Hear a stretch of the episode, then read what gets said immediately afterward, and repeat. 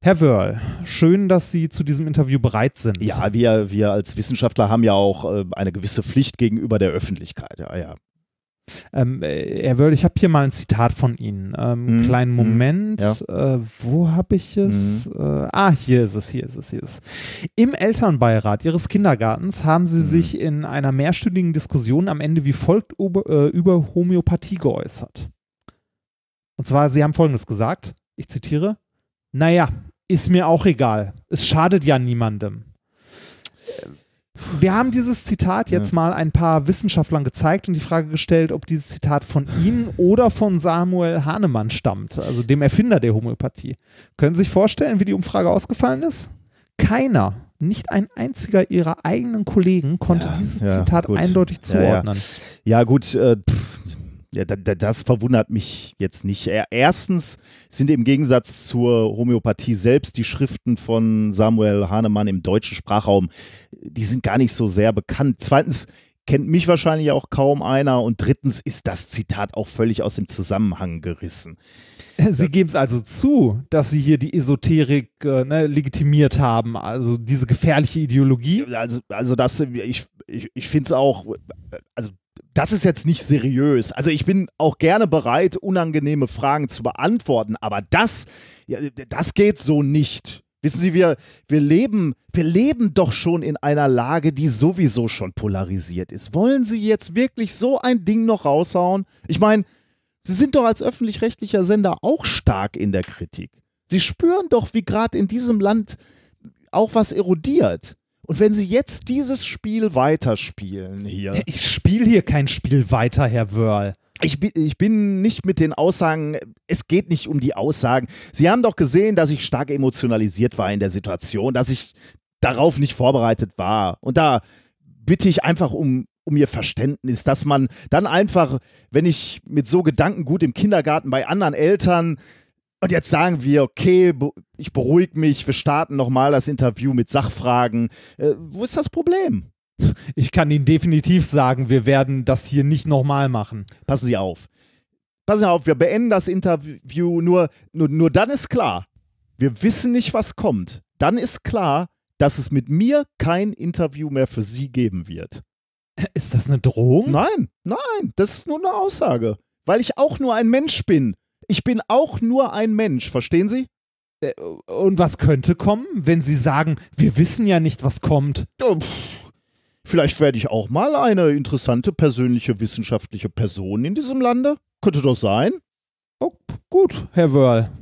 Dann machen wir das so. Alles klar, dann wünsche ich Ihnen noch viel Erfolg in Ihrer Karriere. Tschüss. Äh, aber das Interview wird nicht verwendet, oder?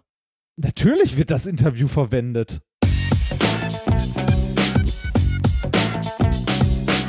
If, if you if you base medicine on, on science, you cure people. If you base the design of planes on science, they fly. Um, if you base the design of rockets on science, they reach the moon. It works, bitches. Methodisch inkorrekt Folge 151 vom 24.09.2019 direkt nach den Flitterwochen der Wissenschaft. Mit mir heute wieder mein investigativer Reporter Reinhard Remfort.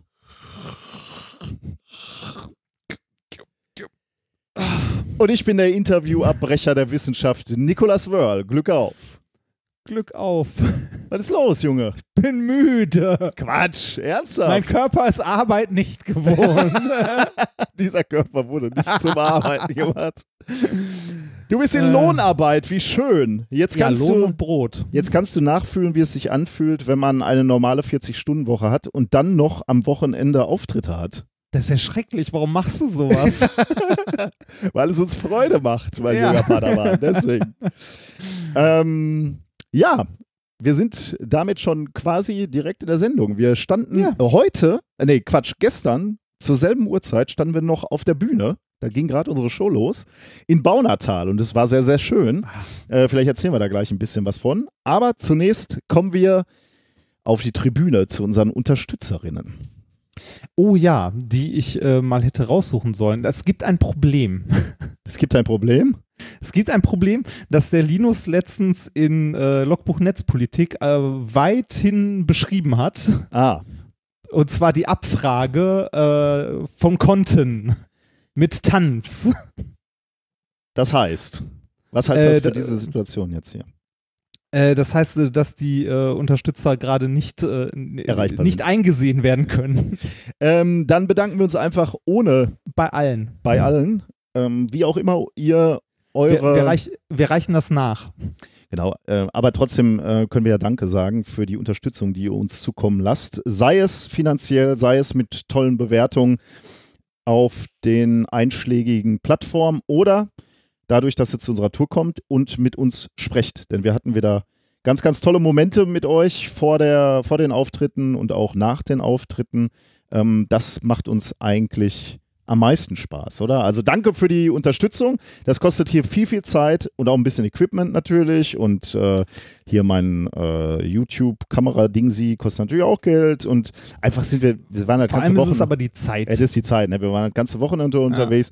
Und da tut es einfach super gut, wenn man sieht, dass euch diese Sachen hier, die wir hier machen, etwas bedeutet. Ich kann ja mal, ich kann ja mal wahllos aus, die sind dann nicht tagesaktuell, aber ich kann einfach mal wahllos ein paar Unterstützer vorlesen. Wenn du willst. Sonst, sonst sind ja immer, sonst sind ja immer handverlesen. Ah, Ähm, ein, ein Stück weit. Äh, wir haben den Minkorrekt, äh, Minkorrekt Ultras Beitrag. Erinnerst du dich noch an die Ultras? ja, natürlich. Äh, der, der Mitgliedsbeitrag quasi. Äh, was haben wir denn hier noch? Äh, Duckstein wirkt über den Placebo-Effekt hinaus. Sehr gut. Kann ich Da, bestätigen. davon, davon hatten wir, äh, davon hatten wir ja viel. Dauerauftrag an den besten, äh, an die besten Physiker, die ich kenne. das das äh, muss Frage, nicht unbedingt ein viele? Kompliment sein. Das ist wieder die Frage, wie viele Physiker man so kennt. ja, ne? genau. Genau. Äh, obwohl ich erst seit Folge 101 dabei bin, gerne zum Jubiläum für jede Folge einen Euro und äh, 100 Organspendeausweise in Potsdam. Ah, Ah, super. Die haben wir tatsächlich fleißig verteilt. Danke dafür. Ja, äh, da, äh, ja. wir haben quasi keine mehr über, oder? Haben wir? Nee, genau, ähm, weil ne? äh, wir haben zwar in Potsdam jetzt nicht alle verteilt, aber wir haben das, ähm, ist ja dann in, äh, eine nette Information, schön, dass wir es hier loswerden können. Wir haben die weiterverteilt, auch noch in Dresden und im Baunatal und es sind noch ein paar da, aber nicht mehr viele, 10, 20 Aber nicht viele, wir ne? noch? Ja, ja, wir, genau. nehmen, Das- wir nehmen die noch mit nach Hamburg und verteilen da auch. sind, sind, sind gut weggegangen. Genau, ja. Dann haben wir äh, auch sehr schön hier, das ist die Unterstützung für ein ganzes Jahr. Mehr kommt von mir nicht. Klare Ansage, oder? ja, Da, da, damit können wir halt kalkulieren. Dann haben wir äh, 1 Euro pro Folge bis Folge 200. Danke für alles. Oh, warte, das heißt, wir müssen weitermachen? Ja, durch euch verliere ich nie meine Begeisterung für die Wissenschaft. Ja, das ist ein Stück weit Erpressung. Ja, oder? aber hallo. Trifft Nein, sich aber in dem Fall ganz gut. Wir wollten eh weitermachen bis 200. Nennen, nennen, nennen wir es Motivation. Ja, genau. Kleiner Beitrag für nachhaltige Aufklärung. Statt biodynamisch lieber wissensdynamisch. Weiter so. Sehr schön. Ich, also das äh, sind wir. Sind wir Danke. durch mit, ne? Ja, vielen, machen vielen wir Dank. Danke. Danke, das tut wirklich gut. Ähm, sagen wir ein bisschen äh, was zu den Auftritten. Äh, Das können wir machen.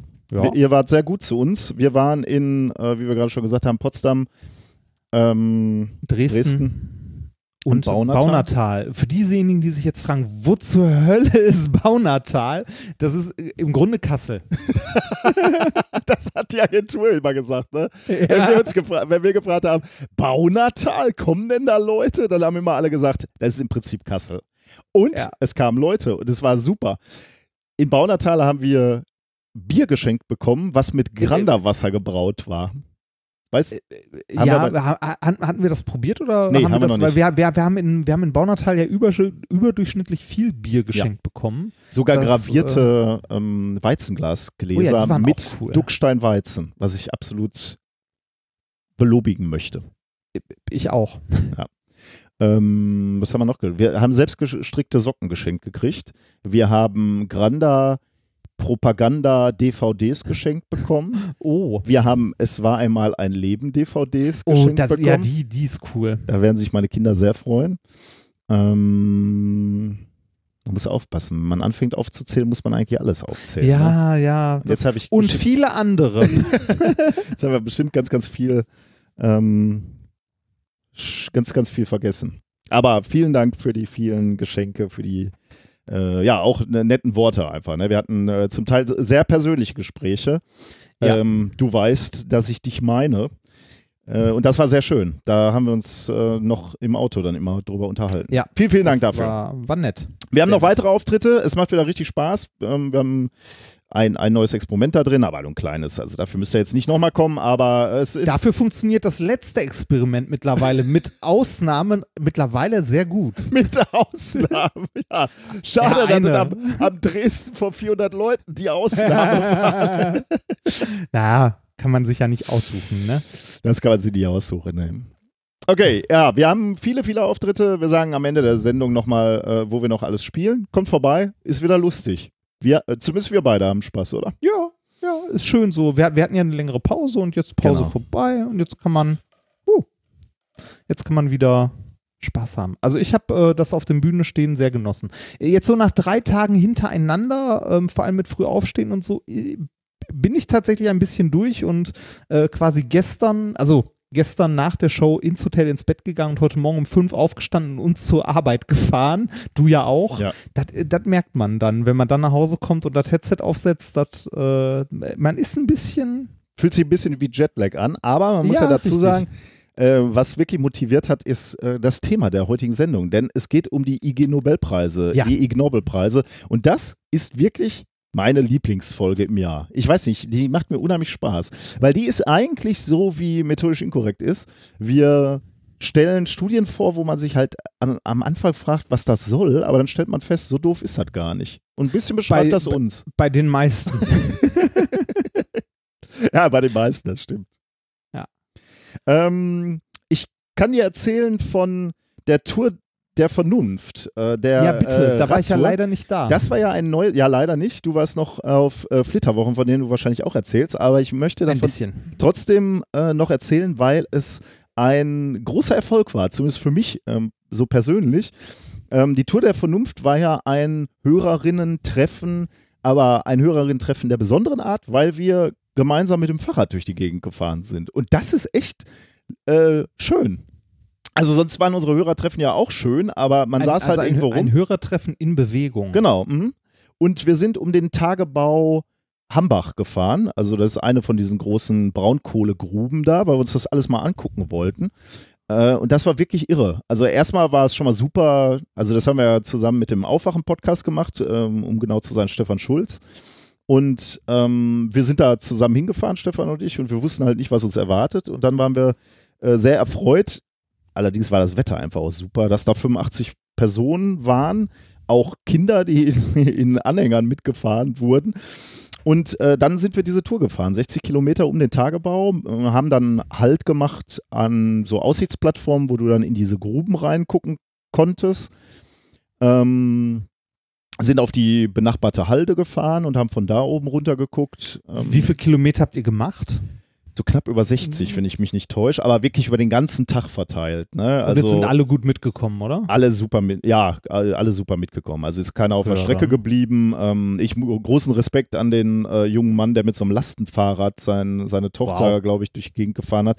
Und das war wirklich teilweise sehr äh, hügelig, sagen wir, oder hügelig jetzt nicht, aber so, ähm, die Straßen waren jetzt nicht in allerbester Verfassung und das war schon wirklich eine sportliche Leistung auch. Äh, ich wurde natürlich auf Strava äh, wurde gleich kommentiert, ob ich denn mein Fahrrad getragen hätte bei dem Schnitt, aber ähm, darum ging es ja nicht. Es ging halt da, darum, wirklich gemeinsam was zu erleben, zu plaudern mit allen möglichen. Das war total super. Also äh, ich habe Leute getroffen, die ich immer mal treffen wollte und ähm, ja, das ist wirklich ein Konzept. Also unter Be und in Bewegung ähm, eine Hörerin treffen zu machen.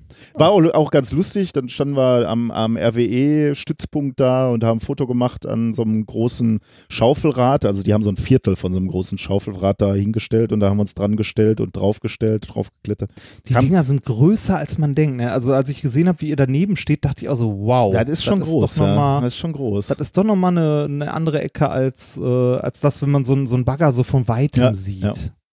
Das ist schon, schon krass. Kam auch sofort der Werksschutz und hat Ah, uns, schön. äh, hat, äh, hat, Zurechtgewiesen. hat uns zurechtgewiesen und zwar mit dem Satz: Wer ist hier der Anführer? Hä? Haben wir gesagt, es gibt hier keinen Anführer. Wir haben uns alle zufällig in Düren am Bahnhof getroffen und wir fahren jetzt. hier nicht.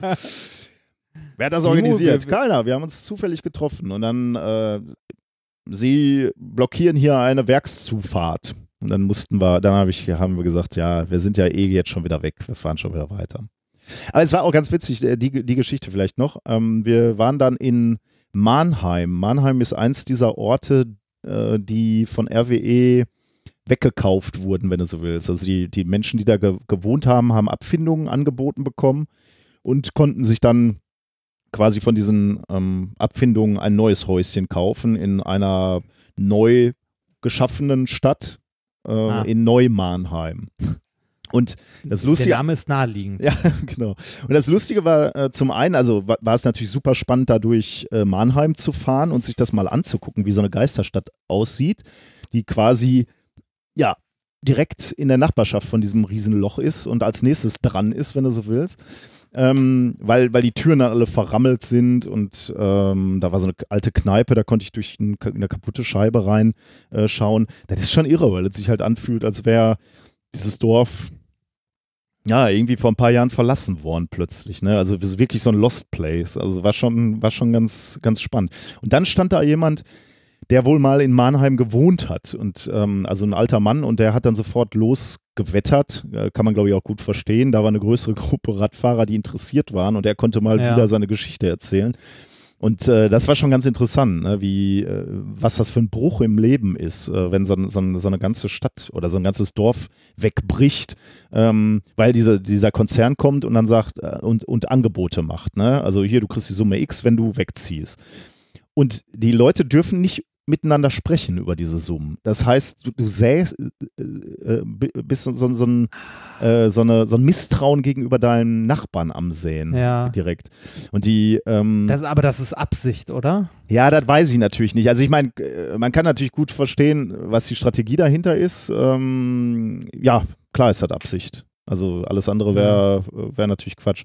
Und das führte, sagte er dann auch halt auch dazu, dass da unheimliches Misstrauen ist. Und das Dorf Mannheim gibt es auch so jetzt nicht mehr, weil 30 Prozent irgendwann zugeschlagen haben und in Neu-Mannheim leben. 30 Prozent sind, haben da die Kohle genommen und sind irgendwo hingezogen. Und drei, ich weiß nicht, ob 30 Prozent, aber jedenfalls ein paar leben auch noch in diesem Dorf. Ähm, die sind einfach nicht weggezogen. Und das ist auch lustig, weil es ist wohl so, hat er gesagt, die Häuser, wenn du da bleibst, dann dürfen die zwar die Stadt platt machen und da haben sie auch mit angefangen, aber immer nur in einem gewissen Umkreis um dein Haus. Das heißt, in deinem, also du wohnst in deinem Haus und die Nachbarhäuser stehen noch. Die sehen natürlich verlassen aus, so total abgerissen, aber die sind noch da. Und dann die nächsten Häuser, nächsten Häuser, die sind dann alle weg. Okay. Und äh, noch, noch ein Gedanke fand ich auch irgendwie, ich hatte mir vorher nie so Gedanken gemacht. Ich habe immer so gedacht, okay, wie würde ich denn reagieren? Ne? Wenn einer kommt und sagt so, hier, dein, dein Haus, reißen wir ab, dafür kriegst du die Summe X, kannst du ein schönes neues Haus bauen. Ich habe vorher immer so gedacht, ja, wenn sie jetzt mir ein neues Haus bauen und da vielleicht noch ein klein bisschen was drauflegen, würde ich sagen, ist egal, können wir machen. Ja. Aber jetzt, wo ich da war, ne, wenn du durch so ein Dorf fährst und dann siehst du ein Haus und daneben so ein kleines Bächlein und so ein kleiner Wald, da wurde mir zum ersten Mal klar, dass es ja nicht nur um dein Haus geht, sondern auch um das, Auch um was du als Heimat, Heimat. definierst. Ja. Ne? Und ich hatte mir das zwar schon immer so mal so überlegt, aber so richtig klar geworden ist mir das erst, als ich da war. Dein, dieses Stück Heimat geht weg und es ist unwiederbringlich weg. Ne? Du kannst nicht mehr zurück dahin. Äh, Ja, wenn du jetzt auswanderst nach Australien oder so, ne, dann ist es egal, weil du kannst wieder zurückkommen und du kannst dir nochmal deinen alten Wald, den kleinen, kleinen Wald angucken oder so.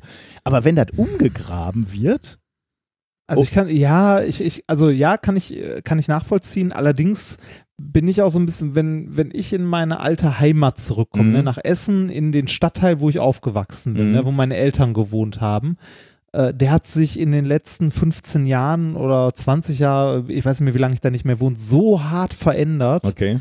Dass das auch, also, äh, weiß ich nicht, das, äh, also Aber- ich erkenne natürlich alles noch wieder, aber es ist trotzdem, äh, teilweise gibt es, äh, also gibt es Neubaugebiete da, Mhm. also mitten in der Stadt, von Straßen, die vorher nicht da waren, Sachen, die, also meine alte Grundschule zum Beispiel gibt es nicht mehr, die wurde abgerissen. Ähm, also das hat sich auch hart verändert. Aber meinst du, also Veränderung ja, aber meinst du, das wäre nicht nochmal was anderes, wenn du jetzt wirklich nicht zurück könntest? Es gäbe keine Möglichkeit zurückzugehen. Also, ja, Ich weiß nicht, also ich, ich glaube Ich- nicht, dass ich- jeder ich- so, so ist. Äh, wie, Ich, ich weiß es auch nicht. Also, äh, also ich könnte ja zurück nach Essen gehen. Das ist ja immer noch mein, also auch irgendwie Heimat, weil ich da groß geworden bin. Aber in meinen Stadtteil könnte ich, glaube ich, nicht mehr zurück. Mhm, okay. Ne, da, also das, den gibt es so nicht mehr, Mhm. wie ich ihn damals erlebt habe. der ist halt komplett anders jetzt. Hm. Also, und zwar nicht, nicht nur anders im Sinne von, oh, es hat sich ein bisschen was verändert, sondern äh, da ist halt nichts mehr von dem, was ich aus meiner Kindheit kenne. Ne? Also Mhm. keins der Geschäfte gibt es mehr. Es gibt Straßenzüge teilweise nicht mehr, weil da Durchgänge waren durch so Häuser, so Unterführung, Hm. die halt mittlerweile zugemauert wurden oder weil Gebäude abgerissen und neu gebaut wurden und so. Also so die Orte, wo ich als Kind gespielt habe, existieren zum größten Teil nicht mehr. Da waren irgendwelche Parks, die mittlerweile weg sind und Ich glaube, jetzt ist es auch nochmal was anderes. Wir beide, Kinder des Ruhrgebiets, wir, wir waren ja nicht so, ähm, äh, ich sag's jetzt mal frech, Großgrundbesitzer. Da sind ja teilweise Höfe, also Bauernhöfe, ja, die ja, ja, das, langen, das ist was anderes. langen Das- das Generationen waren. Dann ist es wahrscheinlich nochmal anders als, als wir. Ne? Also wir waren eh, also wir haben, glaube ich, sowieso ein bisschen anderes Das Gefühl halt Gro für Heimat. Großstadt, ne? Ja. Also ich glaube, das ist was anderes, ob du aus einer Großstadt kommst, dann hast du halt irgendwie eine Beziehung vielleicht Ja. zu deinem Stadtteil, Ja. zu deiner Straße, in der du groß geworden bist. Und wenn du, wenn du irgendwie auf dem Land wohnst, dann hast du halt äh, tatsächlich eine Beziehung zu deinem Dorf Ja, oder ja. wenn es halt, wenn es halt irgendwie so wirklich so ist, dass du irgendwie auf einem Hof oder so groß geworden bist, dann zu dem ganz, ganz deutlich. Und ich glaube auch viel mehr. Also ein, ein Kommentar noch, das ist schon irre, ne? Dieses Loch, also äh, das hat wirklich ernsthaft, dass Leute auf die Idee kommen, zu sagen, okay, da unten liegt Braunkohle. Das einfachste ist, wir buddeln jetzt einfach mal ein Riesenloch so.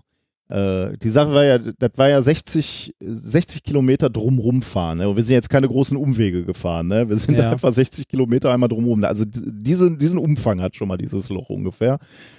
Ähm. Und dann geht das in der Mitte 400 Meter runter, äh, so ungefähr, glaube ich, 300, 400 Meter. Und unten liegt der Flöz aus Braunkohle, der dann relativ mächtig ist im Vergleich zur Steinkohle hier bei uns im Ruhrgebiet, irgendwie so 60 Ja. Meter und so. Und das heißt, die haben erstmal ein Riesenloch gegraben, ne?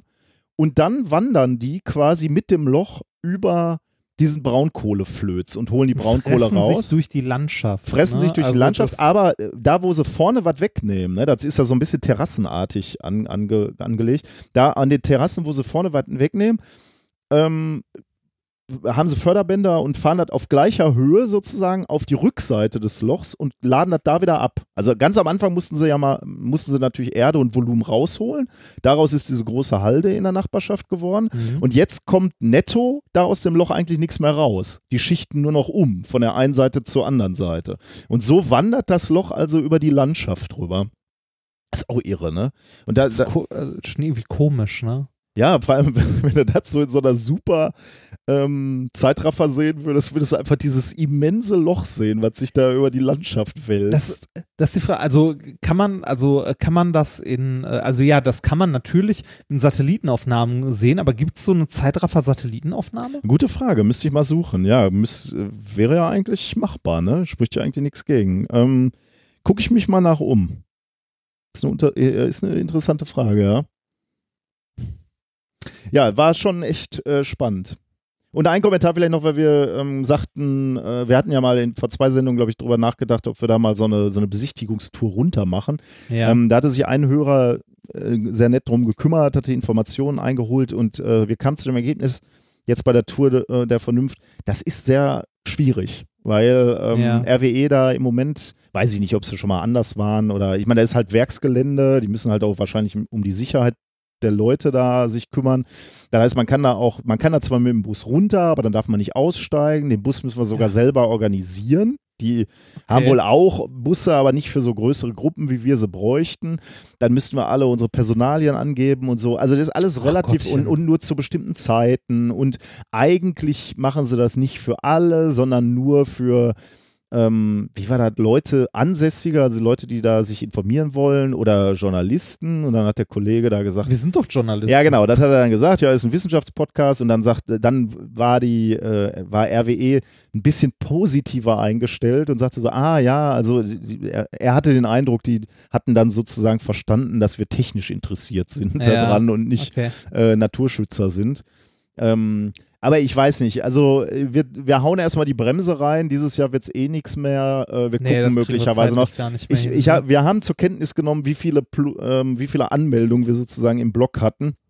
Aber ich muss jetzt mal gucken, weil die Gruppe ist einfach so groß und ich weiß nicht, ob man ähm, das problemlos machen kann. Deswegen, ähm, wir kommen möglicherweise darauf zurück, aber das verzögert sich auf jeden Fall noch ein bisschen.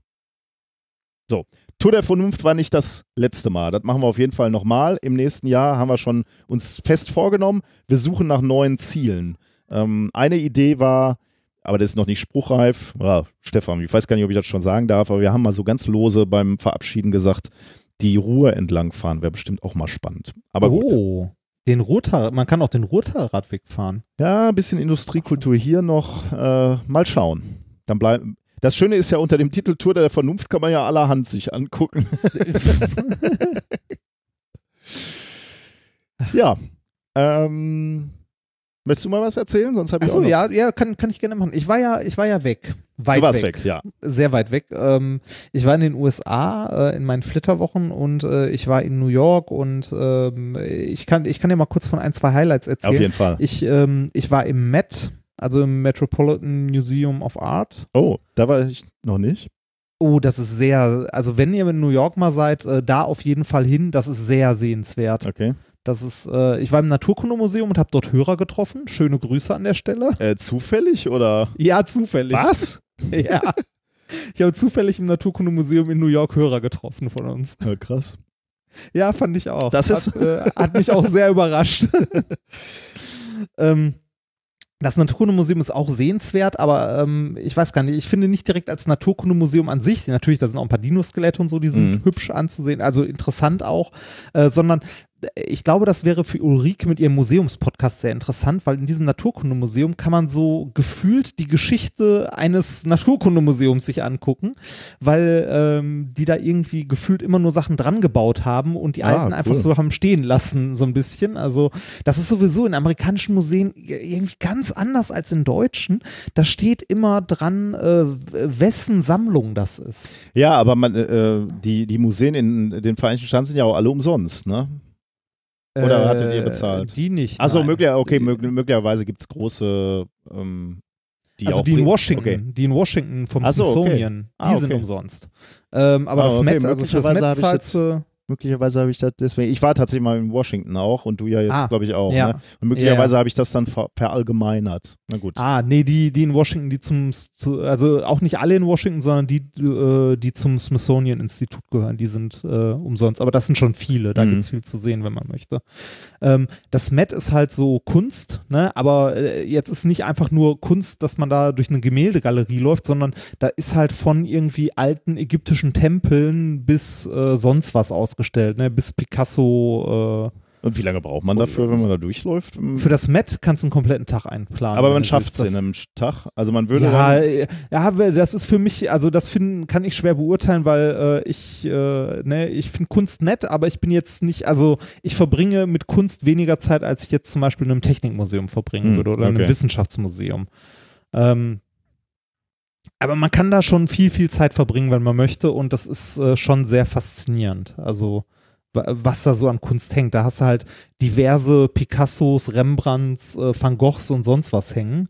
Ähm, äh, das Witzige ist nur, die hängen halt nicht alle zusammen, sondern dadurch, dass das nach diesen Sammlungen aufgeteilt ist von irgendwelchen Leuten, die dann dem Museum gespendet wurden oder so, hängen die halt, äh, also ah, so immer in diesen thematisch. Sammlungen Kunst. zusammen. Ah, ja, ja. ja, nee, also Eben nicht thematisch, ne? Genau, nicht, nicht mal zwingend thematisch. Also das heißt nicht, wenn du jetzt irgendwie ein Bild von Picasso siehst und daneben noch zwei andere, dass das die drei Picassos sind, die in dem Mhm. Museum hängen, sondern äh, da kannst du halt irgendwie noch mal in eine andere Sammlung gehen äh, und da hängen dann plötzlich noch ein paar andere. Mhm. Das ist schon, die Sammlungen sind dann schon thematisch so ein bisschen, dass du da irgendwie die Maler, äh, weiß ich nicht, die Maler aus dem 19. Jahrhundert hast oder so. Aber trotzdem äh, fand ich es ein bisschen, äh, also nein, komisch nicht, es ist ungewohnt, weil das ist in Deutschland ja ganz anders. Hier ist das geordnet.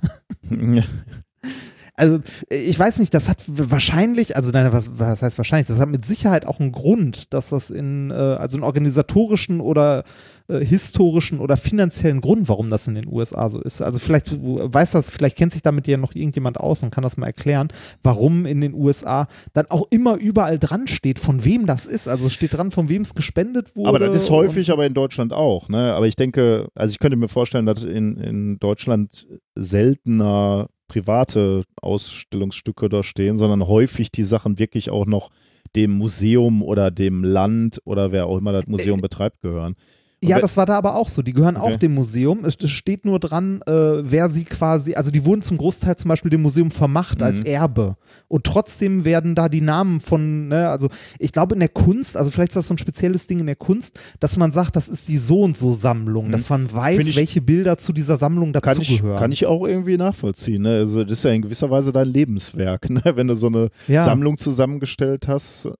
Möglicherweise gibt's dann auch, kann, man das dann auch interpretieren. Wo war die Handschrift des Sammlers sozusagen? Wo, was, was war das Verbindende oder nicht Verbindende?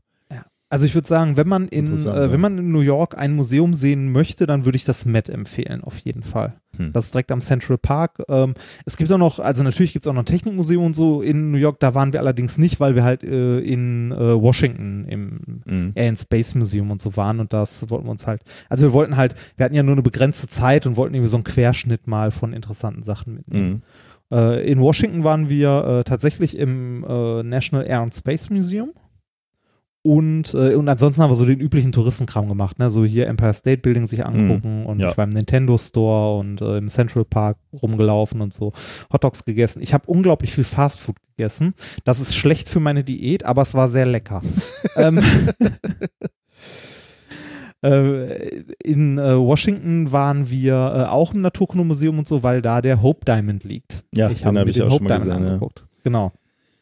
Äh, und im National Air and Space Museum ähm, stand unter anderem der äh, Raumanzug von Neil Armstrong, mit dem er auf dem Mond war. Tja, das ist natürlich. Also das Original, mit dem er auf dem Mond rumgelaufen ist. Das war mir ehrlich gesagt gar nicht so klar, dass, dass der es zurück zur Erde geschafft hat, weil die haben ja unterwegs immer mehr von ihren äh, Geräten ähm, verschrottet sozusagen. Also die Rakete, wenn es so Ja. ist, ist immer leichter geworden. Ne? Ja. Und der Mondlander ja beispielsweise auch. Ne? Und die, ich war immer davon ausgegangen, aber ich habe, ja, also ich war immer davon Also- ausgegangen, der Mond der, oder der, die Anzüge sind im Mondlander geblieben und den Mondlander haben sie halt auf dem Mond crashen lassen. Weil diese Landekapsel war ja war ja äh, wirklich eng, das, also die Ja. dann zurückgeflogen ist Ja. zur Erde. Aber ich kann mir wiederum auch vorstellen, dass es halt Sinn gemacht hat, das mitzunehmen, um mal zu untersuchen, wie war beispielsweise der Abrieb an den Füßen oder so oder wie dreckig ist der. Die hatten ja unglaublich Probleme mit dem ganzen Staub. Also Ja, insbesondere es, bei den ähm, Missionen später war das ja so, dass die äh, auch mehrere Tage auf dem Mond waren. Das heißt, sie sind irgendwann so, äh, haben die Nachtruhe gemacht, sind zurück in die Cups, also in den Länder gegangen, haben auch die Anzüge wieder ausgezogen und sind nachher wieder rein. Das heißt, da innen drin in dieser Landekapsel war alles dreckig halt mit diesem äh, graphitischen Mondstaub. Ja, in der, ähm, also im National Air and Space Museum steht äh, noch ein weiterer Anzug von einer späteren Mission, wo auch noch äh, Original Mondstaub dran ist. Hm. Achso, und beim Also, äh, Armstrong noch mehr? Haben sie den mal Ja, gewaschen? der, der, der, der, nee, der, der vom Armstrong, äh, das ist eine, auch eine interessante Geschichte. Das ist eine Plakette daneben, da kann man wahrscheinlich noch ein bisschen mehr zu nachlesen. Äh, das Ding ist ja mittlerweile alt, ne? Und Ja. das wurde nicht dafür gebaut, um, äh, um irgendwie 40 Jahre äh, irgendwo im Schrank zu hängen, sondern das äh, waren halt zu der Zeit dann Hightech-Materialien, die für diesen Zweck gemacht wurden. Da ging es nicht um Haltbarkeit. Die Mhm. mussten nicht 40 Jahre halten. Und das äh, hat der, also das hat man dem Anzug wohl angemerkt, der äh, war in einem Zustand äh, im Lager, ähm, in dem er nicht ausstellungsfähig war quasi. okay. Und äh, es gab eine Kickstarter-Kampagne, den wieder zu restaurieren. Die haben da Wow. irgendwie eine Million oder so für gesammelt.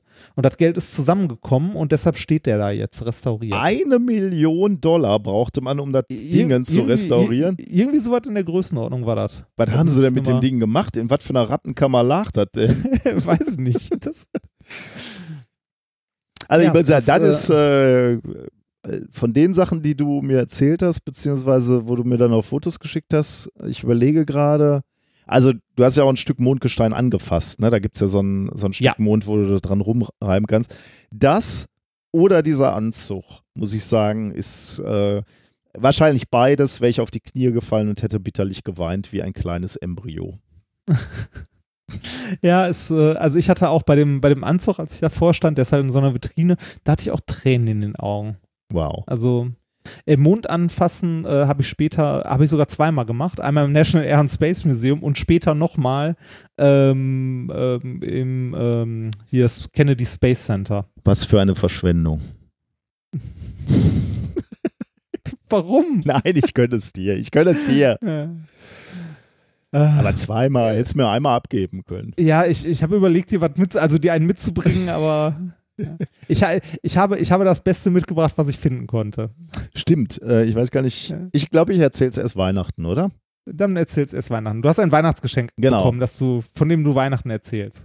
Äh, der Herr Renfort Ähm, hat mich zwar genötigt, das Weihnachtsgeschenk schon zu öffnen, weil ich. Ähm, Weil du andauernd Sachen selber kaufst. Das ist das Problem. ja, ja äh, nimm- also ich habe hier gerade so einen Artikel noch offen mit dem, mit dem Anzug. Es waren irgendwie 600 oder 700.000 Dollar oder sowas. Also Krass. wirklich, wirklich viel. Aber da muss ich auch mal nachlesen. Äh, wenn du, Ja, wenn du also- Lust hast, äh, hau mal den Link in die Shownotes, dann lese ich mir den nachher durch, falls das ein guter Artikel ist. Ja, es gibt hier von Ingenieur.de Spendenkampagne erfolgreich, Hm. wo ein bisschen was äh, erzählt wird zu dem, zu dem Anzug. Ja, ich habe den Artikel selbst nicht gelesen, ich bin vorhin nur mal so kurz drüber geflogen. Aber das stand auch auf so einer Plakette im Museum daneben. Mhm. Ja, f- äh, war super interessant. Äh, kann ich auch jedem empfehlen, das äh, National Air and Space Museum in Washington, da steht auch noch eine V2 rum. Ähm, die sieht man auch in, also ein ähnliches Modell findet man im Science Museum in London. Dann, was mich richtig beeindruckt hat, ist, da steht ein Modell vom, ähm, äh, vom Hubble Weltraumteleskop. Und zwar ein 1 zu 1, also Maßstab 1 zu 1 Modell, an dem halt so Messungen und so vorgenommen wurden. Und das Ding ist sowas von riesig, ne? Also es war mir gar nicht bewusst, wie groß das Hubble Weltraumteleskop ist. Ja, ich kannte die Bilder, äh, du hattest mir das sofort geschrieben, ne, als du da warst. Ja. hast du mir gleich Ja. Ich kannte die, die Dimensionen ein bisschen, weil ich diese Bilder von den Astronauten kannte, die da dran rumgeschraubt haben Ja. äh, im, im Weltraum. Deswegen hatte ich so einen leichten Größenvergleich. Deswegen hat mich das jetzt nicht so. Das Ding ist, also das ist größer als so ein, äh, weiß nicht, als so ein Sprinter. Hm, ja, ja. Das ist also wir- wirklich, wirklich groß. Ähm, wie gesagt, wir, wir waren, also wir, wir Aber so was hast du denn gedacht? äh, Wie, wie groß so ein, nicht, so, wie so ein ich hätte- Fernrohr? oder? Ich, nee, ich, ich, ich hätte gedacht, so groß wie ein Sprinter. Okay. Naja. Aber das ist ungefähr so groß wie vier Sprinter. ja, ja. Das ist eher so ein Omnibus, oder? Oder Ja, Ja, ich- ja, ja, ja, so, so ein Reisebus. So ein Reisebus, Größe, ja, genau, würde ich ja. sagen. So ein Ja. Flixbus. ja, ja. Hashtag not sponsored. ähm, muss man ja heute immer sagen. Muss ja ganz wichtig, ja. Ja. Ähm, äh, also das Ding war größer, als ich gedacht habe. Wir haben so ein bisschen die, die Weltraumtour gemacht. Also das, äh, da hat meine Frau mir äh, einen Wunsch erfüllt und wir sind, wie gesagt, noch zum Kennedy Space Center gefahren. Ähm, und zwar mit dem Auto. Also ich, wir haben uns ein Auto geliehen in den USA und ich bin mit dem, also ich bin in den USA Auto gefahren, was sehr, sehr schräg war. Also dies, äh, so Autoleihen ist da viel normaler, als es hier ist, gefühlt. Äh, also hier hast du immer, wenn du dir mal irgendwo bei Six ein Auto leihst für einen Tag, dann, äh, oder für zwei, dann gehst du erstmal rum, dann wird von allem Fotos gemacht, dass da auch ja kein Kratzer dran ist und wenn du wieder abgibst, auch, dass da ja kein Kratzer dran ist und für jeden Kratzer zahlst du irgendwie 10% des Wagenwertes oder so. Mhm. Ähm, da war das so, wir hatten irgendwie so vorher schon, also kann ich auch jedem empfehlen, sich das vorher zusammenzuklicken, ähm, hatten uns einen Wagen geliehen irgendwie für drei Tage, weil zur, äh, zum Cape Canaveral kommt man halt nicht mit, also da gibt es keine, keine Züge, Busse oder ähnliches, da musst du mit dem Auto selber hinfahren. Halt von Orlando aus oder so.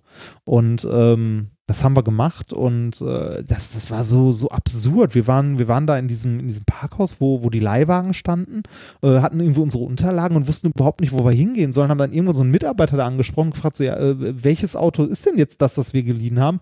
Und der guckte auf unseren, auf unseren Wisch und wir hatten irgendwie so die, die, die kleinste Klasse, ne? Also so, das was kein, wahrscheinlich kein Amerikaner fahren wollen würde Mhm. äh, so, so, so, so Kompaktwagen und er zeigte irgendwie auf, auf so den halben Parkplatz und meinte, take one. also irgendeins, wir so, ja, wir haben aber keine Schlüssel, also ja, die sind alle offen, der Schlüssel liegt drin. Hm. Und dann fährst du da raus und genauso gibt es das auch wieder ab. Also das ist, irgendwie ist das da komisch. Aber nun ja, äh, wir waren bei der NASA und also beim bei ähm, Kennedy Space Center und ähm, wie du es, also du hast es vielleicht mitbekommen, in der Zeit, als ich äh, in den USA war, war dieser, äh, dieser Hurricane, der auf äh, Florida los, äh, also loshämmerte. ähm, und, Für unser äh, Bingo. Schon ja, für loshämmerte. Und äh, wir hatten echt Glück, also richtig Glück, weil wir hatten ja alles schon, also wir sind, wir sind ja da an der, äh, an der Ostküste so ein bisschen rumgereist und wir hatten natürlich äh, die komplette Route schon geplant, wo wir wann sein Mhm. wollten und so. Und ähm, äh, ja, so drei Tage bevor wir beim Kennedy Space Center sein wollten, ähm, haben wir die Nachricht bekommen, das hat geschlossen wegen Sturmwarnung. Also die haben zugemacht. Und wir hatten richtig, richtig viel Glück, weil an dem Tag, als wir hingefahren sind morgens, war der Tag, an dem sie wieder aufgemacht haben. Und dann waren nicht so viele Leute da? Oder? Nicht so viele Leute ist noch nett ausgedrückt. Äh, es war, äh, es war menschenleer. Oh. Wir waren, das war so geil. Wir waren morgens um acht oder so waren wir da. Ähm, da ist ja die äh, Raumfähre Atlantis ist ja ausgestellt, unter anderem. Und ähm, das von den Amis halt so riesig inszeniert. Ne? Du gehst erst in so einen Raum, wo irgendwie äh, so, so eine Filmszene siehst, wie sie auf die Idee gekommen sind. Dann gehst du in den nächsten Raum, wo was zur Konstruktion in so einem Film gezeigt wird, auf so riesigen Kinoleinwänden. Und danach fährt halt diese Kinoleinwand zur Seite und dann siehst du, guckst du direkt auf Space Shuttle. Das steht dann da so aufgeklappt und so. Das ist so angelegt immer so für, ich würde mal sagen, so 200, 300 Leute, die in diesen Kinosaal immer reingestellt werden, wie in so einem Freizeitpark. Da kennt man das ja auch so Vorprogramm vor der Ja. Achterbahn. Ne? Ich würde sagen so 200, 300 Leute und wir waren da zu fünft. Aber insgesamt höre ich so die Präsentation eher bescheiden aufgezogen. Ja, ganz Besche- bescheiden, ganz, die- ganz bescheiden. Keine, keine, also Pathos ist da nix, hätte ich erwartet, aber null Pathos. Kein Geklatsche oder so. Das ist, nee, es ist Pathos bis zum Anschlag. Also, das ist so, äh, ne, das ist so äh, America. Das ist also wirklich, also, so viel, dass du schon peinlich berührt bist davon, wenn du dabei stehst. Also, das ist wirklich eine Nummer zu viel. Aber egal. Äh, wir, wir standen dann da am Space Shuttle in dieser kompletten großen Halle, wo halt das Space Shuttle äh, steht und auch noch so eine Gedenkhalle für, äh, für die beiden verunglückten Space Shuttle und Mhm. alles Mögliche. Äh, und wir standen Welches da. Space Shuttle war da noch drin, hast du gesagt? Atlantis. Ah, Atlantis. Äh, und äh, da stehen wir da zu fünft ne, rum und äh, gucken uns so das Shuttle an. Zwei Leute, zwei, drei Leute sind schon weitergegangen. Dann bin ich da mit äh, Sonka so stehen geblieben, habe mir so das Space Shuttle angeguckt. Kam so ein älterer Herr auf uns zu und wollte mit uns reden. Das war einer der Ingenieure, die an dem Space Shuttle gearbeitet haben, der eigentlich da ist, um Fragen zu beantworten. Aber dem war so langweilig, dass er zu uns gekommen ist und gefragt hat, ob wir ihn nicht was fragen wollen. Cool. Ja, das war Ah, das, ziemlich das cool. heißt, sie haben da echte Leute, die Ahnung haben, Ja, dann auch noch ja, also das ist wir- natürlich auch gut.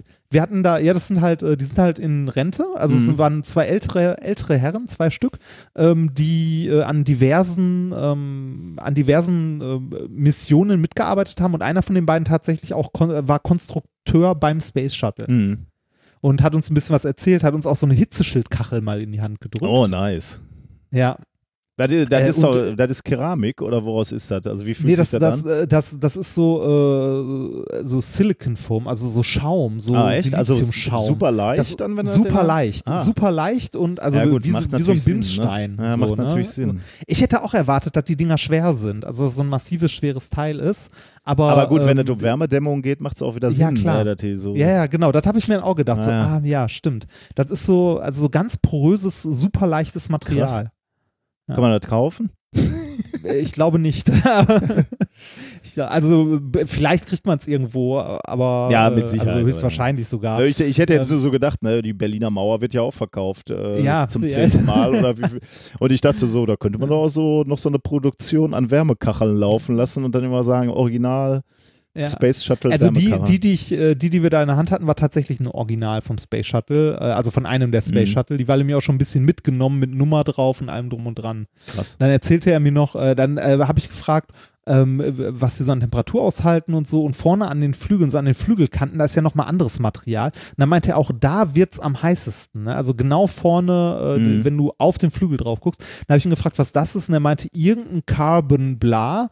Aber das konnte er mir nicht sagen. Hm, Das okay. fand ich schade. Das hätte ich echt gerne Ja. gewusst, aber wahrscheinlich irgendwas so DLC-artiges oder so. Hm. So Diamond-like Carbon, irgendwelche Fasern, ich weiß es nicht. Hm. War aber schön. Also NASA war super, super gut. Nicht ganz billig, ist wie so ein teurer Freizeitpark, aber. Ja, okay, ähm, das wäre mir ja egal. ne, äh, ko konnte man da in das richtig, Space Shuttle so eigentlich auch? Lifetime. Nee, das nicht. Das ist so, dass, ähm, wenn, wenn du das mal googelst, das ist so, das hängt so mitten im Raum, ist so schräg Ja. auf so äh, Dinger aufgestellt, Mhm. also aus so Stützen aufgestellt und halt offen. So die Ladebucht ist offen davon. Mhm. Und dann äh, ist auch so einer dieser Arme, der da so rausgreift. Äh, Gibt es auch nicht irgendein anderes Modell, wo man in so ein nachgebautes Cockpit oder so kann? Äh, doch, das gibt's. Ein Ah, okay. nachgebautes Cockpit kannst du gehen, das steht rechts daneben. Das finde ich ja auch irgendwie spannend, da mal Ja, zu gucken. Wir sind dann auch noch da, äh, haben noch Und so äh, eine, du warst so da drin in dem Cockpit, ja, ne? Ja. Weil es Ja, sind ja teilweise da- auch sieben Leute mitgeflogen. Ne? Das ist relativ geräumig im Vergleich zu den alten Apollo-Kapseln und so, oder? Ja, das ist sehr geräumig, also im Also Vergleich richtig- dazu.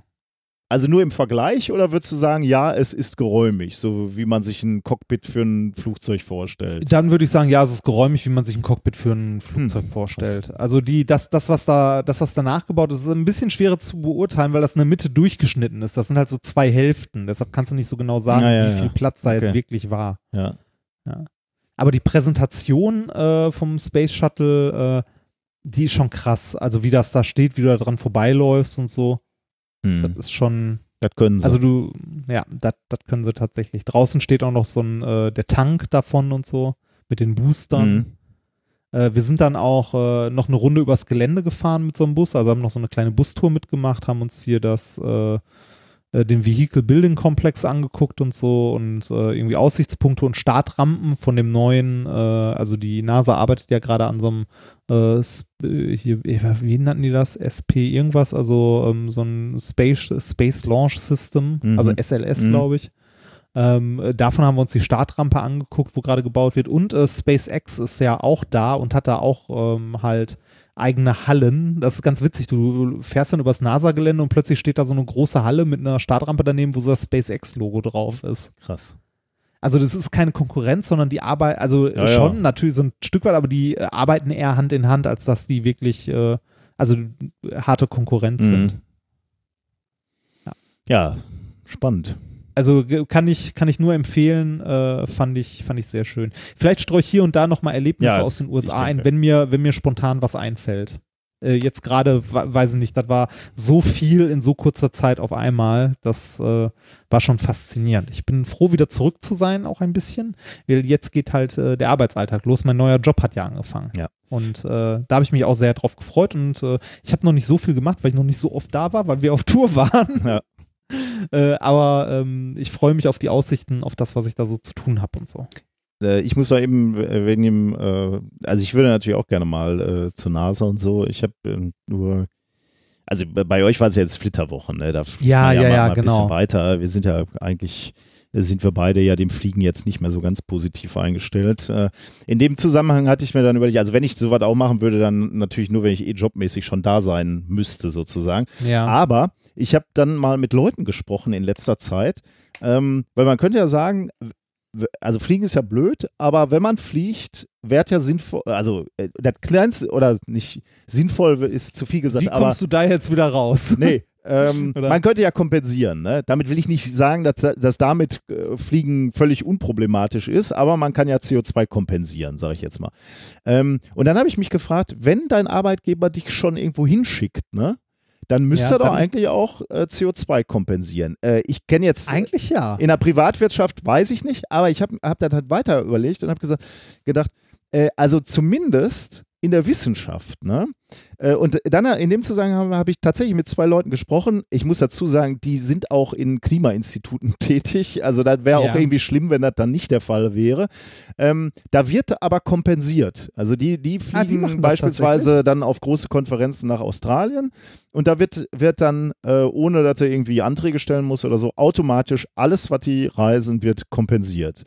Ähm, und da habe ich mich gefragt, warum macht das eigentlich nicht meine Uni Duisburg-Essen? Das fände ich auch schon mal gut, ne? Also, äh, wenn es halt nicht anders geht, ähm, dann, dann muss mindestens kompensiert werden. Und dann habe ich gedacht, das müsste doch eigentlich sogar noch höher ansetzen, nämlich beispielsweise bei der DFG, bei der Deutschen äh, Forschungsgemeinschaft Das oder halt mit beantragst. bei, ne? ja, gar nicht, gar nicht, äh, also wir beantragen ja in Drittmittelprojekten, BMBF beispielsweise, Reisekosten. Ne? Du, du stellst dein, deine Kosten auf für, für deine Reisen äh, oder für, für dein ganzes Projekt und sagst, okay, wir werden äh, einmal im Jahr zu einer Konferenz fliegen müssen, äh, dürfen und unsere, äh, äh, also unser Wissen vorstellen. Ähm, dann müsste eigentlich die ähm, BMBF oder wer auch immer der Geldgeber ist, müsste dann sagen, okay, äh, der, du willst 1000 Euro haben für eine Reise und dann packen wir dir nochmal 200 Euro oder was auch immer das jetzt kostet, weiß ich nicht, äh, ist jetzt aus der Hüfte geschossen, äh, CO2-Kompensation drauf. Oder du reist nicht. Das geht natürlich auch. Ja. Ne? Aber Äh, Also es nicht. gibt, äh, ich frage mich ja bei vielen, also ja, äh, nee, ich weiß warum, aber beim, äh, ob diese, diese Konferenzkultur, so Ja, irgendwo hinfahren find- und da vorträgen, Find ich ob natürlich das auch noch sein muss heutzutage. Ja, zumindest nicht in der Menge. Ne? Also, das, und, und da machen wir uns das ja war nichts mal vor. sinnvoll, ne? Da machen wir uns ja, ja, erstens, das war mal sinnvoll, würde ich auch sagen, aber wir machen uns auch nichts vor. Man fährt auch schon mal auf Konferenzen, weil es schön ist, mal in einem Land zu sein, wo eine Konferenz ist. Also äh, Ja, ich möchte vor. nicht ausschließen, dass äh, man auch schon mal ein Land danach ausgesucht hat, ähm, oder eine Konferenz danach ausgesucht hat, in welchem Land es wo ist. sie ist. Und das sollte natürlich irgendwie nicht mehr sein für die. Und überhaupt würde ich auch sagen, ähm, muss Es man. gibt ja auch, also es gibt ja auch Konferenzen, wo die Vorträge online sind, quasi. ja, Ne? genau. Also wo, ja. Aber es ist, es ist immer noch eher die Ausnahme. Ne? Also die Standardkonferenz bei Wissenschaftlern ist auch immer noch irgendwie vor Ort. Weil man natürlich auch nicht vergessen darf, dass es natürlich auch super ist, mal mit jemandem ein Bier zu trinken. Ne? Und da Ja, werden genau, natürlich, äh, also die sagen, größten das- Kontakte, die ich in die Welt habe, habe ich natürlich dadurch äh, bekommen, dass ich gereist bin ne? und wirklich mit den Leuten, ja, mal gegessen habe oder mal ein Bi- Bier getrunken habe. Aber trotzdem. Ähm, Der Aspekt kommt natürlich dazu, ne? dass du irgendwie ähm, ja mit den Leuten redest, Mhm. dass du zufällig Leute triffst. Ja. Das ist ja das, was so eine Konferenz eigentlich ausmacht, aber die Mengen, also weiß ich nicht, es ist, ähm, es kann nicht sinnvoll sein, wenn irgendwie Wissenschaftler aus der ganzen Welt irgendwie zu einem Ort hinfliegen. Mhm. Da, also, Ich gucke mal, wie ich das nächste Mal mache. Also wenn ich versuche sowieso zu reduzieren, aber auch aus verschiedenen Gründen, weil ich eh schon zu viel unterwegs bin und, und zu viel weg von der Familie bin. Deswegen bin ich jetzt eh nicht mehr so scharf darauf, ähm, irgendwie jede Konferenz mitzunehmen. Muss ich auch irgendwie gefühlt nicht mehr. Aber ähm, wenn ich mal wieder muss, so soll, wie auch immer, dann gucke ich mal, wo ich die Kosten für die Kompensation unterbringe. Dann sage ich einfach, ich, okay, kann ich machen, aber dann will ich auch ich bin kompensieren. mal gespannt, ob du die irgendwo, also äh, wenn man einen Antrag schreibt und da Reisemittel drin sind, Mhm. ne? Hat da mal jemand versucht, die einfach mit reinzuschreiben? Also zu sagen, hier, Ich noch nicht. CO2 kommt- Ich noch nicht. Und ich bin gespannt, was dann passiert. Äh, ob die mir Da das bin ich auch. Ob, ob die jetzt streichen oder ob die sagen, ist okay. Weil da bin ich wirklich sehr, sehr gespannt. Weil, Weil eigentlich, wenn also, die, die kom- also wenn die zumindest so grob, also man kann ja grob ausrechnen, was das kostet, ne? ja klar. Also die Mhm. Kompensation Ja. kosten Ja. wird. Ähm, das könnte, also eigentlich kann man sich das doch gar nicht leisten, das abzulehnen. Oder das wäre noch ein Riesenskandal. Ja, wäre schon krass. Äh, also, falls da irgendeiner Erfahrung hat, schreibt uns das mal in die Kommentare. Das würde mich wirklich interessieren. Ähm, das eine Drittmittelprojekt, was ich jetzt gerade habe, da sind die, also ich musste die andere, also die, die Reisemittel beantragen. Jetzt bin ich nur in Deutschland bisher verreist, aber da haben die nie so richtig nachgefragt, was ich damit gemacht habe. Also, äh, also die waren nicht kritisch so, oder warum bist du dann Umweg gefahren oder so. Aber man, man, man muss ja auch sagen, bei den Reisemitteln nimmt man, also man beantragt ja Pauschbeträge, ne? Also du beantragst ja irgendwie in dem Projekt dann so und so viel, weiß ich nicht, 100 oder 1000 Euro Reisemittel und nicht, äh, äh, du rechnest ja nicht auf den Cent genau aus, wie teuer Nee, der Sprit ja jetzt bis da ist. Das kannst du, genau, das du kannst du, du kannst ja drei Jahre vorher nicht wissen, zu welcher Konferenz du willst. Ne? Ja, ja. Würde ich mal so sagen. Ähm, ja, okay, aber da, äh, das mache ich mal. Das ist eine gut, gute Idee. Mal gucken, was dann passiert. Okay, ähm, jetzt sind wir schon lange dabei, aber ich wollte noch, was wollte ich denn noch schnell erzählen? Du musst gleich auf jeden Fall noch von deiner Arbeit erzählen. Ich mache mal ganz schnell ein paar Sachen. Ähm, Mach mal. Ich äh, habe ja einen schönen Vortrag gehalten im Museum Küppersmühle über Ästhetik in der Wissenschaft. Zu schön, um nicht wahr zu sein. Da, äh, vielen, vielen Dank für die Leute, die da waren. Äh, das war echt lustig, weil mein Chef hatte, die Frau meines Chefs ist so in der Künstlerszene unterwegs. Das heißt, auf seiner Seite waren sehr viele Künstler eingeladen. Oder ja, kann man so sagen, waren viele Künstler und, und Kunst äh, im Publikum. Und äh, aus meiner Sicht natürlich eher die Wissenschaftler und ähm, Podcast-Hörer und Hörerinnen. Äh, und das war irgendwie eine ganz witzige Mischung. Wie, wie, wie viele Leute waren denn da? Oder Ähm, wie, wie, wie viele passten da rein oder konnten da hin? Brauchte man Karten? Man oder brauchte man so? Karten, ja, das war dummerweise Ah. so ein bisschen komisch gemacht. Man musste sich anmelden, weiß ich jetzt nicht, ob das alles so ist. Aber Ah, gut, man okay, kann wiederum ja. verstehen, dass das Museum auch gerne wüsste, wie viele da ungefähr kommen. Und ich glaube, Ja, sie ja. waren überrascht, dass das für Wissenschaft irgendwie mitten in der Woche um, um 19 Uhr oder wann das war, so viele Leute kamen. Äh, aber war jetzt äh, überschaubar, so 80 würde ich schätzen. Ich weiß, weiß gar nicht mehr. Ich bringe jetzt mittlerweile die Termine ein bisschen durcheinander. Aber so in der Größenordnung waren Leute da. Okay. Und das war ganz lustig, weil wir uns überlegt hatten, wie wir darüber sprechen, ja, wie, äh, ob Ästhetik eine Rolle äh, spielt in der Wissenschaft. Und zwar äh, haben wir dann einfach mal so behauptet, ähm, dass Wissenschaftler sich ihre Forschungsobjekte auch nach ästhetischen Gründen ähm, aussuchen. Wir haben da so ein bisschen über beispielsweise Nikola Tesla, ne? so, also, so, eine, so ein ganzes Feld an, an Wissenschaft mit dieser Blitze und Hochspannungsforschung äh, war sicherlich auch darin begründet, dass Menschen einfach fasziniert waren von der Schönheit oder möglicherweise auch von der Zerstörungskraft von, von Blitzen. Ja. Ähm, und dann nahm er aber das. Wir, wir, haben ja auch immer gesagt, also äh, ich finde auch immer noch eine, eine ordentlich aufgebaute Anlage ist halt schön. Mhm. Ne? Ja, ja, genau, genau. Ähm, ja, und dann haben wir noch äh, bei der Interpretation von Daten haben wir halt auch noch ähm, mal behauptet, dass Ästhetik und Schönheit eine, eine Rolle spielt, dass man sich also, dass man gerne schöne, klare Gesetzmäßigkeiten findet äh, und so weiter. Das war schon. Aber auch dann nachher den, den Bogen gespannt und uns die Frage gestellt, äh, kann uns ein Übermaß an, äh, an, an Wunsch nach Schönheit auch in, in eine Falle locken, ähm, modellmäßig. Ja, also, wenn, wenn, man, wenn man Symmetrien sehen möchte, wo genau, keine sind ja. oder so, ne? Die Supersymmetrie ja. ist ja so ein Beispiel, ne? Also, also die, die Supersymmetrie würde, wenn man sie so wenn sie sich so bestätigen würde, wie die Theoretiker das gerne hätten, dann würde die Supersymmetrie viele, viele Phänomene, die wir im Moment nicht erklären können, erklären oder ähm, es unnötig machen, dass man ja willkürliche Konstanten vornehmen muss. Allerdings müsste man dafür ja eigentlich zu jedem uns bekannten Teilchen, Elementarteilchen, nochmal neue Teilchen finden. Und davon gibt es im Moment noch keins. Man hat noch keins gefunden. Das heißt, man hat diesen unge unglaublichen Wunsch nach Symmetrie, nach Supersymmetrie, aber irgendwie dazu. Aber, noch, äh, ja. Keins stimmt nicht ganz, oder? Also so. Äh man hat nicht zu jedem eins gefunden, oder? Also es gibt ja irgendwie. Ähm nee, Supersymmetrie-Teilchen gibt es noch keine. Also bis, bis zum Higgs ist alles noch auf der Seite des Normalen sozusagen. Ah, okay, ich dachte, ich dachte hier irgendwie Elektron und äh, Positron oder so. Nö, nö, das ist alles. Äh, das ist alles noch, ja. okay. Dann, dann habe ich das, nö, dann äh, irre ich mich. Entschuldigung. Von daher, äh, also man müsste die alle noch finden und ähm, es gibt noch keine. Es wäre zwar wunderschön, wenn es die geben würde und man, man, könnte sie messen und man könnte diese Theorie, diese Supersymmetrie bestätigen, aber ähm, ist halt nicht so. Und da gibt es halt auch Kritiker, die sagen, das hat uns Physiker in so eine Falle äh, laufen lassen, dass wir jetzt danach suchen und, und eben auch mhm. verzweifelt mhm. versuchen, ähm, dafür eine Erklärung zu finden. Also ist irgendwie, wird es dann sehr philosophisch, ne? Und wir sind ja jetzt auch keine Experten, was Teilchenphysik betrifft, aber ähm, nee. ähm, ich, das war für mich ganz schön, mich damit mal zu beschäftigen. Vielen Dank, dass äh, so viele da waren. Das war sehr schön. Dann ähm, noch eine Sache. Wir ähm, ich hatte das große Glück, dass ich äh, mitmachen durfte bei den Scientists for Future. Die haben ein Video rausgebracht zum ähm, jetzt zum letzten Freitag, zum großen Streik, Klimastreiktag. Ähm, äh, und da haben, haben die, ich bin ja erst Unterzeichner von dieser Petition von den Scientists for Future und äh, da haben sie alle, die da unterzeichnet haben, äh, ursprünglich mal angeschrieben, ob die nicht mitmachen wollen bei diesem Video. Und da habe ich auch einen Schnipsel eingereicht. Und da haben sie tatsächlich einen Teil von mir genommen. Da habe ich ah. mich sehr gefreut. Da sind auch so Größen drin wie Hirschhausen. Ich podcaste so. mit Prominenz.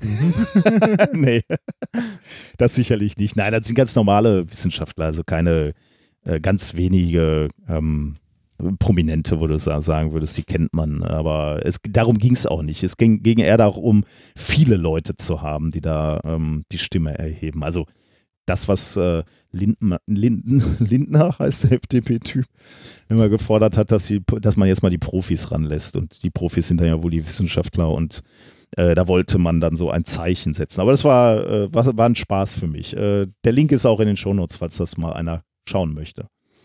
Ähm, dann äh, ist am nächsten Freitag ist die Nacht der Physik an, an der Uni Duisburg. Ähm, Nächsten Freitag? Ja, aber wir beide sind natürlich nicht da, weil, weil wir in Berlin sind mit der unserer so. Tour. Ich, ich, hätte gedacht, du hältst auch einen Vortrag, aber dann wohl nicht. Nee, ne? eher nicht. Nee. ähm, aber ich wollte trotzdem darauf aufmerksam machen. Vielleicht gibt es ja auch gute Gründe, erst dann erst recht zu kommen, wenn wir Typen da nicht wieder rumhängen. Ist, ist glaube ich, wieder schön. Also wer sich vielleicht möglicherweise unter unserer Hörerschaft auch interessiert für ein Physikstudium oder für ein äh, Studium der Energy Science, denn das ist das große Motto dieses Jahr, Energy Science, das ist ja auch ein Studiengang bei uns an der Uni, der kann da gerne mal vorbeigehen. Da ist wieder das gesamte Programm geboten. Also viele Mitmachexperimente, sehr schöne Vorträge. Mein Chef hält einen Vortrag über Physik auf YouTube, das, den hat er schon öfter gehalten. Äh, ich glaube, ich habe den noch nie gesehen, richtig, den Vortrag, aber der ist, glaube ich, sehr, sehr also gut. Wir, wir haben den äh, zusammen immer in Ausschnitten gesehen. In Ausschnitten immer, ne? wenn, wenn er den bei Freestyle ja. oder so gezeigt ja, hat. Ja, genau, genau. In solchen Situationen. Also, wer nächsten Freitag äh, Lust hat, sich mal den Tag der offenen Tür da anzugucken, kann man auch in Labore gehen und so, ist sicherlich sehr, sehr spannend, wenn man in der Nähe von Duisburg ist. Ähm, unser Freund Florian Freistetter hat uns Bücher geschickt. Ja, schon wieder, ne? Beschämen durch Beschenken. Findest du? Ähm, sein neues so Buch, ein, eine Geschichte des Universums in, äh, in 100 Sternen. Ähm, ich habe noch nicht viel gelesen. Ich habe gerade erst angefangen, aber ich finde die Idee geil, dass äh, er stellt halt 100 Sterne vor und ähm, spricht über deren äh, Eigenschaften und über die Besonderheiten der jeweiligen Sterne. Ich könnte dir wahrscheinlich nicht mal 10 nennen. 10 Sterne. Nicht mal 5. Alpha Centauri, also, Beta Centauri, Delta Centauri. Äh, warte mal, Alpha Centauri, genau. Omega Alpha Centauri, genau. Wie, wie viele griechische Buchstaben? ähm, aber vielen, vielen Dank, Florian. Ich habe angefangen zu lesen und freue mich, äh, es weiterzulesen. Eine Geschichte des Universums in 100 Sternen. Äh, und es gibt sogar, glaube ich, auch Hörbuchvarianten, die er selber eingelesen hat. Oh. Er beschämt uns wirklich. Ja, tatsächlich. Von, von dem Buch von mir gibt es ja immer noch kein Hörbuch. Und wir wollten eigentlich mal. Ne? wir nicht, wollten eigentlich. Kann uns ja. nicht mal einer eine gute Idee schreiben, wie wir beide das, das Buch von dir einlesen können? Ja, wir können immer jeder abwechselnd ein Wort. super. Das klingt super. So, und jetzt muss ich mir noch ganz schnell erzählen, wie es auf deiner neuen Arbeit ist. Was tust du? Ja, ich kann, ich, ich kann mich kurz fassen. Ja. Ähm, also ich, ich mache das mal kurz, weil da werde ich in Zukunft garantiert noch ein bisschen mehr von erzählen. Ähm, ich äh, arbeite jetzt oder ich habe einen, äh, einen normalen Job, wie man so schön sagt. Und zwar arbeite ich an der Hochschule Mannheim. Die ist ja hier äh, in der Nähe. Ähm, ich arbeite an der Hochschule Mannheim, genauer genommen in der Fakultät Maschinenbau. Und ähm, Hast du nicht mal als Maschinenbauer angefangen? Ja, ich mal. Da schließt sich ja, der genau. Kreis. Ne? Da schließt sich der Kreis. The Circle genau. of Life. aber das war ja, das war ja im Wesentlichen nur ein Semester. Nee, äh, aber ich bin trotzdem wieder, ich bin trotzdem. Nein, ich bin trotzdem wieder bei den, bei den Maschinenbauern angelangt, ähm, bei einer sehr netten Professorin in der Arbeitsgruppe, die eigentlich äh, aus der Mathematik kommt, also die ist Mathematikerin und ähm, äh, eigentlich, also äh, als äh, Professorin im Maschinenbau ähm, hält sie sowohl Mathematikvorlesungen als auch Physikvorlesungen und so weiter und so Mhm. weiter. Aber ähm, äh, das ist an der, an der Hochschule ein bisschen anders aufgebaut als an der Uni. Die Arbeitsgruppen sind kleiner, der Schwerpunkt liegt deutlich mehr auf Lehrer. Äh, du, also äh, Fachhochschule, häufig. ne? Oder? Genau, ja. ja, das ist eine Hochschule. Also diese so. Unterscheidung Fachhochschule und so weiter gibt es ja irgendwie, glaube ich, nicht mehr. Das hat sich so, irgendwann mal okay. geändert. Okay. Ähm, ja, aber es ist, genau, es ist, es ist äh, eher eine Fachhochschule. Ähm, und äh, aber du kannst auch da deinen Bachelor und deinen Master Ja, machen ja, und klar. so weiter und auch promovieren. Also, äh, aber das, das unterscheidet sich halt im Wesentlichen. Also die FH ist generell eine Nummer kleiner als die Uni, kann man sagen. Äh, dafür aber deutlich, deutlich näher an der äh, Industrie dran. Hm. Also viel mehr Kooperationen über die Industrie. Wenn man sich mal die Finanzierung anguckt, das äh, habe ich heute unfreiwillig getan. Ich war nämlich, also heute war Semesterstart und da war unter anderem auch die ähm, Mitarbeiterbegrüßung, wo neue Mitarbeiter und äh, Professoren vorgestellt wurden. Mhm. Ich nicht, weil mein Vertrag keine zwei Jahre geht. Was? Äh, Wie lange geht denn dein Vertrag? Nein, nein, es, ähm, mein äh, Vertrag geht anderthalb Jahre oder so, ist er jetzt, glaube ich, Ah. erstmal. Also Aber ist mit halt, der äh, Aussicht, ne, glaube ich, auf. Verlängerung. Ja, oder? ja, ja, ja, da, da mache ich mir, da mache ich Ja, mir jetzt ja, nicht ja. so viel Sorgen und so weiter. Äh, aber es äh, wurde halt äh, unter anderem bei, bei ganz viel hier Rektorat hält Vorträge und so weiter, wo gab es einmal einen kurzen Abschnitt, wo neue Mitarbeiter vorgestellt wurden und da haben sie nur ein paar rausgegriffen und haben gesagt, wir haben mal erstmal die genommen, die einen längeren Arbeitsvertrag Ja, das klang komisch, aber es war nicht so gemeint, glaube ich. Ja, okay. ähm, naja, auf jeden Fall, wenn man sich die Finanzierung anguckt, kommt äh, das meiste Geld aus BMBF-Projekten und so weiter. Also Äh, Warum ähm, eigentlich? Weil, äh, hast du nicht gesagt, ähm, also der, der Schwerpunkt auf einer FH liegt doch auf Lehre, ne? Und weniger Ja. Forschung. Ja, äh, da, da bin ich, also zumindest nicht Forschung, wie wir sie sonst so gemacht haben. Ich glaube, das sind dann äh, Projekte, die mit der Industrie auch zum Großteil in der Industrie Ah, gemacht ja, ja, ja, ja. Das, Also, das macht natürlich ne? Sinn. Ja, genau. Dann brauchst du deine Labore nicht. Achso, und dann ist es natürlich wirklich hoch äh, attraktiv für die Industriepartner, ne? Weil die Genau. kriegen dann die Leute frisch von der Uni direkt, können die im Betrieb dann noch weiter ausbilden. Aber, aber es gibt, es gibt generell eine viel engere Zusammenarbeit, habe ich das Gefühl. Es gibt zum Beispiel ähm, in der, ähm, also an der Hochschule Mannheim gibt es eine Gruppe, die an der Formula Student teilnimmt, die so einen Elektrorennwagen bauen. oh, nice, ja. Und da haben die halt äh, auch Mhm. Sponsoren, halt hier direkt um die Ecke ist halt BASF und so, also größere Sponsoren, die das zu einem Großteil finanzieren und da auch Know-how mit reinbringen. Ne? Mhm. Und die, äh, die Leute in ihrem Maschinenbaustudium haben auch einen sehr hohen Praxisanteil. Also äh, die müssen irgendwie ihre Bachelorarbeit machen und noch ein Projekt äh, irgendwie in dem Semester und äh, eins von beiden muss, also muss in der, äh, muss in der Wirtschaft sein. Mhm. Also, äh, also es ist alles viel, viel näher zusammen. Dafür, äh, also ich glaube, dafür sind die Gruppen insgesamt kleiner. Also es ist äh, der, der, Output, der Output an Peer-Review-Papern ist kleiner. Ähm, äh, Promovierende gibt es nicht so viele. Mhm. Also ich glaube, an der gesamten, an der gesamten Hochschule gibt es, glaube ich, ich, wenn ich mich heute nicht vertan habe in dem Vortrag, ich glaube, es waren 15, 15 Doktoranden oder Mhm. so. Also, ne, das hast du ja manchmal an großen Unis in zwei Arbeitsgruppen. Ne? Ja, klar. Ja. Das ist also es, äh, der Schwerpunkt liegt halt anders. Ähm, ich freue mich aber sehr darüber, ähm, weil ich äh, darf bei den Maschinenbauern dann ähm, äh, ein anderes Lehr, also wir, wir sind gerade dabei, ein anderes Lehrkonzept zu konzipieren, beziehungsweise meine Chefin hat das äh, für den Bereich Mathematik in den letzten Jahren gemacht. Und zwar keine, äh, keine klassische Vorlesung mehr, sondern so ein bisschen mehr was projektbasiertes, wo die Studenten untereinander relativ früh, äh, früh lernen, Gruppen zu bilden und kooperativ äh, zu arbeiten und selber den Stoff sich zu erarbeiten, um dann in Projekten das direkt anzuwenden, also relativ praxisnah.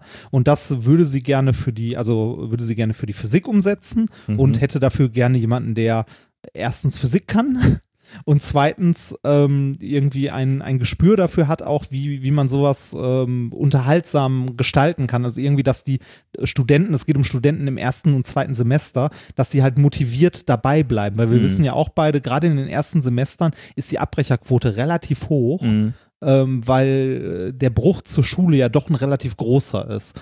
Und wenn man es dann irgendwie schafft, die Leute zu motivieren, durchgehend was zu machen und irgendwie motiviert dabei zu bleiben, ähm, sinkt natürlich die Abbrecherquote deutlich. Aber was Und- heißt das denn? Also sagen wir mal, ich komme da als erstes Semester dann rein. Ähm, ich höre dann keine klassische Vorlesung mehr in Physik. Ja, genau, das wäre Aber das Ziel. Wie, wird, wie würde das dann ablaufen? Also Ähm, das, das würde so ablaufen, dass das Semester, also äh, äh, an diesem Konzept arbeiten ja, ja, gerade, natürlich klar. Also wenn, du- wenn du jetzt sagen würdest, äh, es gibt noch nicht genug, um darüber zu reden, dann würde ich jetzt sagen, okay, dann erzählst du uns äh, in Also einem ich- halben ich- Jahr. Aber nur mal so, damit ich das- eine Vorstellung habe. Also ich, ich bin jetzt seit einer Woche da. ja, ne? ja, ja, Und, ja. äh, Alles unter Vorbehalt, aber Ja. Aber so, so grob, die grobe Idee ist so, so Grundzüge aus Scrum, äh, also aus, äh, das kommt ja aus der Softwareentwicklung, ähm, so, ne, agil, bla bla, aber äh, mal weg vom Bullshit-Bingo, sondern zur eigentlichen Idee. Äh, die eigentliche Idee ist es, ähm, die ähm, äh, keine klassische Vorlesung zu machen, wo der Dozent vorne steht und einfach nur den Stoff runterrattert und danach gibt es gibt's Aufgaben, die die Studenten zu Hause machen sollen, also Übungsgruppen, die dann beurteilt werden, so wie wir das hatten. Ne? Wir hatten ja Mhm, klassische ja. Vorlesung, dann hast du irgendwie deinen Übungszettel bekommen und den hast du, mit dem Übungszettel hast du dich irgendwie äh, ne, mit, mit Freunden hingesetzt und hast dir da zwei Tage den Kopf drüber zerbrochen und versucht, das irgendwie zu lösen, ne?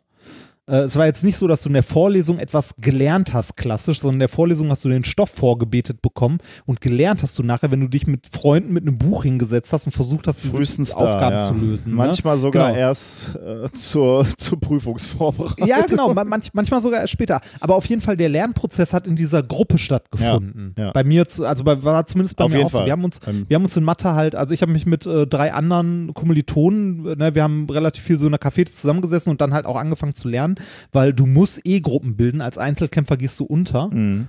Ähm, äh, wir haben dann irgendwann bei, bei einem unserer Kollegen zusammengesessen, haben da eine Tafel an die Wand geschraubt und haben da halt stundenlang über diese Mathezettel gebrütet. Ja, lustig. Ne? Ich, ich, wir hatten auch eine Tafel. Wir, da wurde an der Uni mal eine Tafel weggeschmissen. Haben wir gefragt, ob wir die mitnehmen dürfen. Dann haben wir die, also so eine Kreidetafel, ne? Dann haben wir die Ja, genau, genau. haben ja. die bei einem Kollegen aufgehangen, haben dann noch so eine Lichterkette drum aufgespannt und, und so einen alten Synthi da dran angeschlossen. Und immer wenn wir eine Aufgabe gelöst haben, haben wir eine Taste für so ein Autoplay auf dem Synthi gestartet. Wie geil. Dann lief dieses Lauflicht drumherum und es lief immer der gleiche Song ab.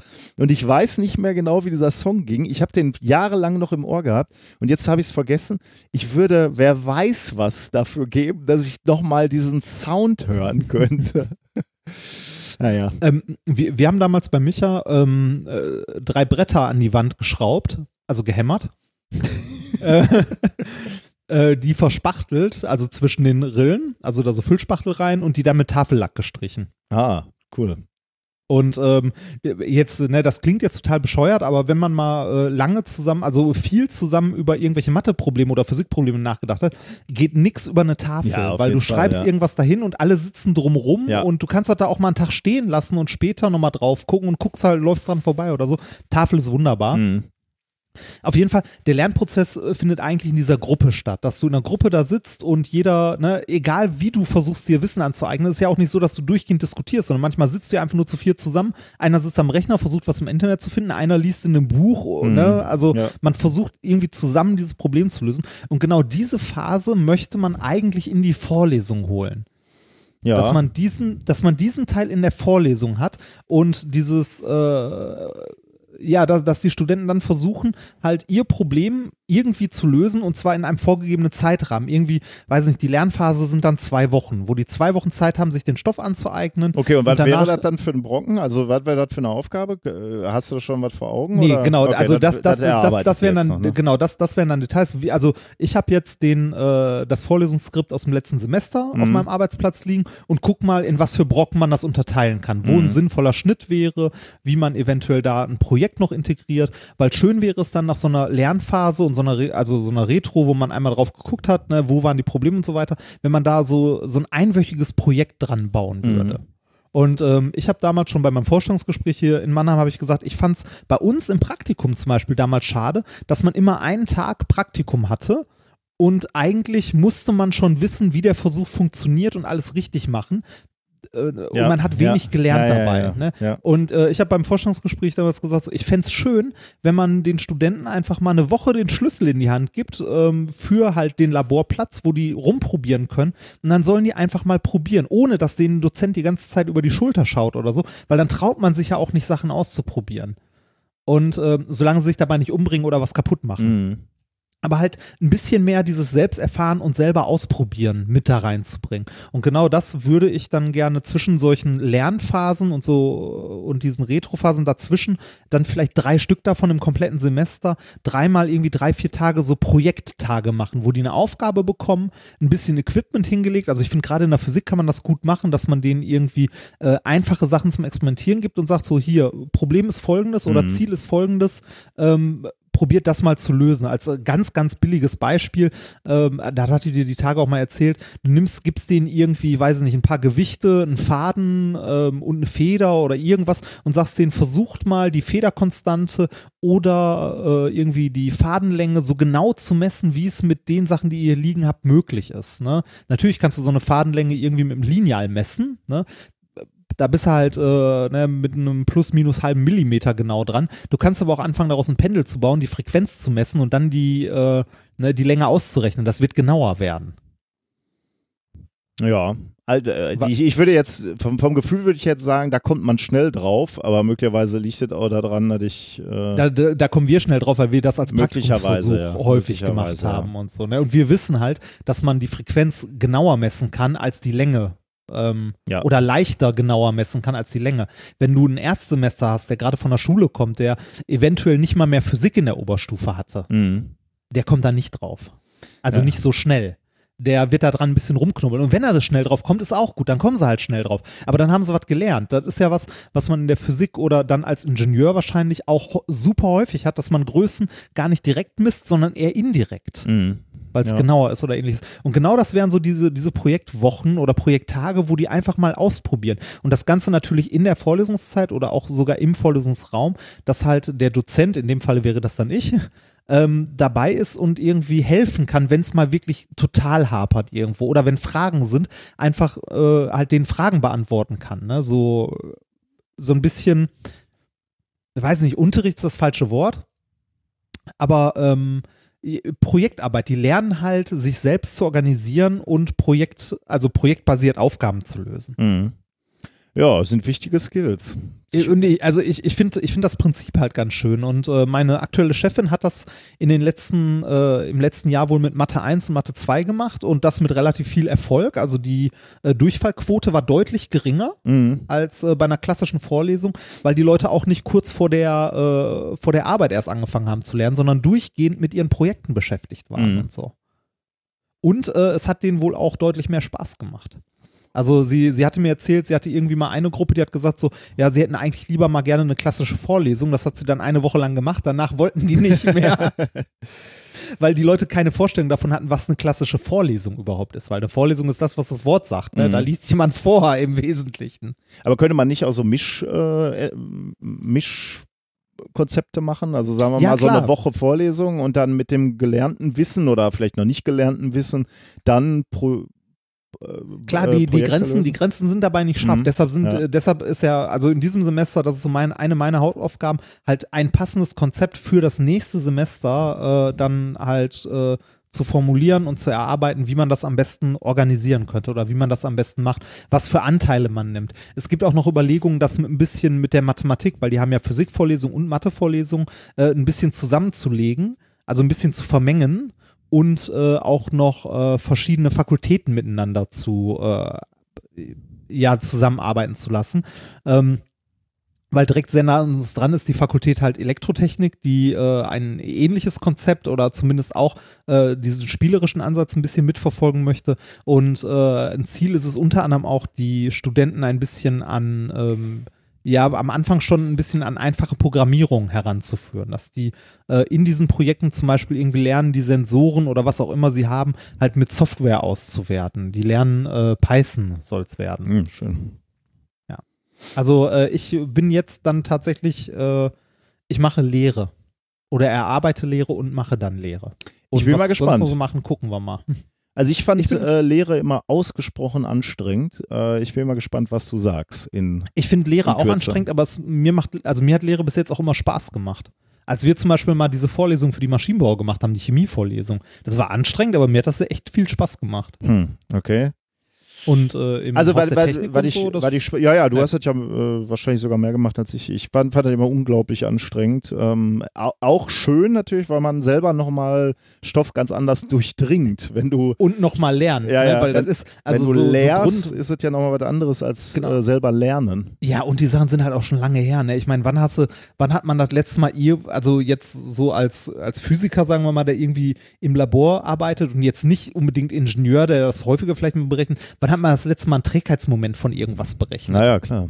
Das ist halt ewig her. Da musst du auch, also ne, das ist halt vier, fünf Jahre her, hast nicht mehr gemacht, dann musst du dir auch das Buch nehmen und dir das nochmal aneignen. Ja, klar. Also nochmal anlesen. Du kannst Ja. nicht aus, also aus dem Stegreif können wir die Sachen ja auch nicht. Ja. Also wenn mir jetzt jemand einen Mathezettel oder so aus dem zweiten Semester oder dritten Semester in die Hand drückt, die, ich kann den auch nicht lösen.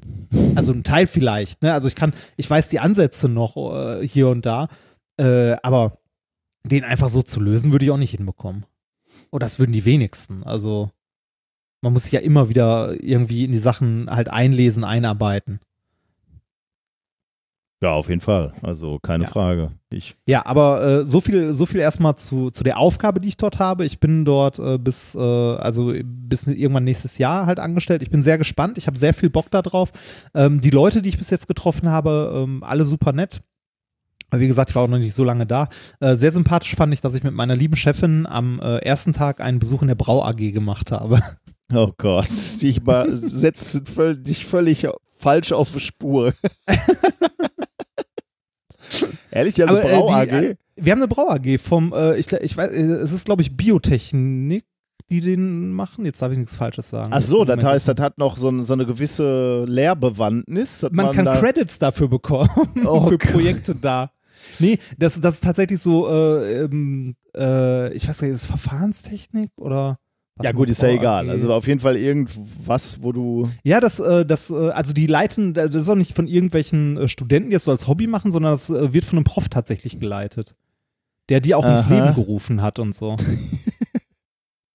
ja. Ja, cool. Also Ey, Ich, ich finde das, also ich finde das auch, auch nett. Also es gibt auf der, auf der Homepage der Brau AG der Hochschule Mannheim gibt es auch ähm, die Brauhistorie. Also welches Bier die gebraut haben, was da so drin war. Und, und wie war das äh, Bier, was du getrunken hast? ich habe, glaube ich, sechs Stück probiert. Sechs Stück an deinem ersten Arbeitstag? Wir waren sechs Leute und jeder hat immer so einen Schluck in den Becher bekommen. Also jeder hat am Ende ein Bier getrunken. Ne? Also es war wirklich eine, es war eine Bierverkostung. Äh, wir haben unter anderem, wir haben unter anderem, wir haben unter anderem das Bier für die Abschlussfeier, äh, war es, glaube ich, äh, probiert. Also die brauen dann auch ähm, für äh, also die brauen für Veranstaltungen äh, dann entsprechend äh, Festbier sozusagen. Du meine Güte, das heißt, sie haben so richtige große Braukessel, wo dann Ja, so- große so Mengen hund- auch hergestellt werden? Ja, so 140 Liter Dinger. Krass. Okay. Also so mehrere und und ja. wie wart jetzt oder hast du es, absichtlich es war nicht super. gesagt? Nee, die, die waren alle, die waren alle gut. Die waren Hm. alle richtig gut. Kann man, kannst du da mal hier. was abfüllen und mir mitbringen? Ich habe tatsächlich eine Flasche hier, die könnte ich dir mal mitbringen. Also die könnte ich dir am Wochenende mitbringen. Wir sehen, sehen uns ja am Donnerstag in Hamburg ja, richtig. und danach in Berlin. Ja, äh, soll ich dir die mitbringen? Dann können wir die zusammen trinken. Hätte ich mal Spaß dran. Ja, Also kann wenn ich, äh, kann ich sehr gerne machen. Also wenn, wenn man sich das, äh, das Brauequipment der Brau AG mal anguckt, das ist auch nicht irgendwie so, äh, so aus dem Hobbyversand, ähm, äh, wir haben irgendwie so einen Eimer, wo ein Deckel drauf ist, sondern das ist wirklich, das ist so, so, so mit Kleinflanschen und CF-Flanschen und so, so Edelstahltanks und so. Also ich, Ja. das ist wie eine Anlage, die man baut. Und äh, ich hatte mich mit dem, mit dem Prof halt unterhalten so ein bisschen und der erzählte so, ja, wir sind so, wir bewegen uns irgendwo zwischen dem Hobbybrauer, wenn wir Sachen bestellen, und der Brau der kleinen Brauerei. Ne? Also so der Hobbybrauer, der bestellt dann irgendwie so, äh, so ein Kilo Hopfen Mhm. oder so, ne? oder zwei Kilo Hopfen. Die Brauerei äh, bestellt direkt eine Tonne und wir sind so bei 100 Kilo. Hm. Also, ja, Krass.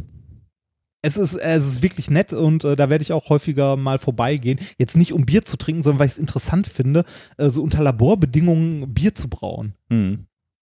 Und äh, das dann halt auch noch als Projekt, dass äh, die Studenten das tatsächlich als Projekt machen können und dabei was lernen. Da kannst du ja schon mal ein schönes Vakuumprojekt dann machen äh, mit deinen Ja, Studenten. Wenn die da die, die Reaktoren da zu, oder die man, ne? zusammenflanschen, äh, können sie Ja. gleich schon. Ja, äh, so viel zu meinem neuen Job. Äh, ich fühle mich aktuell sehr wohl, aber wie gesagt, ich bin ja auch noch nicht lange da. Ja, okay. Also ist schwer jetzt, äh, jetzt Ja, was ja, zu sagen, nein, aber ich, ich, aber ich fühle mich, äh, ich fühle mich sehr willkommen und ähm, Das ist doch schon mal ein ich, guter Start. Genau, und die Kollegen und Chefs und so sind auch alle sehr nett. Ähm, ja, dann sind wir fertig mit, äh, mit dem Teil, oder? Hast du noch was zu erzählen? Ja, nee, ist auch spät. Ja, gut, aber wir, wir haben auch noch viel äh, trotzdem noch, zum Glück. Ja, deshalb ja. Mach Ja. hinne. äh, Also, wir, äh, soll, äh, Kommentare zur letzten Sendung? Ja, habe ich ein paar. Möchte okay, ich- dann möchte ich ja. gerne was. Ähm, du hattest nicht nur in der letzten Sendung, sondern auch ähm, seitdem äh, auf der Tournee immer mal wieder bei den bei, bei, an gegebener Stelle hast du über Demeter gesprochen. Und äh, viele Leute, bist du noch da? Ja. Ah, du bist, warst kurz weg. Ja. Äh, und viele Leute waren ja äh, überrascht über das, was du da ähm, erzählt hast, über Demeter, weil, glaube ich, viele Leute ähm, äh, Demeter eher so als besseres Bioprodukt gesehen Ja, so, haben. so, was ja auch kein Wunder ist. Wie gesagt, das wird ja auch fast immer so Ja. beworben. Und da hast du sehr viel oder wir sehr viel Feedback äh, zu bekommen, dass Leute überrascht waren eben über die Art und Weise, wie Demeter äh, arbeitet. Blei Beisp beispielsweise Florian hat uns geschrieben, auch mich bewegt das Thema Demeter ganz schön. Seit einiger Zeit wollte ich eigentlich schon Mitglied werden bei Demeter e.V., weil ich sehr viel von nachhaltiger Landwirtschaft und einem bewussten Umgang mit Ressourcen und Lebensmitteln halte. Nachdem Reinhard das Thema bei AAA schon angerissen hatte, war ich echt perplex. Das Steiner-Zeugs war mir im Zusammenhang mit Demeter nicht geläufig und ja, man findet das auch erstmal gar nicht so leicht auf deren Seite. Doch eine Recherche in der Verbandsrichtlinie zeigt deutlich die verschwurbelte Weltanschauung. Beispiele, und dann ist ein Link dabei. Ich, ich weiß gar nicht, ob das eine E-Mail war von Florian oder ob er das unter das Blog geschrieben hat, aber ich mache erstmal weiter. Erstens, Demeter-Zertifizierung kann nur erfolgen, wenn man Kurse zur biodynamischen Erzeugung besucht. Quasi Gehirnwäsche als Voraussetzung. Zweitens, hier zitiere ich die Richtlinie, Abschnitt 7.3. Ein offener Austausch über die Präparate und die beobachteten Wirkungen sind Voraussetzungen. So helfen sich alle Beteiligten gegenseitig, diese oft sich im Verborgenen abspielenden Wirkungen der Präparate in die Wahrnehmung zu bringen. Im Verborgenen. Mhm. Drittens, wenn ein naher Verwandter, Eltern oder Kinder, einen konventionellen Hof bewirtschaftet, kann der eigene Hof kein Demeter-Zertifikat erhalten. Das ist geil, ne? Das ist so ein bisschen sektenmäßig, oder? ja, das so, ja, das, ne, oh, dein Vater, nee. mm, mm. Nun aber die Krönung, da der ESO-Quatsch sich natürlich von wissenschaftlichen Instituten seit über 80 Jahren nicht vernünftig bestätigen lässt, hat Demeter eben einen eigenen Verein gegründet, der sich jetzt mit wissenschaftlichen, in Anführungsstrichen, Methoden dem Thema nähern soll, nämlich die Webseite www.forschungsring.de. Und da bin ich jetzt wirklich vom Stuhl gekippt, denn scheinbar geben die ordentlich Geld für die Erforschung, in Anführungsstrichen, der Steinerschen Lehren aus. Ähm, und dann gibt es verschiedene Dokumente, die man da auf dieser We Webseite forschungsring.de findet. Äh, auch angeblich peer-reviewte. Publikationen, ja genau. Ähm, mein persönliches Fazit, grundsätzlich finde ich den Schwurbel zum Kotzen und dass dort Gelder in die Erforschung dieses Blödsinns fließen, ist echt unfassbar.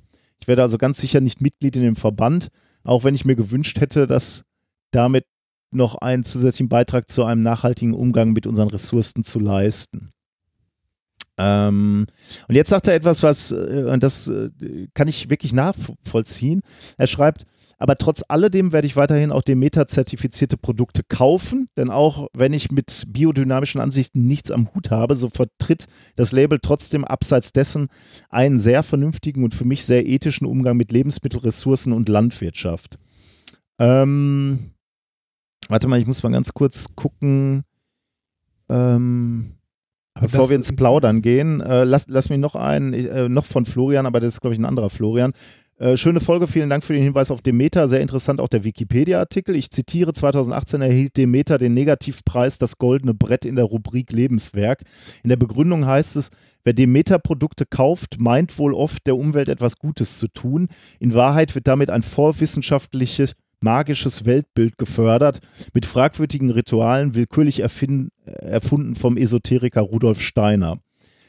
Und ähm, ja, genau. Äh, und äh, also äh, finde ich natürlich auch alles schrecklich. Äh, wer, wer hier mit, äh, ist da nicht irgendwie auch mit Kot gefüllte äh, Kuhhörner werden irgendwo im Feld vergraben und so. Also wirklich so ganz abstruse Sachen, die da gemacht werden. Aber ich kann von dem ersten Florian dieses, die, diesen Zwiespalt echt ganz gut nachvollziehen, weil man natürlich eigentlich als, als mündiger Bürger schon gerne in den Laden geht und gerne Bioprodukte kauft. Ne? Und jetzt Mhm. bin ich hin und her gerissen, wenn ich vor, in so einem Supermarkt stehe, dass ich sage so, äh, also nehme ich eher Demeter oder nehme ich eher konventionell, sagen wir jetzt normal hergestellte Lebensmittel, wo ja, die, die nicht bio sind, wenn ich keine Alternative habe. Sag mal so, gibt, gibt, es, gibt es ein Biosiegel, das äh, ähnlich hohe Standards hat und ohne Esoterik daherkommt? Ja, gibt's auch, ne? Ähm, wie heißt denn dieses andere nochmal? Aber die Meta, ja, man sollte eigentlich, ja, Bio im Prinzip, ne? Dieses klass ganz klassische Bio-Siegel. Äh, ich weiß ja, nicht, aber das, das hat, glaube ich, nicht so hohe, also Nee, so hoch Problem- nicht, nee, ja, genau, das ist das Problem. das ist das Problem. Das Siegel von Demeter hat, wenn man mal nur die vernünftigen Sachen sich anguckt, so Tierschutz, bla bla bla, äh, ne, gute, also wirklich gute, ähm, gute Richtlinien und so weiter. Das massive Problem ist nur dieser esoterische Ja. Unterbau. Der Und- ist halt, ähm, Und das geht eigentlich gar nicht, ne? Nee, das also das kann nicht. man nicht unterstützen eigentlich. Aber was ist mit der, aber, aber aber das ist ja schon, die Leute, die es trotzdem kaufen. Ja, es ist doch tragisch. Ich muss mich jetzt äh, entscheiden zwischen wissenschaftlichem Weltbild oder Ethik. Also ja. Ich, ich bin wirklich, schreibt mal in die Kommentare, wie man sich da verhalten soll. Ich bin wirklich im Moment verunsichert. Ich weiß wirklich nicht, also eigentlich will ich Demeter nicht kaufen. Steiner, Steiners Lehren kann ich wirklich nicht unterstützen eigentlich. Nee, nicht mal ansatzweise. Also, da ist ja alles dabei, von Rassismus bis Elfenglauben. Also, Aber wahrscheinlich äh, gibt's, ich hatte mal so ein paar Interviews gehört, auch von Bauern, die sagen, ja, sie wollen halt Bio produzieren und das ist der höchste Standard. Und den Rest, den Blödsinn machen sie halt mit, aber das ist denen eigentlich egal, das leben sie nicht. Aber das wäre natürlich jetzt Ja, auch das ein lamer genau, aber das ist Excuse. aber auch, das ist aber auch schlimm, ne? Sowas mitzumachen, aber nicht dran zu glauben, ist halt auch. Also, Isst, isst du die ganze Zeit im Podcast? nein, ich esse nicht die ganze Zeit, ich esse gelegentlich, weil ich heute nichts gegessen habe. Gar nichts. Die Mensa hatte zu, Wieso hatte die Mensa zu? weil Erstsemesterbegrüßung Ah. zu ist. Weil ich hatte heute exakt ein veganes Bratwürstchen. so, das ist mein Leben. Okay, ich wollte nur. Ja, ja. danke, Ich danke für die Kommentare zu Demeter. Ich äh, wollte nur meine, wollte, wollte nur auch äh, darstellen, dass ich auch äh, so ein bisschen verunsichert bin und ich ärgere mich auch als Kunde, dass man nicht einfach mal das Richtige tun kann oder das Also ich, ich ärgere ist. mich da auch sehr drüber. Also ich äh, möchte, ich möchte ja auch, wenn ich, wenn ich Produkte kaufe, auch möglichst äh, ne, Produkte, die nachhaltig produziert sind, äh, wo es den Tieren, wenn es denn tierische Produkte dabei sind, halbwegs gut geht äh, oder sehr gut geht. Aber ich möchte nicht, ich möchte nicht, äh, ich möchte nicht die, ich möchte kein esoterisches Weltbild und vor allem nicht so einen Steiner-Scheiß unterstützen. Mhm. Und ich möchte auch nicht, also der, selbst wenn da, selbst wenn da welche bei sind, die sagen, ja, nee, äh, glaube ich nicht dran, äh, ich mach das nur, um hier das Siegel zu bekommen, ne, dann äh, kann ich das trotzdem nicht, weil äh, ich kann das als Kunde nicht erkennen. Das geht Nee, nicht. klar, also, klar. Das, ne, es, auch wenn es viele sind oder so, das ist dann so, nee, das, ach, Ja, schwierig. Okay, lassen Ja. wir das erstmal. Also, keine, keine, kein Demeter, ja. Tendiere ich mal dazu. Aber trotzdem irgendwie ethisch kaufen. Mal gucken, wie mir das gelingt. So, und äh, jetzt, jetzt war noch ein äh, Kommentar, den fand ich auch noch äh, interessant zu Fahrradhelm. Ähm, ist, das ist ja immer eine, eine ganz harte Diskussion. Ne? da Äh, mal Fahrrad- mehrere zu bekommen. Ja, ne? ja, ganz, ganz viele. Aber ein, ein Aspekt fand ich für mich persönlich äh, neu. Also möglicherweise ist der überhaupt nicht neu, aber für mich war der neu und ich fand den interessant und den Gedanken habe ich mal mitgenommen, weil ich den ja spannend fand. Also Helm benutzen, Helm nicht benutzen, ganz, ganz verhärtete Fronten. Die einen sagen, mit Helm wird es nur noch schlimmer. Äh, Das ist ja beim letzten Mal auch so ein bisschen angeklungen, von wegen Risikobereitschaft und so. Andere sagen, ohne, also ohne Helm geht gar nicht, immer mit Helm viele, viele Argumente, egal, aber diesen, dieses eine Argument fand ich spannend. Also Till schreibt, natürlich ist es jedem selbst überlassen, welchen Helm er bei welcher Alltagstätigkeit trägt und mit welchen Anekdoten er das begründet. Genauso wie es jedem selbst überlassen ist, welche magische Steine er in welche Körperöffnung einführt. Aber ihr wisst selbst sehr gut, dass hier wie dort auch eine gesellschaftliche Dimension drinsteckt. Der ständige, jetzt kommt's, der ständige Verweis auf Helme im öffentlichen Diskurs ist eine der Methoden, das Fahrradfahren als eine besonders ungewöhnliche und gefährliche Art der Fortbewegung zu diffamieren. Es wird lieber zu unsinnigen individuellen Schutzmaßnahmen geraten, anstatt den Straßenverkehr so zu gestalten, dass die Risiken für alle Beteiligten möglichst minimiert werden. Und nein, damit meine ich nicht, Fahrradfahrer auf separate Wege zu verbannen, um sie dann an der nächsten Kreuzung überfahren zu lassen, sondern im Gegenteil, sie zurück auf die Straße zu holen, wo sie einerseits gesehen werden und andererseits wieder lernen, sich an Verkehrsregeln zu halten oder gleichermaßen die Geschwindigkeit und Führung des Verkehrs, Ampelschaltung etc. mehr auf sie aufzulegen und bestenfalls mittelfristig Autos aus dem Ballungszentrum, soweit es geht, herauszuhalten. Diesen Aspekt fand ich irgendwie ganz spannend, muss ich sagen. Ja, ich finde, ich fand den Aspekt ganz spannend, den Leute uns ja auch geschrieben haben, ähm, wie das denn aussieht mit Studien, ob denn mit Fahrradhelm, also mit, mit Helmfahren wirklich sicherer ist. Gibt es dazu eine Studie? Und? Äh, Ich kenne, also ich kenne keine, ich habe jetzt aber auch nicht großartig gesucht. Ähm, äh, das, das ist irgendwie was, was man so als offensichtlich äh, hingenommen hat, also ich zumindest, äh, was aber beim genauen drüber nachdenken tatsächlich eine berechtigte Frage ist. Ja. Find, also finde ich. Und äh, ja, also äh, wo, wo zieht man die Grenze? Also wann, äh, also hat er jetzt gerade in dem Kommentar auch gesagt, ne, bei welcher Alltagsbeschäftigung trägt man einen Helm und bei welcher nicht? Mhm. Also, ne, wenn ich auf dem Kinderspielplatz äh, spiele, trage ich dann einen Helm? Oder setzt man dem Kind dann einen Helm auf? Also ich habe, ja, äh, ja, also ich, ich habe Spielplätze gesehen, wo tatsächlich Verbotsschilder davor standen, dass man den Kindern keine Helme aufziehen darf. Ja, ja, weil, weil du dann irgendwo hängen bleibst und so, ne? Und das ist dann schlimmer, Mhm. als wenn er, äh, wenn er irgendwo vordürzt. Ey, Ich meine, man Ja. muss hier auch mal den Kopf stoßen dürfen. Also, Ja, ja, ja, ja. Das ist natürlich jetzt, wenn du mit, dem- mit dem Fahrrad überfahren wirst oder angefahren wirst, dann natürlich eine andere Geschichte. Ja, ja. Ne? Wahrscheinlich. Aber dann, also, dann ist natürlich auch wirklich genau das, was du gerade gesagt hast. Ne? Gibt es dazu Studien? Und jetzt erstmal Ja. grob die Studie, gibt es äh, Studien, die sagen, mit Helm ist besser, ohne Helm ist besser. Äh, aber natürlich auch, wo kommen eigentlich Verletzungen her? Ne? Und da kommen wir wieder zurück zum Kommentar von Till. Wenn es jetzt wirklich so ist, dass die Verletzungen immer dadurch kommen, dass, dass Fahrradfahrer mit äh, rücksichtslosen Autofahrern zusammenstoßen, nur mal angenommen, dann ähm, ist ja die Frage wirklich berechtigt. Muss man jetzt den Fahrradfahrer einpacken oder muss man die Autos verbannen?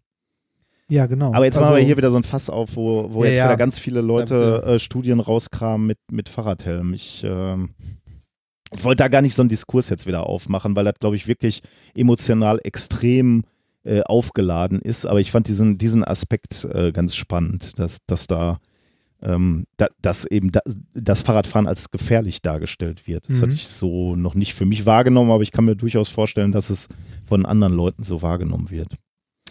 Okay, das waren eigentlich die Kommentare, die ich äh, rausgesucht hatte, die ich spannend Ja. fand. Also wir hatten ganz viele wieder, aber die Zeit Genau, war ich, zu ich, hatte mir auch das, ich hatte mir auch das zu den Fahrradhelmen notiert, weil äh, da äh, fand ich, sollte man nochmal kurz, also auch da sollte man nochmal drüber kurz Ja. sprechen und die Kommentare, also Kommentatoren zu Wort kommen lassen. So. Genau. Ähm, übrigens, ich hätte auch mal Lust auf Audiokommentare. Wenn ihr mal Lust habt, so tolle Kommentare per Audio-Kommentar zu schicken, einfach nur ins In ausreichender Audioqualität. Ja, das muss äh, ordentliche Qualität sein. Ich würde sagen, irgendwas unter zwei Minuten oder so bis zwei Minuten, also nicht ausufernd und zu lang, äh, aber einfach so ins Handy reingesprochen. Ähm, da reicht ja die Qualität. An uns geschickt. Ich sag mal, die ersten fünf Kommentare spiele ich un unkontrolliert. Oh Gott. Außer es sind politische Oh. Aussagen. Demeter ist gut und Aber wobei, wobei, ja doch, doch, die ersten fünf blind, die spielen wir einfach blind. die ersten fünf spielst du blind. Ja, spielen wir einfach blind. Machen wir einfach. Kann, es kann niemand kontrollieren, wer wirklich die ersten fünf waren. Schön. Nee, ähm, äh, also ja, schickt uns wirklich gerne mal Kommentare, ähm, also gerne auch mal Audiokommentare, aber wie gesagt, wichtig ist, die dürfen nicht zu lang sein, wie Niklas schon sagte, so zwei Minuten und so Gruß und Lob sehr, sehr gerne, freuen wir uns sehr drüber, aber in einer Extra-Datei. genau, ja, darum geht's nicht. Genau. Schön knackig, kurz. Elevator Pitch. Also zwei Minuten und äh, ja. Okay, machen Genau, wir. das, das, das heißt, der Kommentar fängt an mit, drücken Sie für mich bitte einmal die fünf. das,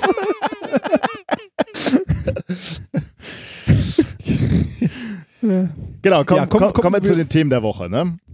ja, Äh, der, wir hatten ja schon angekündigt, dass es heute um den IG Nobelpreis geht, über den, um den Ig Nobelpreis. Deswegen brauchen wir eigentlich jetzt nicht alle Preise oder alle, alle Themen sozusagen äh, kurz vorzustellen, wie wir es sonst hier nee, müssen in wir der gar nicht. Rubrik Wir, machen. wir können mal sagen, es gibt zehn Stück.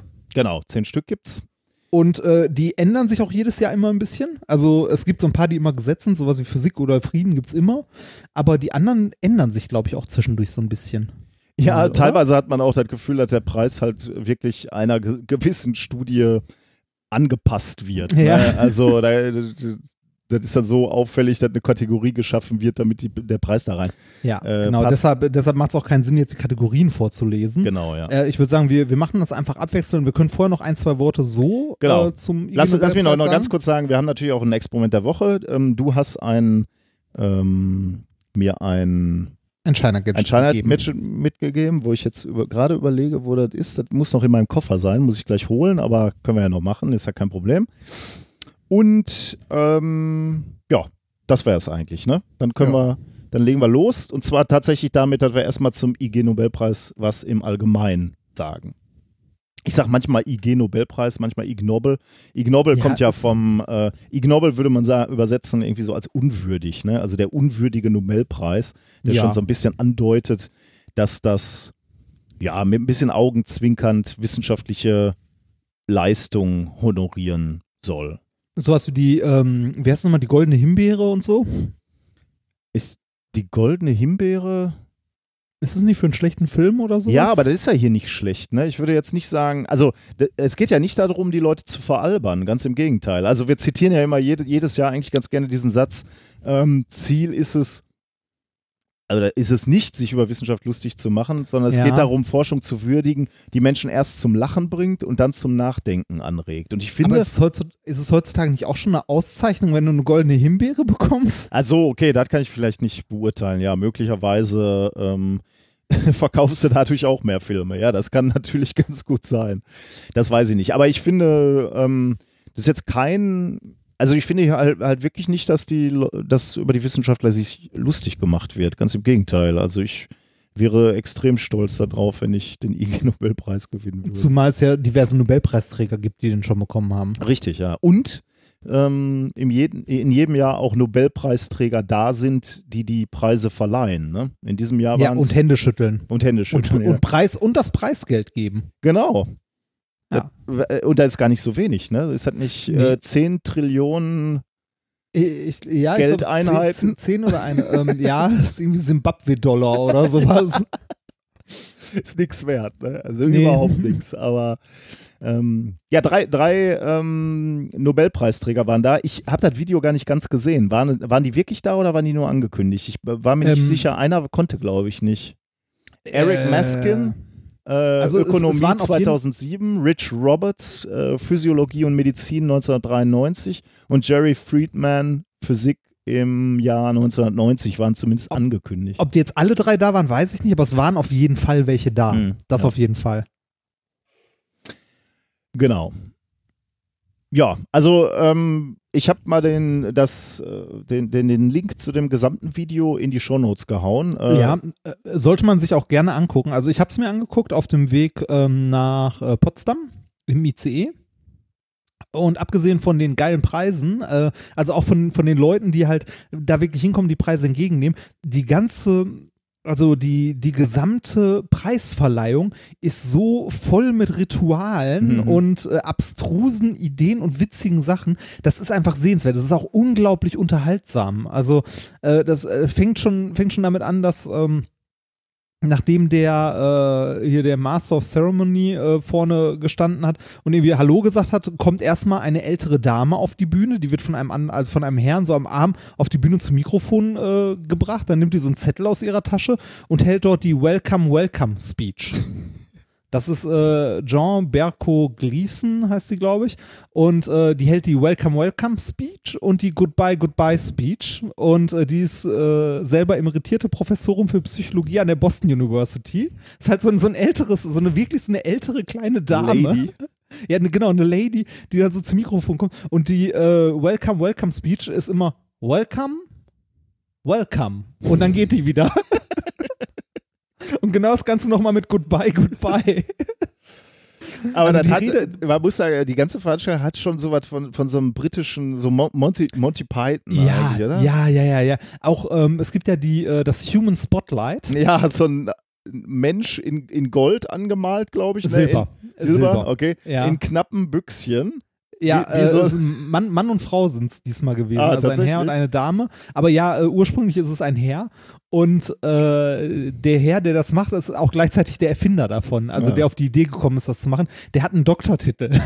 also die ganzen Leute, die da so richtig bescheuerte Sachen machen, das sind äh, zum Teil irgendwie hochdekorierte Wissenschaftler. Das ist auch cool. Aber die, aber die haben, die haben alle, die haben halt alle sehr viel Humor und die nehmen sich halt selber nicht so ernst und das ist unglaublich schön. Das Motto dieses Jahr war Habits, also Gewohnheiten. Wo, wobei dieses Motto ist auch immer so ein bisschen, äh, an, äh, für wen ist das Motto eigentlich? Für die Zuschauer oder für Ja, die genau, gesamte das- Veranstaltung? Ja, für, für, äh, also es ist für, für den Festakt ist es das Motto. Ähm, das äußert sich zum Beispiel dadurch, dass immer, wenn das Wort Habits fällt, in irgendeiner Rede oder so weiter, ruft das Publikum Habits hinterher. Dann äh, gibt es ja immer bei der Preisverleihung ein Musical mit dabei oder eine Oper, die, äh, also eine Oper, die traditionell aus äh, drei Akten, glaube ich, besteht, die immer so äh, irgendeine am Anfang, eine in der Mitte und eine ganz zum Ende. Und äh, dieses Mal war es äh, eine Geschichte, die erzählt wurde in der Oper und zwar ähm, äh, haben die einzelnen Darsteller haben äh, schlechte Angewohnheiten gespielt. Ne? Ja. Also so sowas wie Nasenpopel, ich bin das Nasenpopeln, ich bin der äh, am Hinternkratzer und so. Und äh, es war das Museum of Bad Habits, in dem die Story spielte. Oh Gott. Äh, Also also es ist wirklich witzig und auch äh, tatsächlich sehr professionell gesungen, also mit äh, ja, professionellen. auf jeden Fall. Äh, also es ist großartig. Man sollte sich diese Verleihung, die geht anderthalb Stunden, die kann man sich ruhig mal geben. Die ist wirklich witzig. Ich würde ja auch gerne einmal da sein in meinem Leben. Ja, Ne? ich auch, ich auch. Wir können mal eine Kickstarter-Kampagne. Nee, dafür ich, weiß, machen. ich will dafür nicht äh, irgendwie betteln oder so. so. Ich weiß auch nicht so richtig. Nee, wir können ja was dafür, wir können ja Ber- Live-Berichterstattung machen. Oder wir kriegen den irgendwann mal verliehen. Wir müssen nur irgendwas Ja, Schwachsinniges. das ist aber ich glaube, das ist, wird auch zunehmend schwer, ne? weil ich finde, ja, ich also die. Sa die Sachen, die jetzt hier wirklich ausgezeichnet worden sind, die sind, ähm, die sind zum Teil echt äh, auch wirklich gute Forschung. Ne? Also Ja, Äh, Ja, ja. Mein letztes Thema, insbesondere der Deutsche, der den ähm, Preis für äh, Psychologie bekommen hat, ähm, der hat einfach sein Leben lang in dem Gebiet geforscht. Also das ist jetzt nichts, ähm, das ist kein, kein niedrig hängende Frucht so, ne, die du mal eben abgreifen kannst. Ganz im Gegenteil. Und du brauchst halt auch echt noch ein witziges Thema. Äh, hast Ja. du, willst du noch im Allgemeinen was erzählen? Sonst gehen, kommen wir einfach mal zum Ähm, ersten Thema. Nee, nee, ich, ich würde sagen, also man, man sollte sich, man sollte sich das Video mal angucken. Also so ein paar Sachen haben sie, sind, glaube ich, auch mit der Zeit entstanden. Es gibt ja hier äh, das kleine Mädchen, äh, Miss äh, Ah ja, Sweetie immer- Pooh.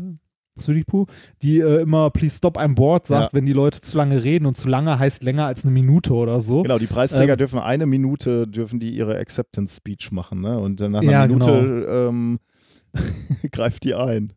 Ja. Oh, oh, es gibt, es gibt auch immer ähm, zwischendurch äh, so, so Kurzdarbietungen, wo jemand äh, in 25 Sekunden ein Thema voll und ganz erklären soll Mhm. und das danach in sieben Worten zusammenfasst. Äh, das, Das hat mal, ich weiß schön. nicht, vor einem Jahr oder vor zwei Jahren haben wir da auch mal Beispiele gespielt. Ich hatte Ja, das diesmal, stimmt, das stimmt. ich hatte mir die diesmal angehört, aber ich fand die, ja, Ja. die, diesmal nicht ganz so witzig. war okay. Also ähm, äh, mittlerweile, also ich weiß nicht, das hat vor zwei Jahren oder so das erste Mal, glaube ich, jemand gemacht für Miss Sweetie Pooh. Ähm, äh, die kommt ja nach vorne und äh, ne, ist dann sehr, sehr penetrant mit Mhm. ihrem Please Stop I'm Board und irgendjemand hat ihr mal ein Geschenk in die Hand gedrückt oder Geld und sie so wieder weggeschickt und äh, das haben dieses Jahr mehrere gemacht. Ja, mehrere gemacht. Ich habe Ähm, auch ein Beispiel rausge... Äh, hören wir uns gleich an. Da, Ah, okay, ähm, also äh, das mit der Handpuppe oder? Nee.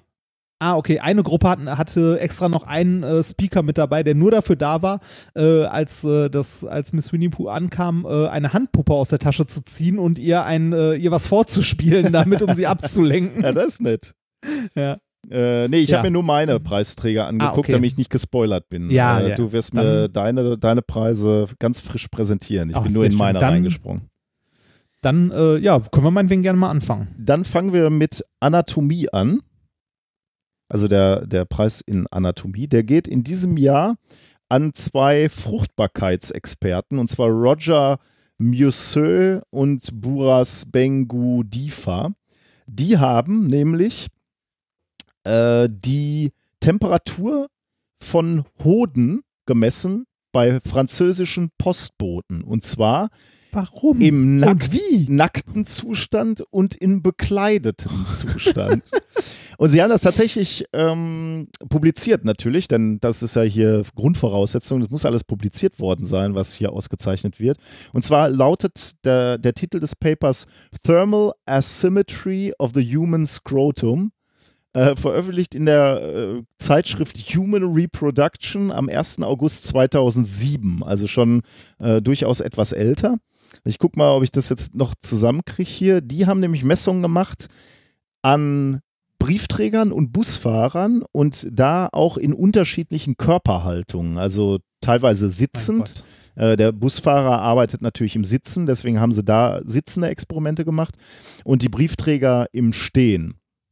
Wie haben sie das gemacht? Sie haben Thermometer befestigt an den Hoden der Postangestellten zunächst und haben dann tatsächlich über den ganzen ja, ich weiß gar nicht, ob über den ganzen äh, Tag haben sie, glaube ich, nicht gemessen, aber für eine gewisse Zeit haben sie dann ge ge gemessen. Die Stichprobe waren irgendwie elf Postangestellte.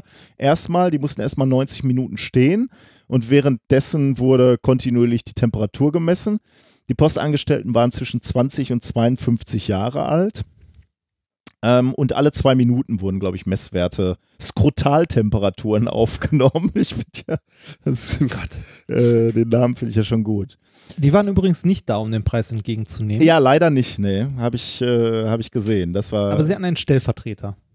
Äh, sie haben äh, irgendwie einen Postboten dahin Ein, geschickt, ne? äh, ein Postbeamter von der amerikanischen Post war da. Aber der sah so ein bisschen aus, als hat er so recht gar nicht verstanden, worum es geht, oder? ja, so ein bisschen. Der wirkte so ein bisschen durcheinander, aber ja, war trotzdem witzig. Ich war mir nicht sicher, ob der weiß, wofür der da abgestellt wurde. Er stand da auch schweigend die ganze Zeit, glaube ich, ne?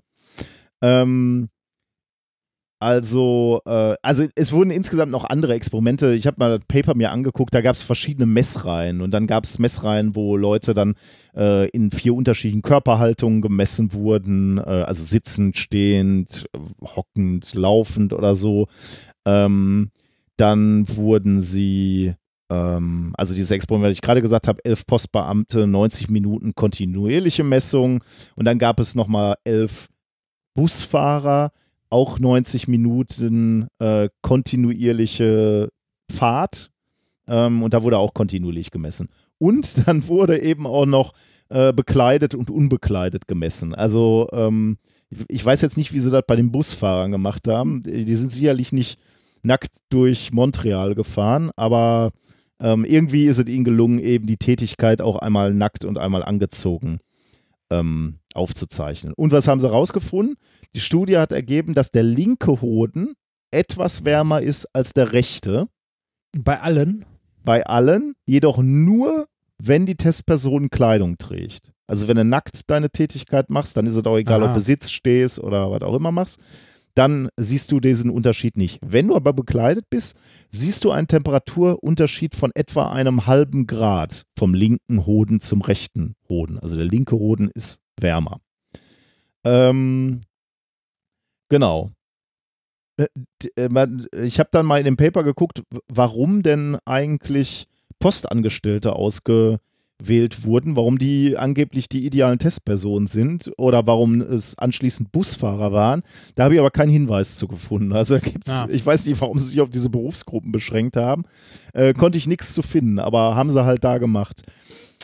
Warum ist es jetzt wichtig oder warum kann es wichtig sein? Oder ja, warum hat diese Forschung Bedeutung? Die Skrotaltemperaturforscher sagen, äh, dass die Hodentemperatur natürlich Auswirkungen auf die Fruchtbarkeit eines Mannes haben kann und dass es ja von der, von der Temperatur abhängt, ähm, wie hoch deine Spermienzahl ist oder wie geschädigt deine Spermien sein können. Das heißt, die Temperatur, also sich überhaupt mal Gedanken zu machen, wie beeinflusst Kleidung oder wie be beeinflusst Sitz oder Körper, Körperhaltung im Allgemeinen die Temperatur deiner Hoden, macht in gewisser Weise Sinn, würde ich mal sagen. Ja, aber das hängt doch auch stark davon ab, was man für, für Shorts trägt, oder? Da, Also was für Hosen man trägt. Ja, das ist wahrscheinlich eine Anschlussstudie. Das wurde jetzt hier in dieser Studie nicht untersucht. Da kann ich dir Ah. leider nichts zu sagen. Aber möglicherweise ja. Also möglicherweise äh, macht das einen Unterschied. Aber hier in diesem Paper war dazu nichts, äh, da wurde nicht mal unterschieden, was die jetzt äh, anhatten. Also da äh, stand immer nur Kleidung oder keine Kleidung. Okay. Aber die, die Ergebnisse waren eindeutig. Also wenn du dir da die, ähm, die Studie anguckst, da ist wirklich immer dieses halbe Grad, das ist schon ganz beeindruckend. Okay, krass.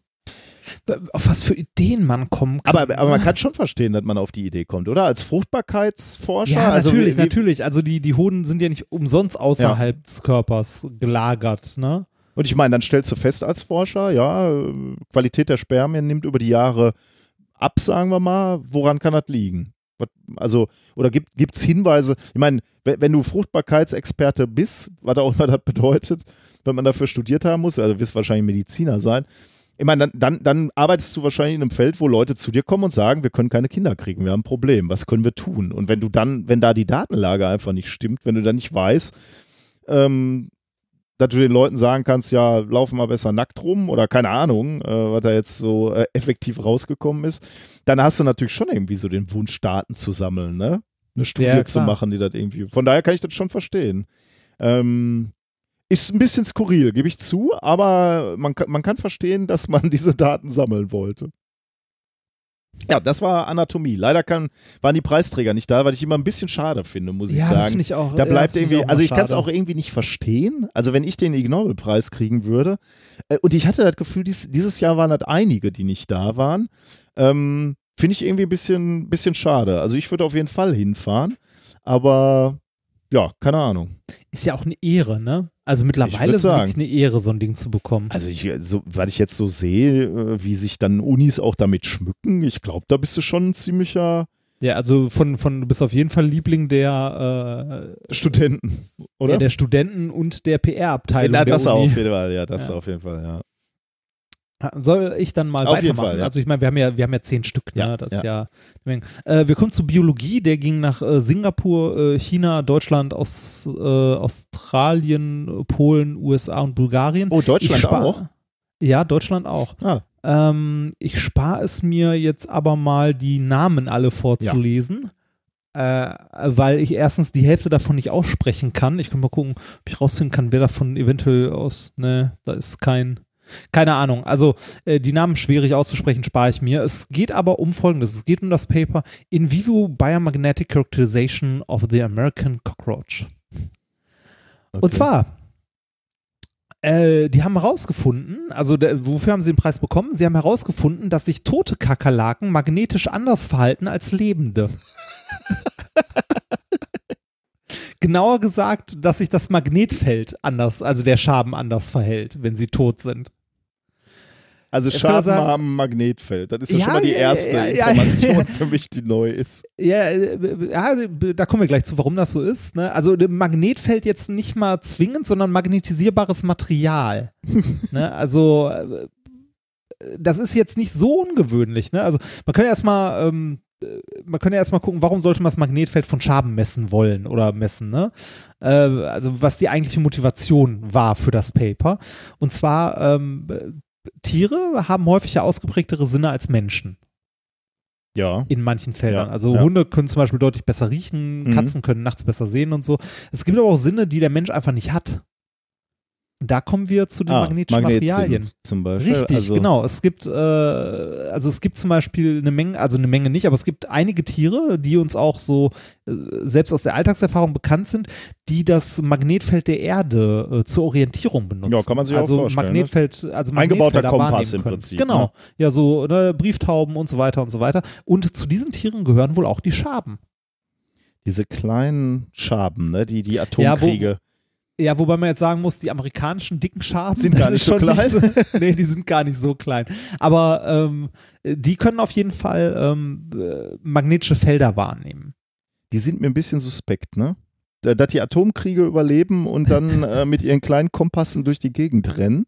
Ja, das ist, das ist schon, schon komisch ein bisschen. Aber äh, also ich finde find überhaupt, äh, ich finde diese, also ich bin ja so Insekten und so ein Zeug und so, da bin ich raus. Das finde ich ganz. Boah. Würdest du auch nicht essen, Ähm, ne? Nee, auf keinen Fall. Auf gar keinen Fall. Da bin ich komplett raus. Da ekle ich mich so hart vor, das geht nicht. Aber es, es gibt, ne, äh, das ist in der Tierwelt jetzt nicht ganz so ungewöhnlich. Ne? Wir, wir hatten ja auch mal einen anderen IG-Nobelpreis, äh, Hunde, die sich beim, der ging ja sogar an, Ja, an unsere Deutsche. Uni. Äh, genau, Ge- Uni Duisburg-Essen, ja. Genau, Hunde, die sich beim Kacken am Magnetfeld der Erde ausrichten, Ja. also orientieren. Also auch Hunde können Magnetfelder wahrnehmen. Und meist ist es so, dass die Tiere, die in der Lage sind, Magnetfelder wahrzunehmen, irgendeine Art von Sinnesorgan dafür haben. Ja, müssen sie ja, oder nicht? Ja, ja, ja, genau, müssen sie ja. Das ist nicht, dass sie es mit irgendeinem anderen Organ noch äh, zusätzlich wahrnehmen, sondern das ist ein so, für diesen? Sinn Okay. eigenes Mhm. Organ. Ja. Ne, das, ähm, und äh, da muss ja in irgendeiner Form muss da ja magnetisierbares Material drin sein, ne? Mhm. weil das Magnetfeld der Erde, Erde muss ja mit irgendwas interagieren. Ja. Und genau das hat man dann auch beim Schaben, äh, bei Schaben.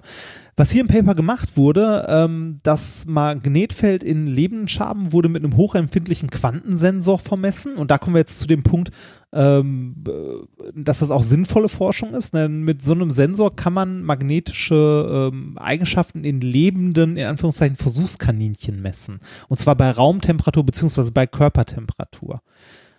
Also man kann äh, eine lebende Schabe nehmen und von der das Magnetfeld vermessen. Das ist erstens eine schwierige Messung, zweitens lernt man noch etwas über, also über die Schabe an sich. Was, Also was, so eine, ja. was, was, Ja? also ist halt irgendwie so ortsaufgelöst auch? Also kann man dann gucken, wo in der Schave? ja, ja, ja, genau, das ist ortsaufgelöst. Also man kann, Okay, man kann mhm. äh, das Magnetfeld der Schabe tatsächlich vermessen und man äh, gewinnt neue Erkenntnisse über halt äh, darüber, wie die Schabe das nutzt. Es gibt nämlich ähm, Verhaltensexperimente mit Schaben, wo man sie in Magnetfelder setzt und das Magnetfeld ändert und guckt, wie die darauf reagiert. Also solche Studien gibt es. Mhm. Man möchte aber eigentlich rausfinden, wie sich die Schabe in dem Magnetfeld orientiert. Und dafür haben die Forscher jetzt in diesem Paper halt das Magnetfeld von Schaben vermessen, also mit so einem hochempfindlichen Quantensensor. Und äh, haben dafür äh, Folgendes gemacht: Die haben eine, also haben eine Schabe genommen, haben die in ein starkes Magnetfeld gebracht, also, sta also haben die Schabe magnetisiert, fies gesagt, und äh, dann mal geguckt, wie schnell das Magnetfeld der Schabe wieder abnimmt. Um Gottes Willen. Also das heißt ja, aber die haben irgendwas in ihrem Körper, was man magnetisieren kann. Ich meine, das, Ja. auch das ist ja schon mal Ja. eine Aussage. Da muss man ja erstmal. Also ich meine, ich mein, aber das brauchen sie ja, weil irgendwie müssen sie ja das Magnetfeld wahrnehmen. Das muss ja irgendwie interagieren. Du brauchst ja irgendeine Art von magnetisierbarem Material oder irgendwas, was auf Magneti also auf ein magnetisches Feld reagieren kann. Aber ja, die haben genug Okay. davon, als dass man eine Schabe magnetisieren kann. Hm. Also hätte ja auch sein können, sagen wir mal, ich hätte wirklich so, so ein Äquivalent wie so ein Kompass, ne? Also irgendwas, was auch Ja. schon einen magnetischen äh, Pol hat. Und der bewegt sich nur oder so. Das wäre natürlich die Frage, wie du das realisierst in so einem Körper, aber ähm, dann müsstest Aber du ja nichts neu magnetisieren.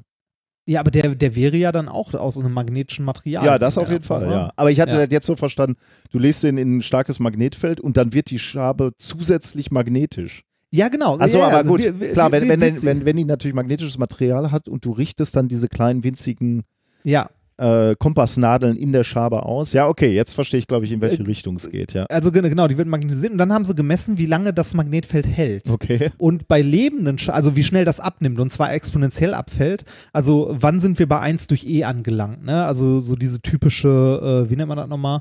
Nicht Halbwerts oder doch? Doch, ja. nee, Halbwertszeit ist Hälfte. Achso, eins, okay. Okay. Also der, der, der exponentielle Abfall, Ja, also bis es ja. einmal ab, also abgeklungen ist sozusagen.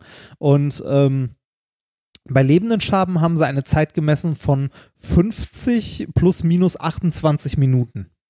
Okay. Also großer Fehler, aber 50 Ja, Minuten gut. ist halt schon lang, ne? Und bei Toten? Äh, und bei Totenschaben äh, Länger. 7 47,5 plus minus 28,9 Stunden.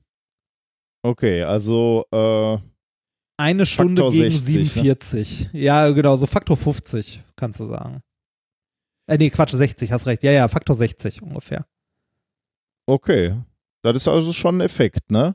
Das, das heißt, das lebende Tier kann irgendwie aktiv sich entmagnetisieren? Ja, äh, ja, nein, also dadurch, dass äh, im äh, das, also dadurch, dass das Material in der in der lebenden Zelle sich ja irgendwie bewegt durch jetzt, ich weiß nicht, Blutfluss, vielleicht das Mhm. falsche Wort, aber okay. ähm, dadurch, dass sich ähm, die Die Stoff wechselt irgendwie. Irgendwas passiert Genau, da. Stoff wechselt vor sich hin, genau, und irgendwas passiert da und dadurch ähm, äh, ja, äh, schwächt sich das Magnetfeld wieder ab. Ein Grund, also der Grund, den die hier geschrieben haben, warum das in der toten Schabe hält und in der lebenden schneller weg ist, ist wahrscheinlich die Viskosität des, Mat also die Viskosität des Körpermaterials des Inneren. Mhm. Das bei einer toten Schabe wohl anders ist als bei einer lebenden. Ja, gut, kann man sich vorstellen. Wie, wie Ja. äh, lange waren die denn tot? Stand das da irgendwie? Äh, mussten Nee, das stand, nee, das stand da nicht. Tot ist tot. Ist auch, äh, also ist auch egal. Das ist auch nicht, wenn die, wenn die eine Woche liegen bleiben, sind die immer noch super magnetisierbar. Ja, ich äh, hätte eher du gedacht, meinst, ah, okay. also Ja, ich ich, könnte mir halt vorstellen, dass die irgendwie austrocknen, ne? Und das ist der Vorgang, der nötig ist, wenn du über Viskosität sprichst. Ja, das kann sein. Das, das weiß ich nicht. Oder dass irgendein chemischer Prozess halt Oder stoppt so, oder ja. in Gang gesetzt Ja, ja, wird. genau. Ne? Ja, das weiß ich leider nicht. Äh, was sie, äh, sie haben, sie haben das Magnetfeld aber sehr, also die Magnetisierbarkeit oder das magnetische Material, die Eigenschaften dieses magnetischen Materials in der Schabe haben sie g- ein bisschen genauer noch untersucht. Sie haben an einer Schabe dann noch eine Hysterese-Kurve-Messung vorgenommen.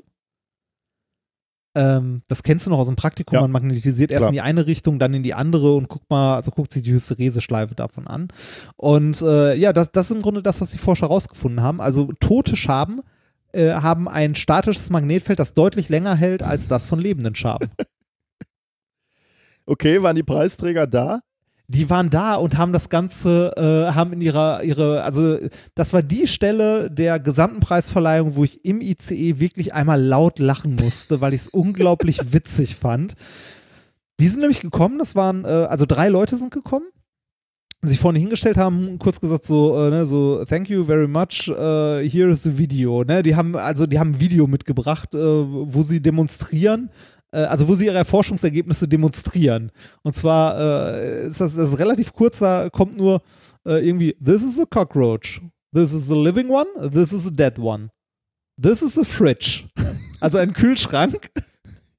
Und dann nehmen die die Tote, halten die an den Kühlschrank dran und meinen so, it makes click, lassen die los und dann hängt die am Kühlschrank, weil sie halt magnetisch ist. War, ist das, war das gefaked oder? Nein, das war echt. Das war echt. Wenn ich eine tote Schabe finde, aber das sind so große Öschis, ne? Die finde ich nicht. Ja, die, hier, die ne? sind schon ein bisschen, die sind schon ein bisschen größer. Dann ja. kann ich die an meinen Kühlschrank kleben. ja, du musst die halt vorher magnetisieren, ne? Also einmal Ach ein so, starkes ja. Magnetfeld hängen. Und äh, das Ganze halt mit einer Totenschabe gemacht, mit einer lebenden. Und die haben dann äh, Die Lebende ist dann runtergeflogen. Genau, die Lebende ist dann runtergefallen. Dann irgendwie so, sagten sie, also zusammengefasst sowas wie Dead Cockroach, Click. Living Cockroach, no Click. Es ist wirklich, wirklich witzig gewesen. Ob das ein Markt ist für Kühlschrankmagnete, aber die, die entmagnetisieren sich auch wieder, ne? Hast du gesagt? Ja, ja, ja, dauert halt nur lange, ne? Also Ja, dauert auch ein paar nicht- Tage. Ja, gut, aber Kühlschrankmagnet hättest du ja gerne etwas länger, ne? Als Ja, richtig, richtig. Aber alleine auf die Idee kommen, die an einen Kühlschrank zu heften, finde ich schon witzig. Ach, Okay, das ist geil. Und dieses Video Ja. hatten die jetzt nur dafür vorbereitet für den. ja, das war genau, das war nur dafür gemacht, das Video. so einer der Laborkühlschränke war es, glaube ich, sogar, wo die so dran gekle also so dran geklackt haben. sehr lustig. Ja. Ja, das finden jetzt alle lustig und ist voll okay, ne? Stell mir mal vor, das wären keine Schaben, sondern Hundewelpen. Follow-up-Experiment. Ja. Hundewelpen lassen sich, tote Hundewelpen lassen sich magnetisieren. Ja, das, äh, das war der, I, also der Ig Nobel-Preis in Biologie. Ich finde ihn großartig. Das ist schon mal gut, ja. ja. Okay. Gut, dann kommen wir zum Preis in der Kategorie Chemie. Das geht an. Chemie ist gut eigentlich, wenn du gleich weißt, worum es da geht. Ähm, es geht, äh, oder der Preis geht an fünf japanische Forscher, die 1995 herausgefunden haben, wie viel Spucke fünfjährige Kinder pro Tag produzieren. Und zwar haben sie herausgefunden, dass fünfjährige Kinder pro Tag etwa einen halben Liter Spucke produzieren. Und das haben sie veröffentlicht unter dem Titel Estimation of the Total Saliva Volume Produced per Day in Five-Year-Old Children. Ähm, veröffentlicht in dem Journal Archives of Oral Biology, Volume 40, Issue 8 im August 1995. Ein kurzes Paper, Das ist, schon, das ist aber schon alt, ne? Ist alt, ja. Ähm, hatte auch eine gewisse Konsequenz, äh, die sage ich dir gleich. Ähm, hat nur zwei Seiten, das Paper. Kann man also mal Hm. ähm, ganz schnell ähm, sich anschauen. Ja, haben wir auch verlinkt. Der Studienleiter war auch da, Shiguru Watanabe, und er war nicht alleine da. Er hat äh, drei seiner Söhne mitgebracht. Und ähm, das Besondere ist, dass die drei Söhne äh, ebenfalls Versuchskaninchen waren damals. Äh, also 95, muss ich mal, das ist 25 Jahre her, ne? Etwa 25 Jahre. Vor fünf, und die Studie war sogar noch ein bisschen älter. Ich habe irgendwo in einem Artikel gelesen, dass die Studie 35 Jahre alt ist. Also das, ähm, ich, ich weiß nicht, ob das ein Rechtschreibfehler war, aber irgendwie zwischen 25 und 30 Jahre, denke ich, äh, kommt das schon ganz gut hin. Und die Söhne waren, wie gesagt, auch erwachsen ne? und waren schon, schon gereift. Denn es waren insgesamt in dieser Studie ähm, hat äh, Watanabe 15 Jungs und 15 Mädchen untersucht, sage ich jetzt mal. Und äh, jetzt kann man sich überlegen, ne, wie bestimmt man überhaupt, wie viel Spucke so ein Kind produziert? Also du kannst ihm ja nicht über Tage äh, Ein Eimer unter den, den. Eimer und, und einfach rauslaufen lassen.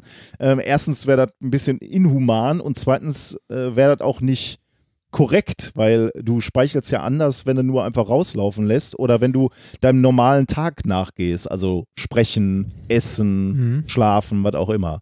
Und deswegen hat er als allererstes Mal diese 15 Mädchen und 15 Jungs genommen und hat sie gebeten, ähm, zwei Tage lang genau aufzuzeigen, äh, aufzuzeichnen, was sie am Tag machen. Also genau aufzuzeichnen, wann sind sie wach, wann essen sie eine Mahlzeit, wann essen sie kleinere Snacks oder Süßigkeiten, wann schlafen sie, wie viel sprechen sie, so was. Also alles aufzeichnen, um schon mal ein Gefühl dafür zu haben, wie, wie, wie viel unterschiedliche Mundaktivitäten führen diese äh, Kinder durch.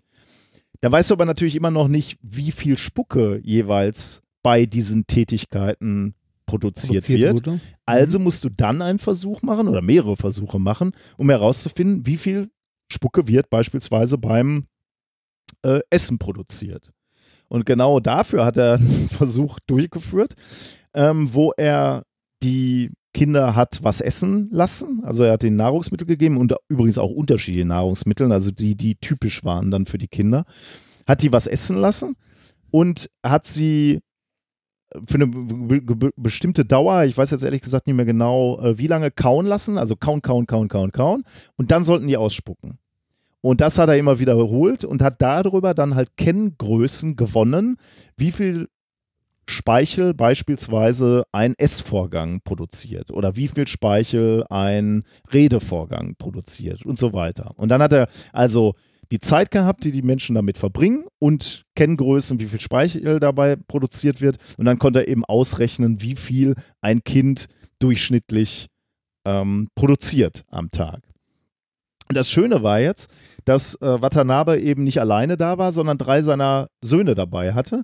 Und die hat er dann in seiner Dankesrede sogar gebeten, dieses, diesen Versuch fortzuführen. Also nach 35 Jahren oder 25 Jahren äh, hat er die nochmal kauen lassen und hat die nochmal äh, speicheln lassen, ausspucken lassen.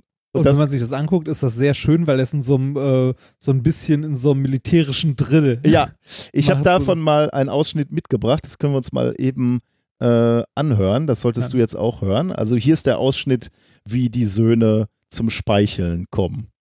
They are my sons, who are uh, my subject for 35 years ago from Japan.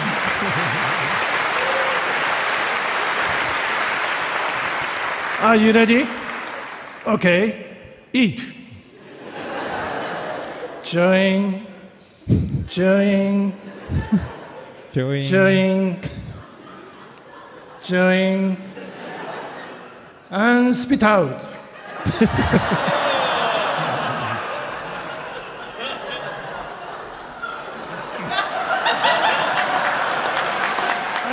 I made that again. Oh, I'm bored.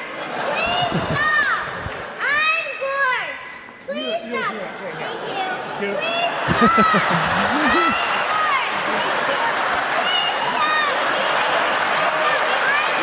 Thank you. Please stop. please, please, my. Please stop. Please. okay, thank you, thank you. Stop. Okay, I stop, I stop, I stop. Please stop. I'm bored. Please stop. Okay, das war der Ausschnitt.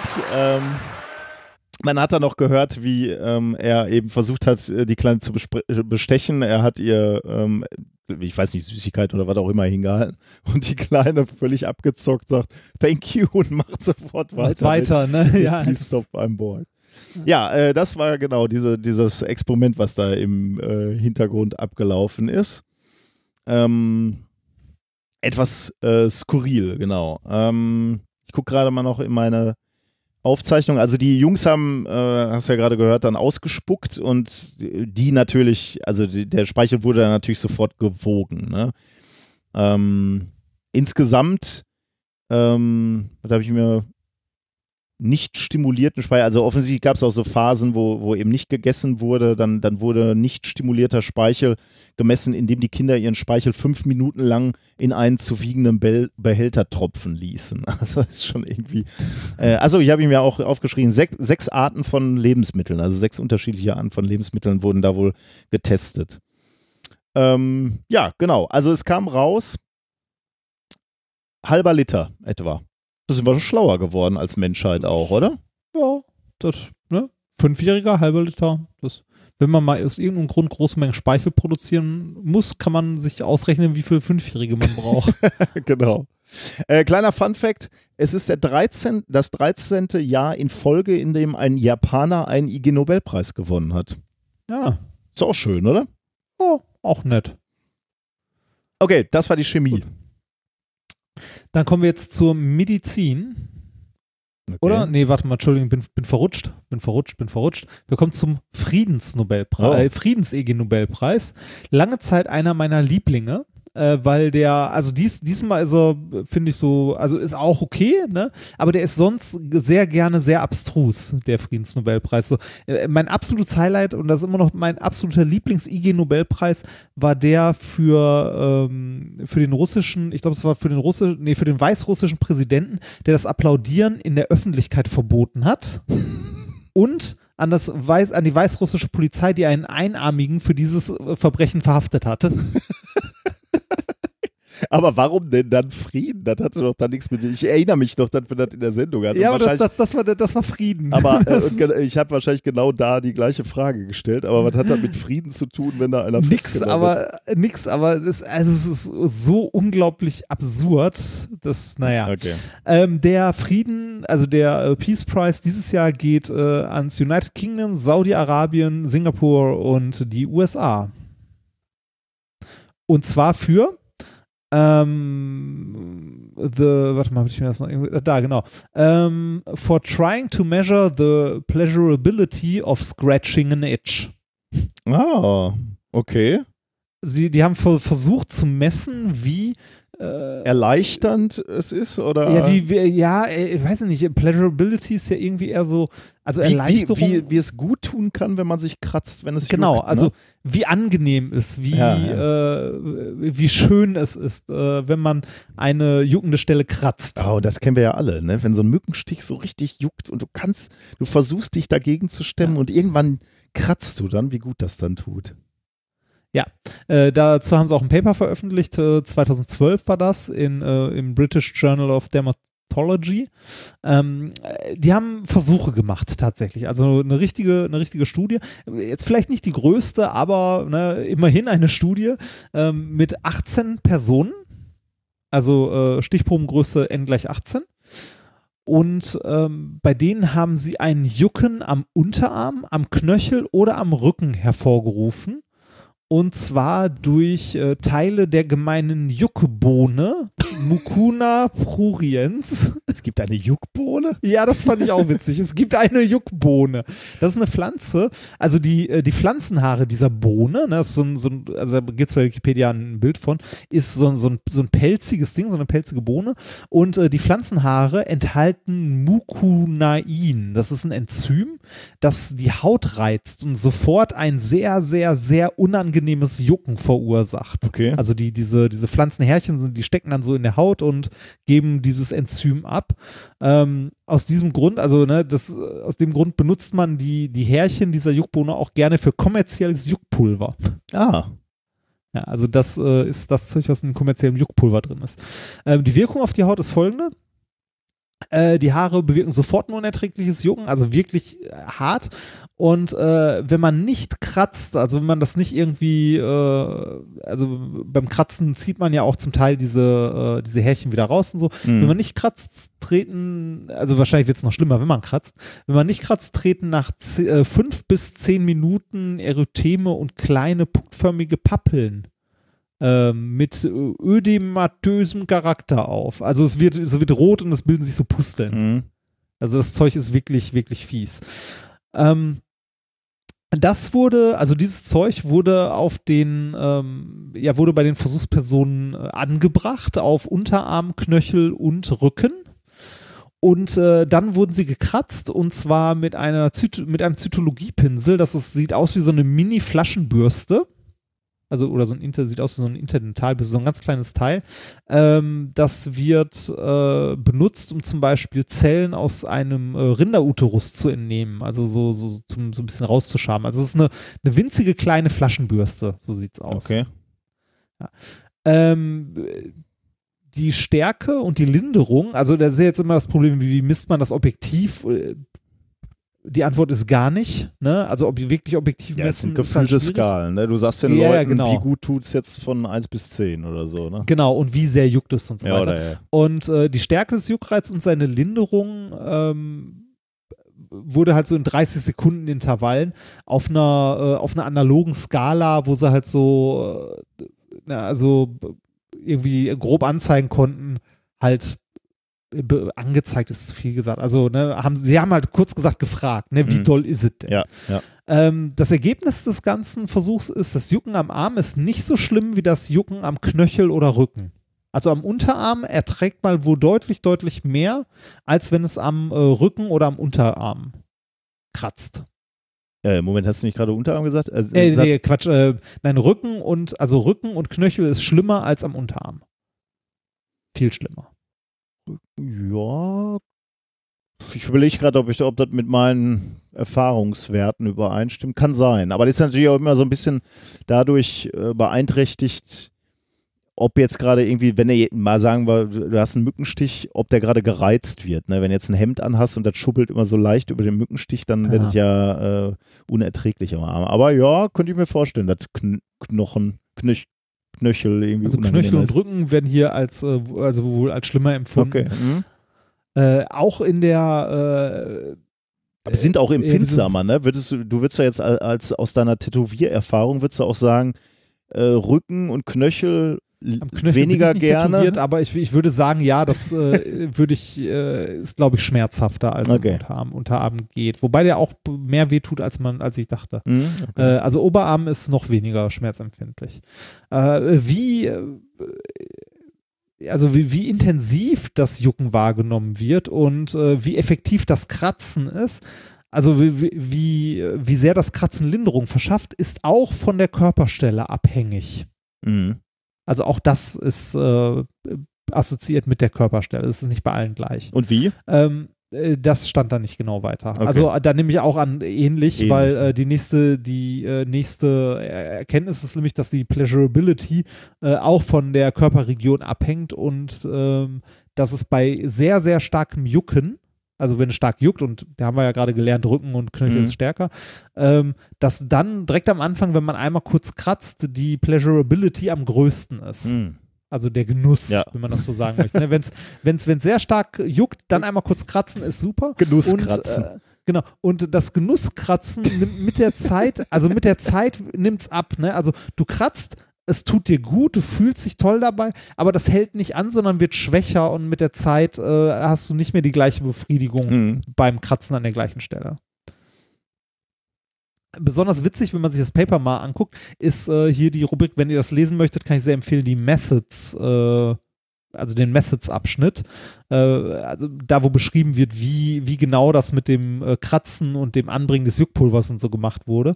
Da wird nämlich genau beschrieben, wie diese Härchen, also dieses Juckpulver, äh, mit kreisenden Bewegungen äh, von durchführenden Personen eingerieben wird auf der Haut. Ne? Und äh, sowohl das Einreiben als auch das Kratzen mit welchem Druck und so weiter, wurde von den Personen vorher geübt, damit die das möglichst gleichmäßig, machen. Ja, gut, genau. klar. Muss Damit ja das, nicht, damit das nicht variiert. Und äh, später, das ist vielleicht was, was man, was man sich merken kann, wenn man selber mal irgendwie so ein Zeug, irgendwas Juckendes auf der Haut hat. Ähm, das sind ja in diesem Fall diese Mini-Härchen, die halt in der Haut stecken, die man so auch nicht rauskommt. Die haben das äh, später mit Scotch-Tape entfernt. Ah, Also da, wo es eingerieben war, haben ja. sie genau Scotch-Tape drauf abgerissen, dann sind zwar alle Härchen und so mit weg, mhm. aber äh, die, äh, die juckenden Härchen sind dann auch aus der Haut raus. ah, gute Idee. Ja. Da kann man noch was mitnehmen hier heute. Ja, das war der, das war der Friedens-IG-Nobelpreis. Dann machen wir als nächstes und als letztes vor der, vor der Pause quasi, machen wir den Preis für die Ingenieurswissenschaften. Ähm, das ist auch ein bisschen skurril. Leider war auch der Mensch nicht da, der den Ah, Preis bekommen schade. hat.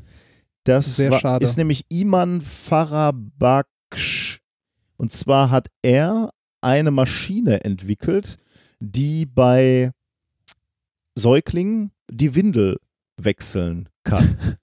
Und Okay. zwar gibt es hier. Komplett, komplett autonom. ja, da komme ich gleich darauf äh, zu. Das sieht äh, insgesamt so ein bisschen aus wie so ein, äh, ehrlich gesagt so ein bisschen wie ein Geschirrspüler, würde ich sagen, mit so, einem, mit so einem Fenster oben, wo man reingucken kann ähm, und das Kind wird da reingespannt, aber da zitiere ich gleich nochmal. Ähm, es geht hier auch tatsächlich nicht um ein Paper, sondern es geht tatsächlich um ein Patent. Und zwar das Patent mit der US-Patentnummer 100 345 82 herausgegeben am 31. Juli 2018. Also er hat dieses Patent wirklich äh, bekommen äh, für das Patent mit dem Namen Infant Washer and Diaper Changer Apparatus and Method. Washer, also das ist wirklich, es, Ja. ist, ein, es, ist, ein Babyspüler. Ja. Äh, sein. Patent sagt, es vollführt die, ich zitiere, verschiedenen Schritte in dem Prozess, bei dem man einem Säugling die äh, Windel wechselt, ohne den Säugling anzufassen und ohne die Windel anfassen zu müssen. ähm, ich zitiere mal einen, einen Absatz aus dem äh, Patent, weil das ganz lustig ist. Das äh, lese ich mal vor. Das ist zum einen mal äh, lustig geschrieben. Ich habe jetzt auch ein Patent geschrieben und da kenne ich diese, diese Formulierung. Das geht dann los in, in one implementation. Also in einer Aus in einer möglichen Ausführung sieht diese Maschine so und so aus. Das formuliert man immer so, damit man äh, schon mal in Erwägung zieht, dass das Ding auch etwas anders aussehen kann, aber immer noch abgedeckt ist von diesem Patent. Also deswegen ist die Sprache so ein bisschen komisch, aber darum geht es jetzt gar nicht so sehr, sondern vielmehr darum, was er hier beschreibt und wie es in diesem Patent beschrieben wird. Also, in one implementation, the instant application describes an infant washing and diaper changing apparatus with a see-through lid on top along with an infant washing and diaper changing method. The infant is put, jetzt kommt's, the infant is put on a comfortable seat and his, her legs and waist are fastened to a leg holder by safety belts to prevent the infant from rolling from the seat. The apparatus removes the soiled diaper and rolls a fresh diaper around the infant through a removing arm and a clamp, respectively. A sprinkler arrangement above the seat washes the infant, and a dryer dries the infant. An adjustable curtain is provided to protect the new diaper from getting wet when the infant is being washed. Äh, also so geht es dann weiter. Wer- w- Würdest du dein Kind da Nein. ich würde sagen, ich war jetzt nicht gerade derjenige, der mit großer Liebe und Freude Windeln gewechselt hat, aber Ja. diese Art von Maschine würde ich meinem Kind nicht antun. Der ist doch total verstört, wenn du das in so, ein- so ein Gerät einbaust. Vor allem das, also, das, das, kann doch nicht funktionieren. nee, das, das muss doch blutig enden. Ich weiß nicht, ja, das ist Aber die, Patent für. Aber wobei das heißt ja nichts. Man Nix, kriegt ja für. nix ne, heißt das, das- ja. Solange es einigermaßen, ähm, ja, solange es noch nicht beschrieben wurde, kriegst du dafür ein Patent. Ne? Das muss nicht mal funktionieren. Also du musst es nicht mal, nicht mal gebaut haben. Ja, das war, ähm, das war dieses Patent.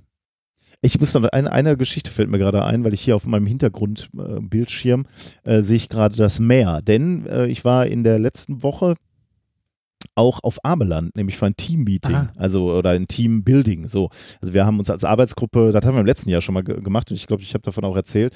Wir haben uns äh, als Team, als Arbeitsgruppe mal einen Tag genommen oder zwei Tage, um ähm, ja so Dinge, so Metathemen der, der Arbeitsgruppe quasi zu besprechen. Ähm, ja, so Dinge, die gut laufen oder nicht gut laufen. Wie läuft es mit der Betreuung beispielsweise und so Geschichten. Mhm. Ne?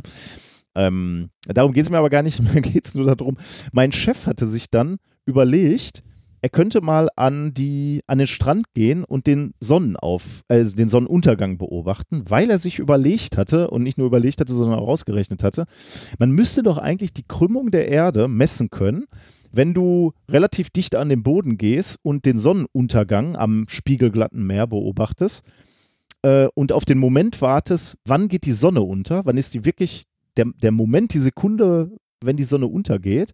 Und dann stellst du dich hin, also die Kamera hast du erst nah am, am Boden, ne? Und dann stellst du dich hin, machst möglicherweise noch die Arme hoch und filmst dann wieder. Dann bist du ja zwei Meter höher Und er hatte sich ausgerechnet, äh, das müsste einen Unterschied machen von ungefähr sieben Sekunden. Also wenn unten die Sonne untergegangen ist, könntest du dich aufrichten, die Kamera hochhalten äh, und dann müsstest du sieben Sekunden später auch da nochmal den Sonnenuntergang sehen. Und er hat das fotografiert und du kannst das auf den Fotos sehen. Es ist ein bisschen, äh, die Kamera ist sicherlich nicht so ideal, ist so ein bisschen ver ver verschwommen, sag ich jetzt mal. Es ist ja auch nicht so ganz einfach, genau den Moment zu sehen, wo wo die Sonne, wo diese Sonnenscheibe wirklich verschwunden ist, ne? Aber Ja. man kann es sehen auf diesen Fotos. Das ist echt irre. Äh, wir wollen das auf jeden Fall nochmal zusammen machen. Er hat das alleine gemacht. Ähm, und ein bisschen größeren Höhenabstand haben. Also möglicherweise, dass der eine sich auf den Deich stellt und der andere unten auf dem Strand steht. Oder wir sogar mal eine Drohne mitnehmen und einfach mal so auf 100 Meter fliegen. Aber das das, darf man doch nicht. ja, muss man mal gucken, äh, an welcher Äh, wo- Stelle man das darf. Ja, ja, Aber ähm, also an manchen Stellen darf es ja schon 100 Meter ja, hochfliegen. ja, ja, ja. Aber das ist doch irre, ne, dass du, ähm, also äh, erstens war ich schon erstaunt, dass das sieben Sekunden sind zwischen äh, ich stehe aufrecht und ich liege auf dem Boden. Das finde ich jetzt schon Das ist schon erstaunlich. krass, sieben Sekunden. Sieben Sekunden. Ähm, Aber also du, du konntest das so beim Nachmachen deutlich sehen, also deutlich merken. also ich habe es ja jetzt nicht gemacht, ne? Äh, Mein Chef Ja. hat das nur gemacht, er Aber hat mir nur die okay, Fotos er- gezeigt. Aber, aber auf den Fotos ist es zu sehen bis zu erahnen. Also da wäre ich ein bisschen vorsichtig, Okay. aber ich glaube, wenn wir das nochmal machen mit am Deich stehen, also einer hoch am Deich, Ja. das sind dann ja 10 Meter oder 15 oder so, äh, und einer steht unten, dann siehst du das richtig krass, glaube ich. Wenn du dann synchronen Filme aufzeichnest, zeitsynchron, äh, dann wirst du das richtig krass sehen. Und da musst du dir überlegen, dann gibt es Leute, dann gibt es so Flacherdler. Ne? Ich weiß schon gar nicht, wie Flacherdler sich erklären, dass die Sonne untergeht. Die, die sprechen doch immer von, äh, von so Scheinwerfern am Himmel. Der Scheinwerfer Oder? verschwindet, ja, der verschwindet halt am, also am Rand der, der Scheibe. Ach, der geht ganz runter, unter die Scheibe. Ja, okay. Das Ich- wäre ich glaube, ja. Ah, okay. Ich dachte, der fliegt so ein bisschen. Aber Äh, dann, oberhalb hättest du der den, Scheibe. Aber dann hättest du den Effekt ja genauso. Dann ist der, der höher steht, kann ja auch weiter über die Scheibe runtergucken. ja, Äh, du bist hier, du bist hier so schnell mit deinen von Ja, wegen ist stimmt. Erdkrümmung dabei. Nee, nee, nee, nee, nee. Ich habe mir ehrlich gesagt noch nie Gedanken gemacht, warum äh, Flacherdler glauben, dass die Sonne untergeht. Ich dachte, ähm, die, die Sonne ist eine Projektion auf dem Dom, der uns. Ich habe keinen. Schimmer, was die glauben. Also. Ja, ich auch nicht, stelle ich gerade fest. Ja, muss ich nochmal drüber nachdenken. Okay, dann kann ich nur einen Teil der äh, Flacherdler damit überzeugen. Wahrscheinlich keinen. Wahrscheinlich keinen, ja. Die werden schon wieder irgendeine Begründung dafür haben, warum das, äh, wa- warum ich dann einen Unterschied sehe. Okay, dann sind wir eigentlich äh, damit erstmal mit dem ersten Block Durch, fertig. sagen. Dann machen wir mal Ja. was Praktisches.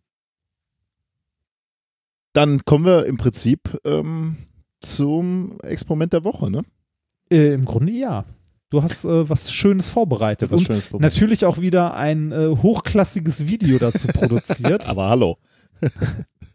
von unseren Steuergeldern. Und äh, äh, nicht von den Steuergeldern. nee, stimmt. ähm, das äh, ist tatsächlich sowas, wo, wo ich sagen würde, das äh, erlauben uns unsere Unterstützerinnen auch ein bisschen. Ne? Denn Stimmt. zum Beispiel in dieser Woche oder in der letzten Woche, im letzten Video, kam zweimal der Kommentar, ganz nett oder schön, aber äh, der Sound könnte besser sein. Und da habe ich Ja. gedacht, habt ihr eigentlich recht, ich bräuchte eigentlich so ein Ansteckmikro, damit ich nicht, damit einfach der Sound konstanter ist, ne? Konstant scheiße. Nein, aber Ja. äh, konstanter halt, weil wenn du dich wegdrehst und so, äh, von bisher habe ich einfach Sound auf der Kamera aufgenommen und dann klar, wenn du dann mal in eine andere Richtung sprichst, klingt es halt auch anders. Aber wenn du so ein Ansteckmikro hast, ähm, Okay. ja, und dann habe ich ha- hattest du auf der Kamera denn ein Aufsteckmikro, ein ordentliches? davor ja, davor hatte ich äh, so ein, so ein äh, ja, ein Aufsteck. Ähm.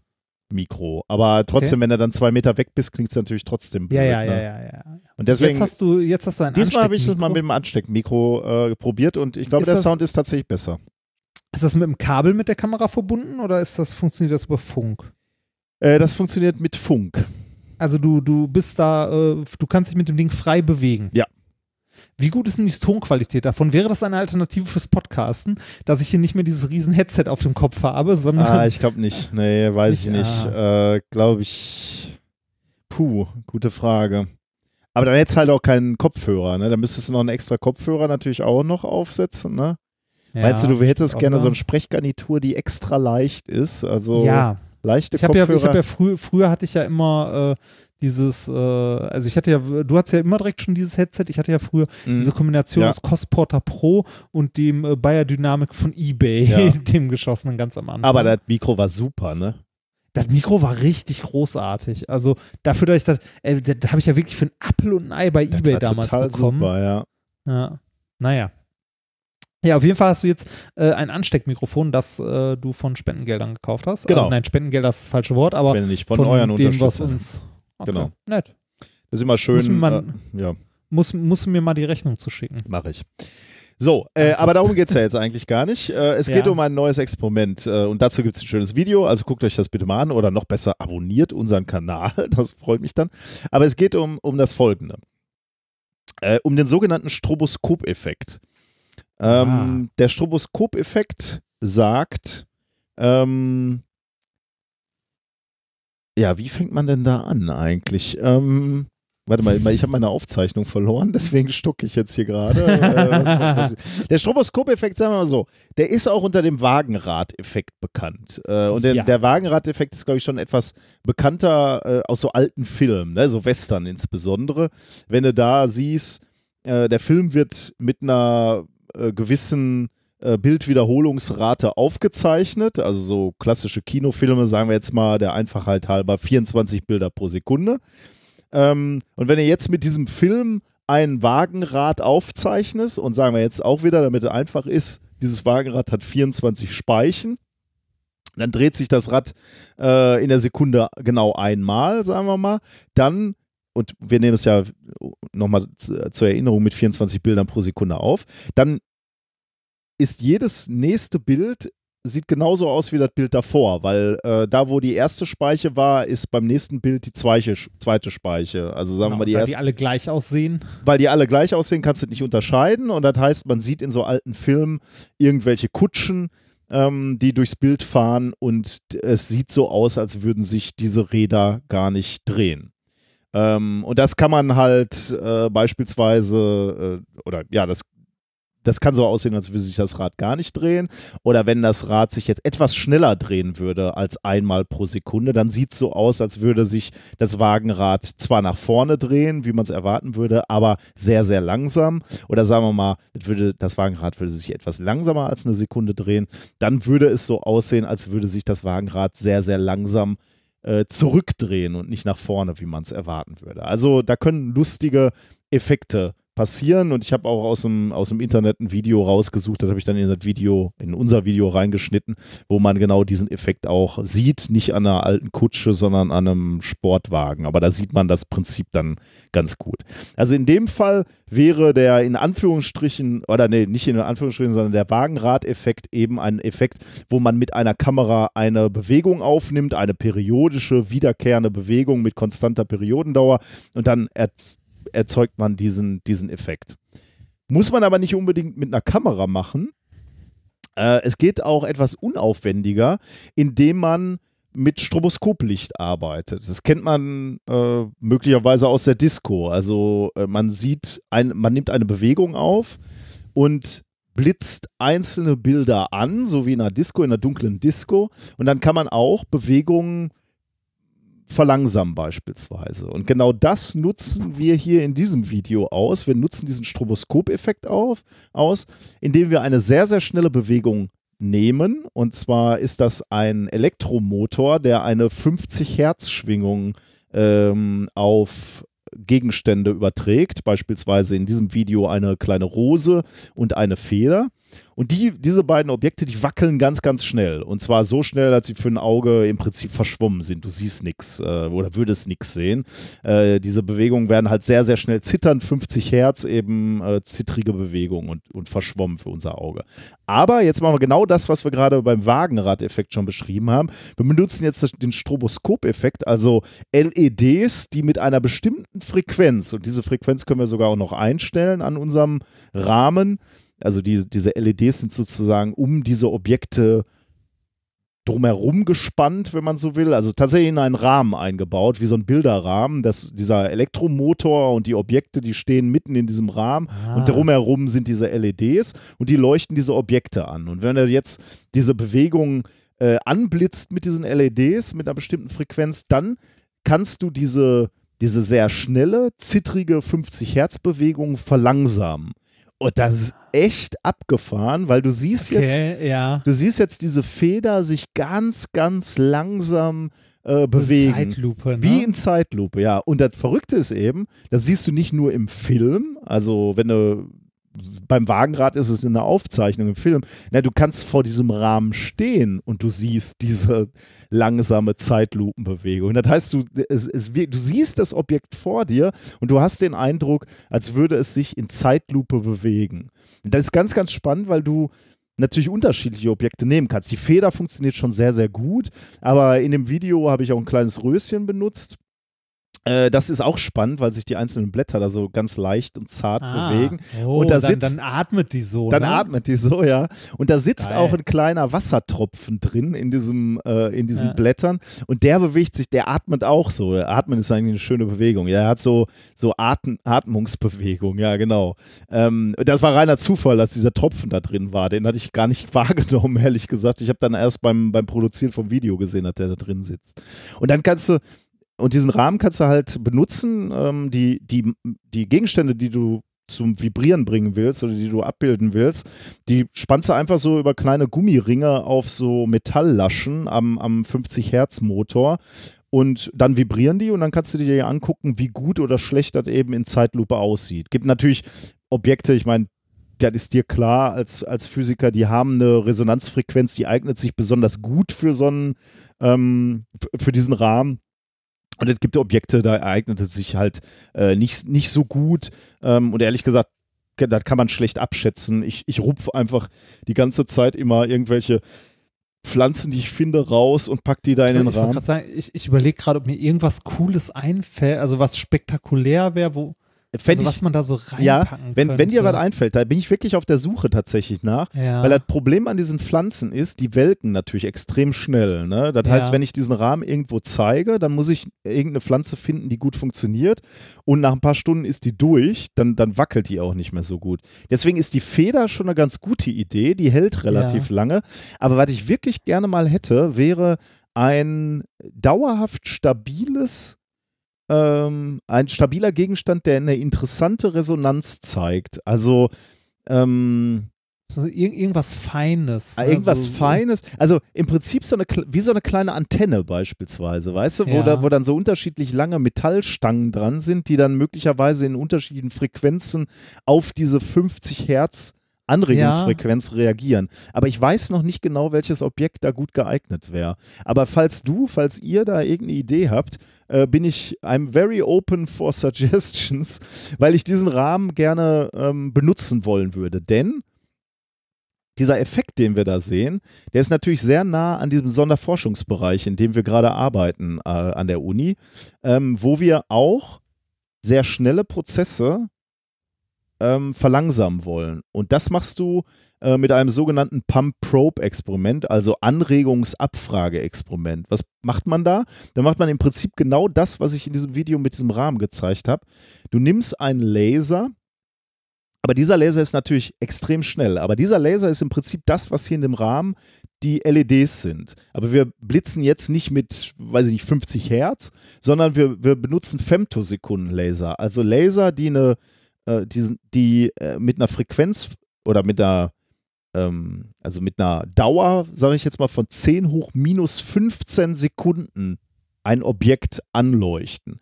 10 hoch minus 15 Sekunden, das ist so kurz, dass Licht in der Zeit nur eine Strecke von 0,3 Mikrometer zurücklegt.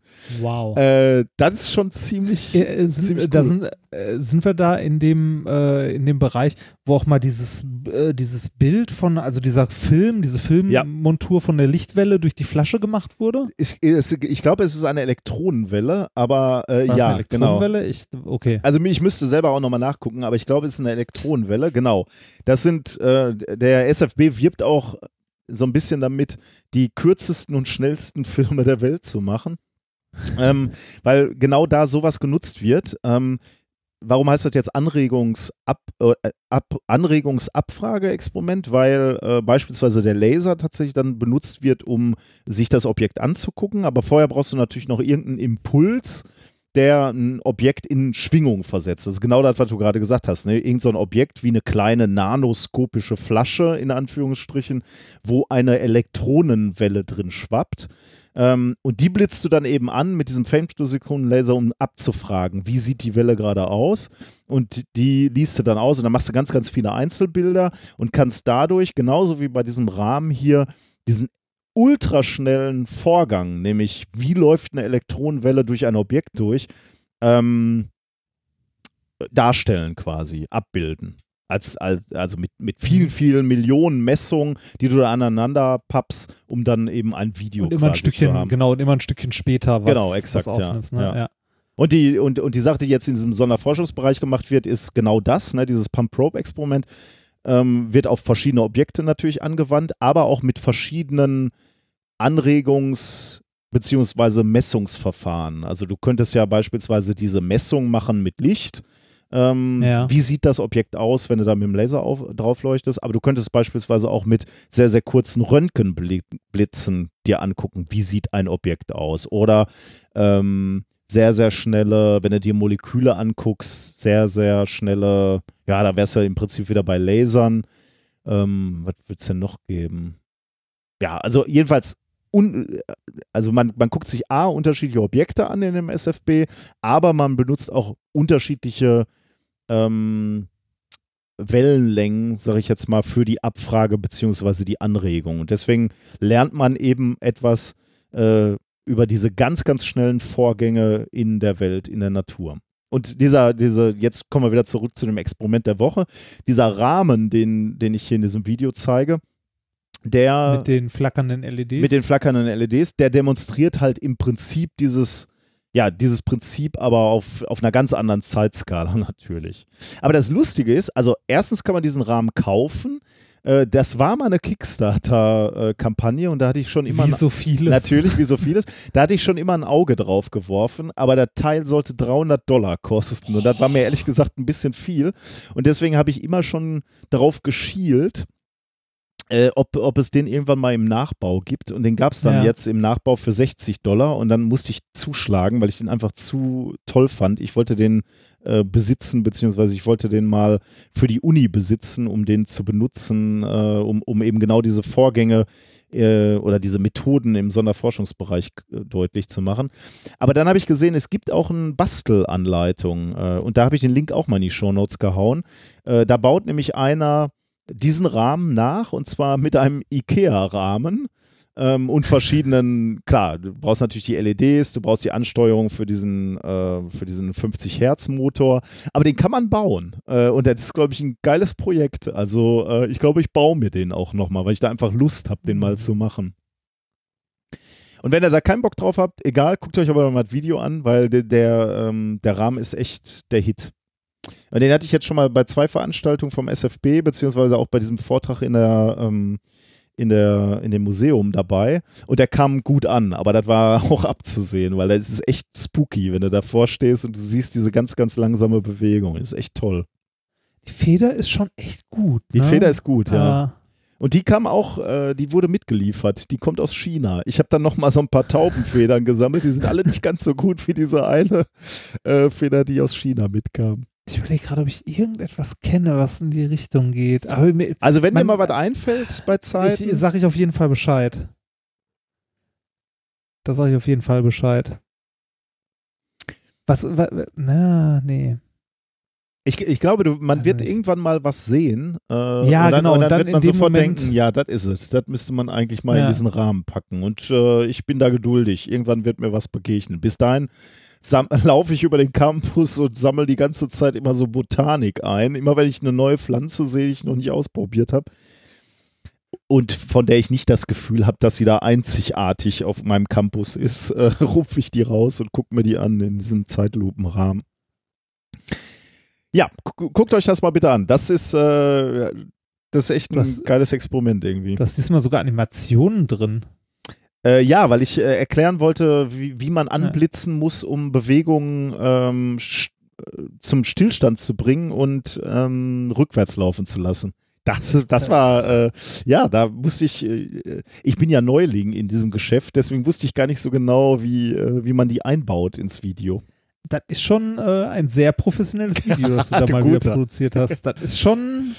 Ja, es kostet auch ein bisschen Zeit. Ich muss mir mal, äh, einen Tag muss ich filmen, einen Tag muss ich schneiden und einen Tag Wann machst ich, du das? Ja, das frage ich mich auch. Ja, Lass das- uns bitte darüber nicht reden. Ja, okay.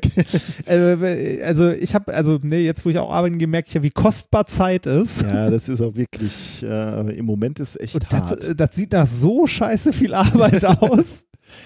Ich habe mich ja rangetastet, aber ja, ist schon, schon viel Arbeit. Ja, Zeit ist im Moment kostbar. Okay. Aber es macht ja oh. Spaß. Ich, ich will mich da ja, ich habe da irgendwie so einen, so einen intrinsischen Bock dran, äh, das Ja. mal auszuprobieren. Ich bin irgendwie herausgefordert zu gucken, ob ich das kann. Gut, machen wir weiter. Äh, Musik, endlich Musik. Ähm, wir haben ein sch äh, schönes Lied äh, zugesandt bekommen von Hendrik. Und zwar äh, ist das Schuljahr ja auch wieder begonnen und ich finde, da können wir einfach auch mal unsere Lehrkörper, die uns hören, beglücken mit, Schön. mit einem Lied, ähm, was uns Henrik geschickt hat, nämlich dem Laminierlied. Ich glaube, das ist ein, ein Hobby, darum geht es nämlich in diesem Song, äh, was viele Lehrkörper haben, Dinge laminieren. Meine Frau äh, ist auch begeisterte Ich wollte gerade sagen, Laminiererin. sprichst, sprichst du da aus Erfahrung? Also ein Laminiergerät ist nicht schlecht eigentlich, ne? Nee, ist eine nee, feine man, Sache. Man kann, man kann alles Mögliche laminieren. Ne? Äh, Ich würde es jetzt nicht direkt als mein Hobby bezeichnen, aber Laminieren an sich ist schon nicht schlecht. Also, ein Laminierlied. Ich sitze schon seit Tagen an einem Unterrichtsentwurf. Die Augenringe schwarz und ich bin echt langsam durch. Meine Freunde sagen, sie haben mich lange nicht gesehen. Aber was hilft's, Zähne zusammengebissen? Jeder weiß, das Ref ist echt beschissen.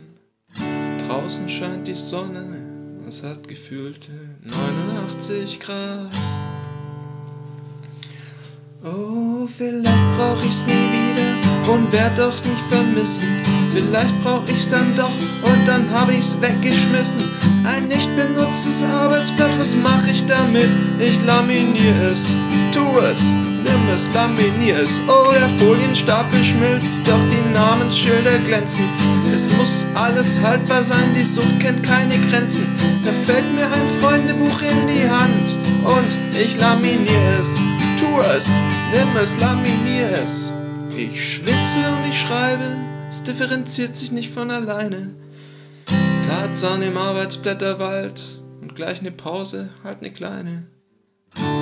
Ein Blick in den Kalender, die Rettung naht, der erste Ferientag. Sommerferien, der Wind weht vom Meer.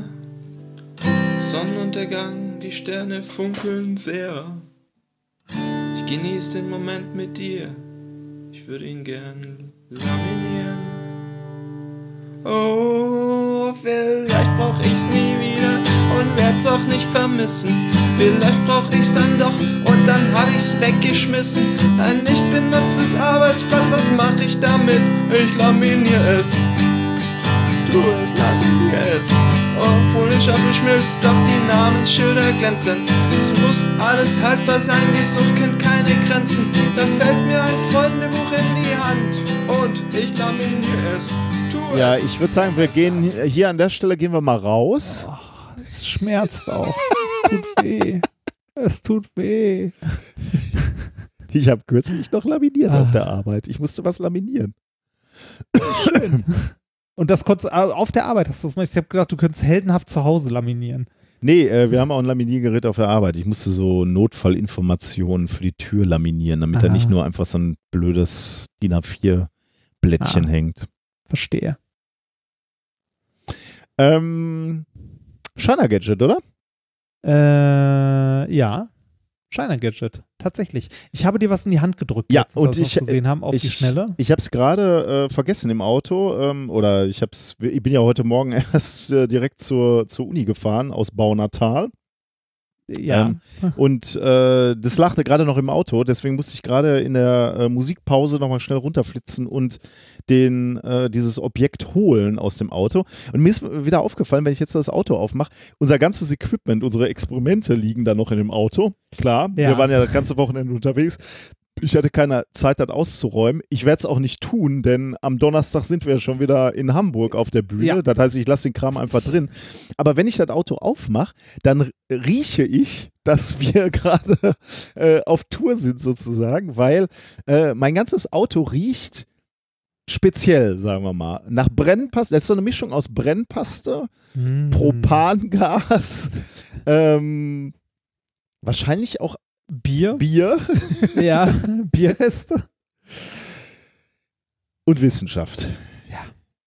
Aber ich würde das mit blinden Augen würde ich riechen, dass unsere Experimente da drin sind. Und es macht mir noch ein schönes Gefühl.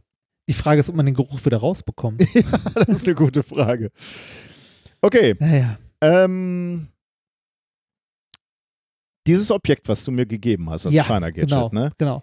Das, äh, ich habe es aus der Verpackung rausgenommen, die mit dabei war. Es war nur so eine Plastikverpackung, aber damit hättest du erkennen können, wofür es gut Okay. ist. Jetzt erkenne ich auf jeden Fall schon mal, wo es hin muss, denn es ist ein Handschuh und zwar, ich würde sagen so Frotte oder so, fast wie, wie so eine Hand. Mikrofaser. Mikrofaser ist, das Mikrofaser. Stichwort. ähm, und es ist pink, oder? Ja, Ich meine, Ja. bei Farben muss man ja aufpassen. Äh, ja, ja, d- das, das ist tatsächlich pink, weil es, äh, ähm, äh, ja, also äh, es ist, glaube ich, diese typische sexistische Pink-Falle. Okay, das heißt, es ist ein Produkt, was, Es könnte auch schwarz sein.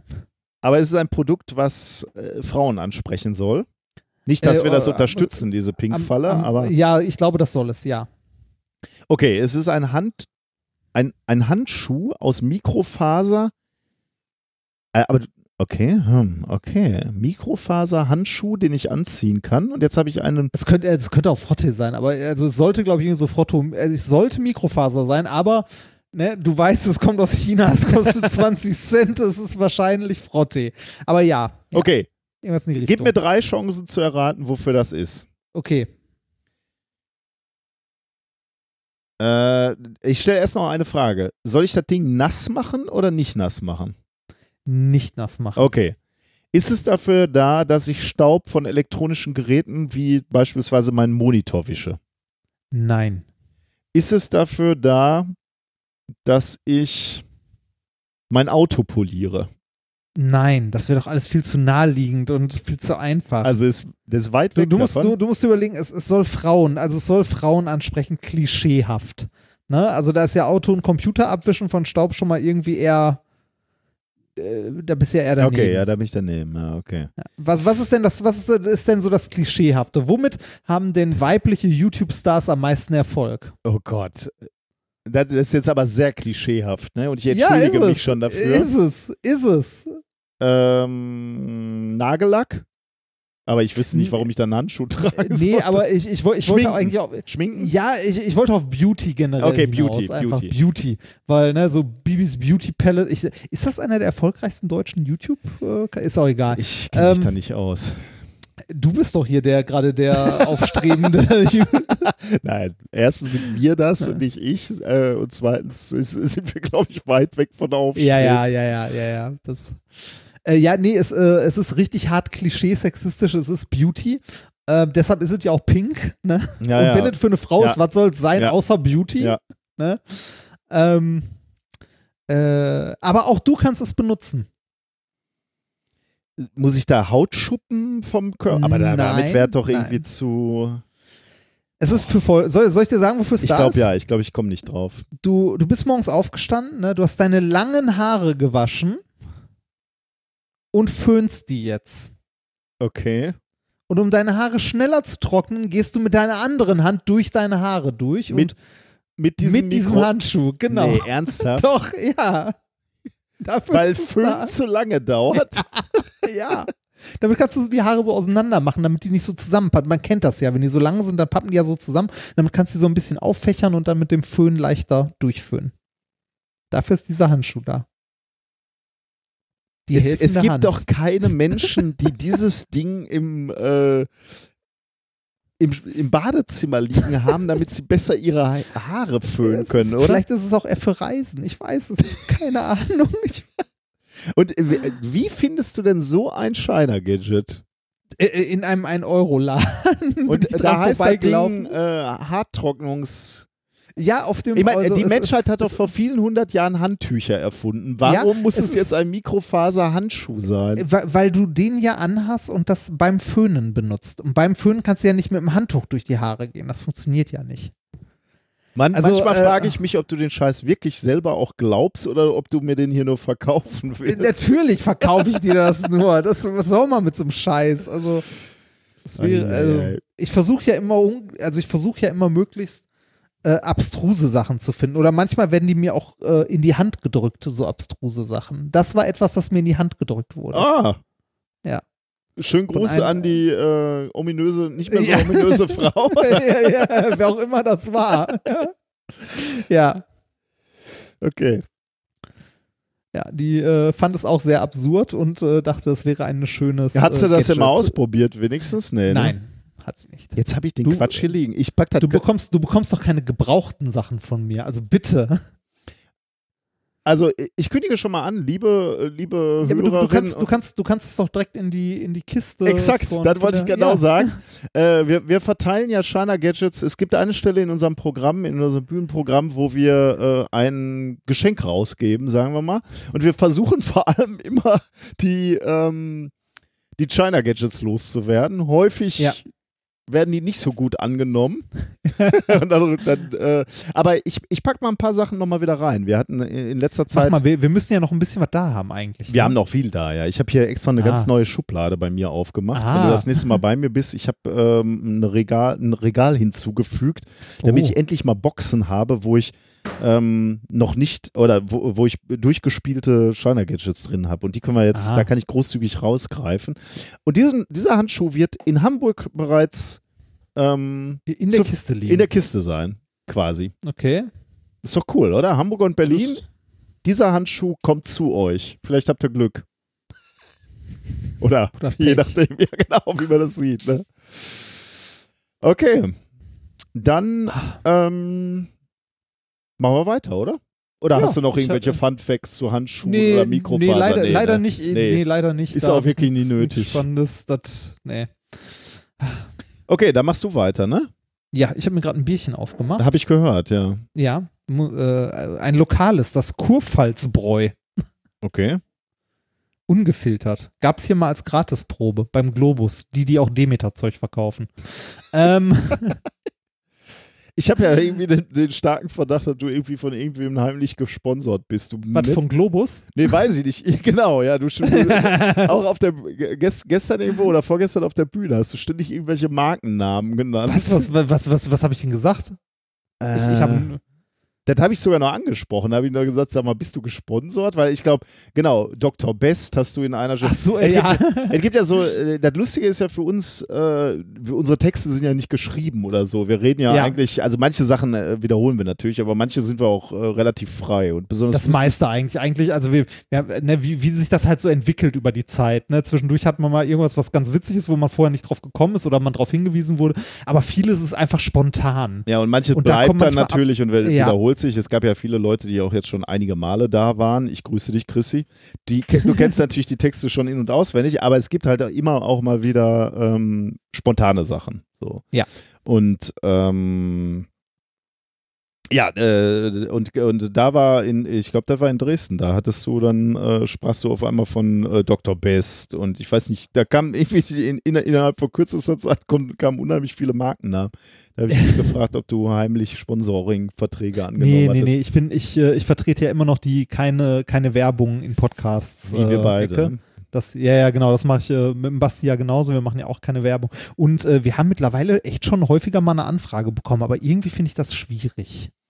Äh, ja, Aber da haben wir auch schon häufiger drüber gesprochen. wir äh, haben Anfragen bekommen, ja, aber ähm, das ist nicht nur schwierig, das ist unmöglich für uns, oder? Also Ja, ja, ja, ja. Also nee, kommt, kommt für uns nicht in Frage. Äh, Wir haben auch, äh, auch bei Alliteration am Arsch haben wir auch gesagt, Werbung machen wir nicht, weil ich finde, äh, also ein Podcast ist halt irgendwie ein Projekt, das man gerne macht. Man steckt da viel Zeit rein und so weiter. Ne? Und das ist natürlich nett, wenn sich das irgendwie dann auch äh, monetär irgendwie widerspiegelt und so. Aber das muss anders funktionieren als über Werbung.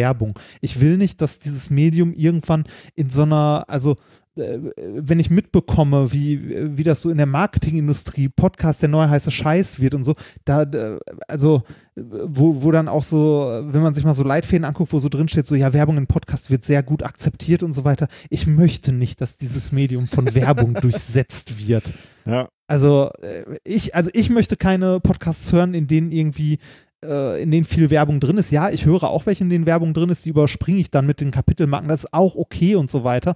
Aber ich fände es doch schön, wenn es irgendwie, wenn es möglich wäre, dass, äh, dass so ein Angebot sich irgendwie selbst trägt. Natürlich ist, sollte irgendwie dem, der, gerade der Zeit, die man da reinsteckt, äh, es ist halt immer Freizeit, sollte irgendwie ein Gegenwert entgegenstehen. Okay, es gibt auch Leute, die mittlerweile hauptberuflich quasi podcasten, aber äh, das muss anders gehen als über Werbung. Ich will nicht irgendeine so scheiß große Firma haben wie VW, irgendein so ein Drecksladen, der einem dann für einen 30-Sekunden-Spot irgendwie ein paar tausend Euro auf den Tisch legt oder so. Da, nee. Also ich meine, wir beide können das ja sowieso nicht. Das ist ein wissenschaftlicher Podcast und äh, Klar, wir könnten auch Werbung für Elsevier machen. ne, also, es ist halt Quatsch, ne? Also, sobald du irgendwie Werbung na, machst, unsere äh, Glaubwürdigkeit wäre eigentlich äh, völlig dahin, ne? Wenn wir jetzt sagen würden, äh, kauft ein Auto von, weiß ich nicht, keine Ahnung. Ja, das, Äh, also ne, ich also, meine, äh, wir, wir ja, das geht einfach nicht. Also, aber Nee, das- davon, davon mal äh, abgesehen finde ich da auch unglaublich faszinierend, wenn ich Leute von dieser äh, von Podcasts oder von dieser Szene oder von diesem Medium erzähle und dann erzähle, äh, es gibt, also man, man stellt das erstmal frei ins Netz. ja, Also wenn, wenn, ja, ich mein, genau. mein, wenn, wenn ich meinen Eltern erzähle, ne, wir hauen das seit Jahren einfach nur ins Netz, völlig frei, jeder kann es hören, völlig umsonst, keine, keine Barrieren, Hürden, nix, keine Anmeldung, gar nichts, kannst du einfach runterladen. Keine Werbung, kein nix. Keine Werbung, nichts. Und dann komm, kommt ihr und sagt, äh, okay, das ist mir was wert, ich schmeiß da einen Euro für in den Hut. Äh, und da kommt natürlich in der Summe kommt so viel zusammen, dass für uns was übrig bleibt. Und das ist doch einfach irre, dass Menschen freiwillig sagen, das hat für mich einen Wert ähm, und ich könnte es genauso gut umsonst hören, aber ich gebe dafür ein bisschen was, Ja, weil es ist- mir also- etwas bedeutet. Das ist doch, das ist eine Utopie, dass das Ja, funktioniert, für, also oder? Für, für uns, also mir geht's um, äh, das, für mich ist das einerseits eine Wertschätzung, die ich halt toll finde, aber das sind auch die Kommentare und so weiter und so weiter.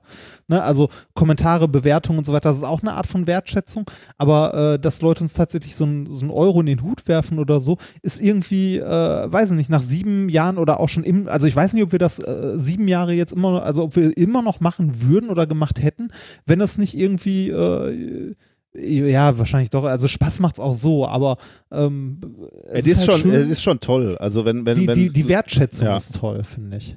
Also auch natürlich die Gespräche, die man manchmal so hat und, und wenn Leute sagen, okay, ihr habt uns wirklich aus, aus äh, üblen Zeiten rausgeführt, weil ich euch da in der Zeit hören konnte, das ist natürlich auch der, der Hammer. Ja. Äh, aber auch die Art und, also ich weiß nicht, also das ist eine un unglaubliche Reise, die, die wir gemacht haben in den letzten sechs Jahren, äh, zu sehen, dass wir irgendwie mit, mit einer Idee anfangen, mit Bock anfangen und Leute kommen dazu und sagen, das bedeutet uns so viel, äh, ich schmeiß da einfach mal einen Zehner auch in den Hut, weil ihr mir so viel gegeben habt. Ähm, das ist so sehr Utopie irgendwie, das ist so, so sehr die Welt, wie sie funktionieren würde, sollte Ja. irgendwie. Wir machen Dinge aus Freude, Und das bedeutet Leuten was und die geben völlig freiwillig dafür auch noch was, was uns wiederum ermöglicht, irgendwas Schönes für uns zu machen. was, was, Super. was ich ein bisschen schade finde oder äh, was, was ich halt mitbekomme oder mitbekommen habe, gerade dadurch, dass wir es in den letzten Jahren halt regelmäßig gemacht haben und so weiter, dass dieses, äh, dieses Medium-Podcast halt dadurch, dass es auch im, äh, wenn man es mal so sagen möchte, Mainstream, also ne, dadurch, dass es eine größere Verbreiterung gefunden hat, ne, dass äh, plötzlich äh, du gehst irgendwo hin und sagst, du machst Podcast und die Leute wissen, was es ist, ne, dadurch, dass Mhm. irgendwie äh, jetzt irgendwie alle möglichen Radiosendungen äh, als Podcasts erscheinen, dass es neue Podcast-Produktionen gibt, dass die ganzen irgendwie hippen Agenturen, die sonst irgendwie, was weiß ich nicht, was gemacht haben, plötzlich erkennen, ah, es gibt Podcasts und dann auch so, also es gibt ja mittlerweile Podcasts, die wie, wie Boygroups gecastet werden, ne? Ja, also so okay. zusammengestellt und dann produziert werden. Also das ist ein kompletter Markt geworden und das sehe ich, also soll jeder machen, was er will, soll jeder hören, was er will, ist, ist auch gut so, je mehr Angebot, desto besser für das Medium an sich. Was ich aber mit einem weinenden Auge sehe, ist, dass das so professionalisiert wird von der gleichen Maschinerie, die vorher halt Radio oder Fernsehen gemacht hat Mhm. die dann irgendwie äh, schon bekannte Leute oder irgendetwas zusammencastet, äh, teilweise auch guten Inhalt produziert, aber teilweise auch einfach nur so Junk-Zeug. Ne? Äh, ich meine, okay, das, was ich mit dem Basti mache, ist ja auch nur so Junk-Zeug. Das machen wir aber auch nur zum Spaß. Wir wollen, wir haben nicht das Ziel, damit Geld zu verdienen. Ne, aber du, du merkst, es gibt Produktionen, die darauf ausgelegt sind, äh, eine gewisse Zielgruppe anzusprechen oder für Werbung designt sind. Und äh, wenn du jetzt noch die Vermarktungsindustrie mitbekommst, die dahinter steckt, ne, wie viele E-Mails ich in den, äh, also im letzten, im Laufe des letzten Jahres sowohl für Minkorrekt als auch für AA bekommen habe, von irgendwelchen neuen tollen Plattformen, Oh ne, die Gott, jetzt ihre, ja. Die jetzt ihre Exklusivinhalte produzieren möchten und fragen, ob man nicht bei der Plattform mit dabei Mhm. sein möchte. Ne? Den schicke ich immer nur hier, der Podcast steht unter äh, Creative Commons, äh, ne? hier kannst du benutzen, wie du möchtest. Übrigens nicht commercial, also wenn du kein Geld damit verdienen willst, mach gerne. Wenn du Geld damit verdienen willst, dann lass es. Ne? Also weil da, das ist ja auch was, worüber Holgi sich immer aufregt bei diesen ganzen Plattformen. Ne? Die nehmen sich den von dir produzierten Inhalt, um damit Geld zu verdienen Mhm. ohne dass du etwas davon hast. Jetzt gibt es am, äh, jetzt könnte man sagen, so ja, ihr seid ja auch bei Spotify und so, ja, stimmt, sind wir, aber mittlerweile ist Spotify so ein großer Player geworden, also in den letzten Jahren, das hätte man vor, weiß ich nicht, vor acht Jahren, vor fünf Jahren oder, naja, acht nicht, vor fünf Jahren, hätte man da, glaube ich, noch dran vorbeigehen können. Du kommst da heute nicht mehr dran vorbei. Das ist schon, also ich glaube, dieser, dieser Kampf, wer das YouTube des Audios wird, der ist schon fast am Ende und ich glaube, da ist Spotify schon ganz weit vorne. Ja, man muss ja auch sehen, wofür wir angetreten sind. Äh, Wir wollen ja Wissenschaftskommunikation machen. Ne? Unser Ziel ist, möglichst viele Leute dafür zu begeistern, sich irgendwie mit Wissenschaft zu beschäftigen. Und ähm, Ja. wenn wir Leute erreichen können, äh, dann machen wir das. Okay, das ist, da muss man natürlich einen sauren Apfel beißen, wenn man sagt, okay, damit äh, erzeugen wir Inhalte, mit denen Spotify Geld verdient. Ähm, Ja. In dem Fall haben wir beide dann halt gesagt, okay, in den sauren Apfel wollen wir beißen, weil wir wollen Menschen erreichen. Wir wollen möglichst viele Leute und genau, erreichen. Und genau das ist der Punkt. Spotify ist mittlerweile so, also oder ist in den letzten Jahren so groß geworden, dass wir äh, gerade darüber, also wir, wir bekommen da ja relativ saubere Statistiken Mhm. oder viel. Ähm, äh, wir erreichen, ich würde mal sagen, 20 Prozent unserer Gesamthörer liegen bei Spotify mittlerweile. Oh, das Und ja. Und das sind, und äh, wenn man sich den Alters, also zumindest bekommen wir bei Spotify, äh, bekommst du dadurch, dass das ja User sind, die sich auf dieser Plattform angemeldet haben, bekommst du noch sowas wie, wie Altersmetriken Mhm. und so. Ähm, da ist ein sehr junges Publikum Mhm. im Vergleich zum Rest. Aber jetzt reden wir schon wieder so über andere Kram, anderen Kram. Wir müssten eigentlich mal mit den, äh, mit den IG ja, Nobelpreisen müssen wir machen. weitermachen. Nee, aber ist ja auch, weil, äh, vielleicht müssen wir mal so eine, pass auf, jetzt kommt eine hier, Metafolge. ja, Real Talk. Real Talk. ich ich merke, du bist in der YouTube-Welt angekommen, ne? Und dann danach, äh, wei- weißt du, wie wir das in Zukunft machen? Ja, bitte. Wir, wir, wir, wir nennen das nur noch äh, Nikolas Reacts to Reinhard. also so, so Reaction-Podcasts zu, zu irgendwelchen Themen. Wir Also- hören uns jetzt nur noch durch die deutsche Podcast-Community und machen Reaction-Podcast. Meta, mehr Meta vom Meta. Äh, müssen wir dann überhaupt noch Wissenschaft machen oder machen wir das noch ja, da, so da, daraus, machen wir eine, daraus machen wir eine Top 10. Aspekt? Sehr gut. Der Ausverkauf hat begonnen. Jetzt Ja. offiziell. Kann es sein, dass wir, ähm, dass uns die Tage zusammen nicht gut getan haben? Äh, Weiß ich ist nicht. ja eigentlich klar, wie viel wir in den letzten Tagen geredet haben. Einfach Ich habe mit so. dir mehr geredet als mit meiner Frau. Okay. Das, äh, Kannst du nicht sagen. Ja, doch, ich also, doch, doch, äh, ja, me- doch, meine Frau, schon, also ja. um das aufzuklären, meine Frau war bei der Tour dabei bei den drei Tagen, aber ich fürchte, ich habe trotzdem mit dir mehr geredet. Ja, wahrscheinlich, weil- wahrscheinlich. Man hat ja einfach auch keinen Bock mehr nach drei Stunden auf der Bühne und wir, wir machen ja immer gerne noch, äh, wir stehen ja eine Stunde äh, vorher noch am Eingang und äh, reden Und gerne schon mit mal? euch. Nachher reden wir gerne mit euch. Das ist ja für uns eigentlich das Spannendste, so mit euch äh, zu quatschen. Deswegen wir freuen uns da immer drauf. Äh, aber das bedeutet halt irgendwie so vier, fünf Stunden Quatschen. Ähm, Und danach ist man fertig mit Quatsch. danach ist man so ein bisschen fertig. Ja. Und äh, die Aussicht heute mit dir wieder drei Stunden, vier Stunden zu reden, war jetzt so mittel heute so über den Tag. Aber jetzt freue ich mich doch. Ja, Macht also macht, Bock. macht auch gerade Spaß. Ja, finde ich auch. Gut, machen wir weiter. Ähm, Ich muss weitermachen, oder? genau, ich habe, glaube ich, die Kapitelmarke, wo sind wir da eigentlich? Medizin, ne? Die habe ich vor einer halben Stunde gesetzt. Also seit Ja, einer halben schön. Stunde reden wir über Medizin. Ja, äh, Medizin. Äh, Medizin geht äh, dieses Jahr nach Italien und die, in die Niederlande, aber vor allem Italien. Ähm, es geht nämlich um Folgendes. Äh, der wurde verliehen für, äh, also an Silvano Gallus for collecting evidence that pizza might protect against illness and death Hä? if the pizza is made and eaten in Italy. What? Ja. ähm, der gute Herr hat ähm, mehrere Paper rausgebracht. Also auf der Seite des IG Nobelpreises sind drei verlinkt. Ich habe in alle drei mal reingeguckt. Die, äh, die sind aber alle strukturell alle sehr, sehr ähnlich. Und zwar geht es immer darum, äh, ich weiß nicht, wahrscheinlich hat er in einem Krankenhaus gesessen. Das sind nämlich alle Studien, die im, also die so Hospital-Based äh, Case Control Studies Okay. in Italien. Ähm, der äh, in jeder Studie geht es eigentlich darum, inwiefern sich Konsum von Pizza auf ein gewisses Krankheitsbild auswirkt. Also äh, wie, wie ist die Korrelation zwischen Pizzaessen und dem Risiko für Brustkrebs oder Prostatakrebs? Okay. Wie hoch ist die, äh, das Verhältnis von Pizzaessern zu dem Risiko äh, irgendwie für, äh, weiß nicht, wie, hier Herzerkrankungen Mhm. oder Herz-Kreislauf-Erkrankungen und so. Und das hat er halt immer in so Case-Studies gemacht mit irgendwie mehreren hundert Patienten, die der in irgendwelchen Krankenhäusern liegen hatte. Okay. Und äh, er kommt halt zu dem Schluss, ähm, äh, also der hat das halt alles in Italien, also den Großteil der Studien in Italien gemacht und er kommt halt zu dem Schluss, dass eine, äh, dass das Krebsrisiko sinkt, wenn man regelmäßig Pizza isst.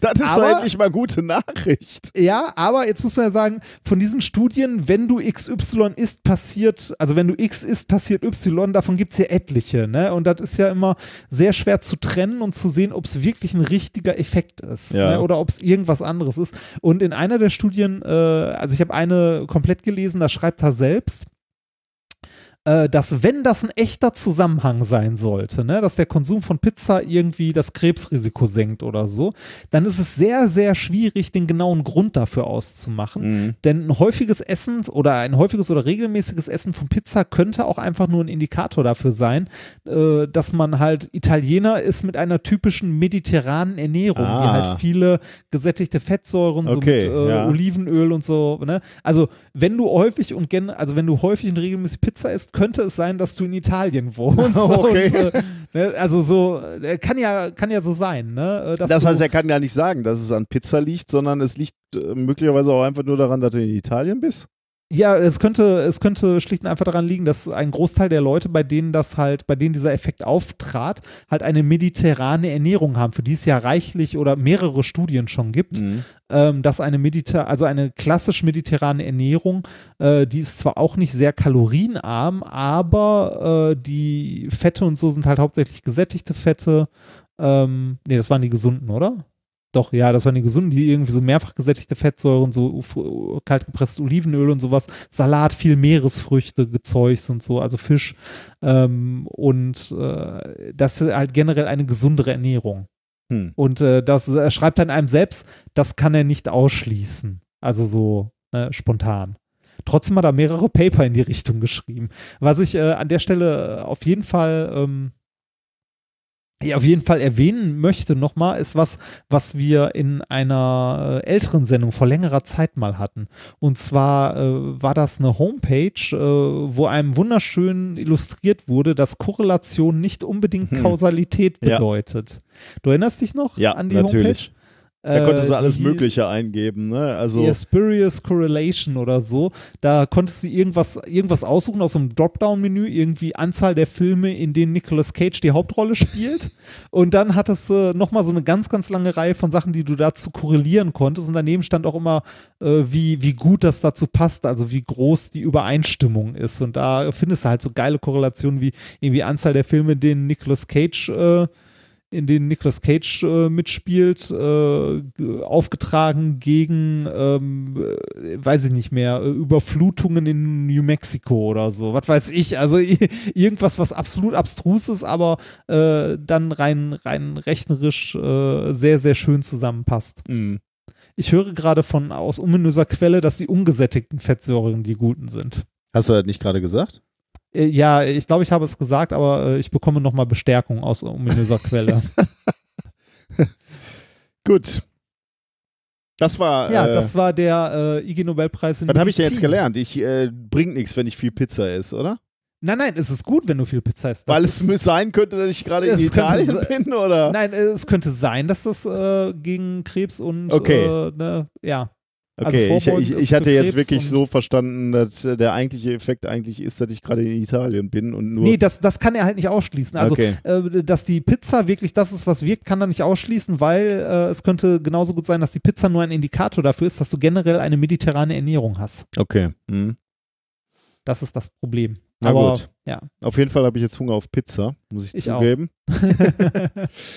ähm, ja, machen wir nächstes Thema, ne? ja. Äh, wir bleiben medizinisch. Ähm, allerdings jetzt etwas spezifischer. Wir gehen in die Medizinausbildung. Das ist übrigens so ein Ah. äh, Thema, wo ich ein bisschen das Gefühl Ja, habe, ja, da wurde ja. die Kategorie um das Paper gebildet. Ähm, Wie kommst du darauf? Ja, keine Ahnung. Ähm, also Medizinausbildung, darum geht's. Ähm, Ja. Karen Pryor und Th Theresa McKeon haben gezeigt, dass man angehende Chirurgen durch Klickertraining, das kennt man möglicherweise aus ähm, dem Abrichten von Hunden oder auch Katzen, glaube ich. Ne? Gibt es auch für Katzen, oder? Kann Klickertraining? man, äh, Katzen kann man, bei Katzen geht das nicht, oder? Nee, äh, vielleicht vertue Ich ich, mich. nicht. Okay, dann sind das Hunde. Ich dachte, ich hätte auch mal so Bücher gesehen, wo, wo es Klickertraining für, für äh, Katzen gab. Äh, dass man Menschen, also angehenden Chirurgen, mit diesem. Klickertraining orthopädische Operationstechniken beibringen kann. Ähm, und zwar besser als mit den klassischen Ausbildungsmethoden, wie sie äh, derzeit benutzt werden. Okay. Ich muss ehrlich gesagt, ich habe mich ein bisschen schwer getan mit diesem Paper, es zu verstehen. Das ist auch relativ umfänglich. Ähm, aber, und ich, mir ist auch nicht ganz klar, ob man da wirklich ausschließen kann. Ich erzähle erstmal, worum es geht und dann können wir nachher meine Kritikpunkte anbringen. Aber wahrscheinlich sind die eh, ich habe es wahrscheinlich nicht ausreichend verstanden. Äh, Aber Medizinausbildung ist auch nicht so mein Metier.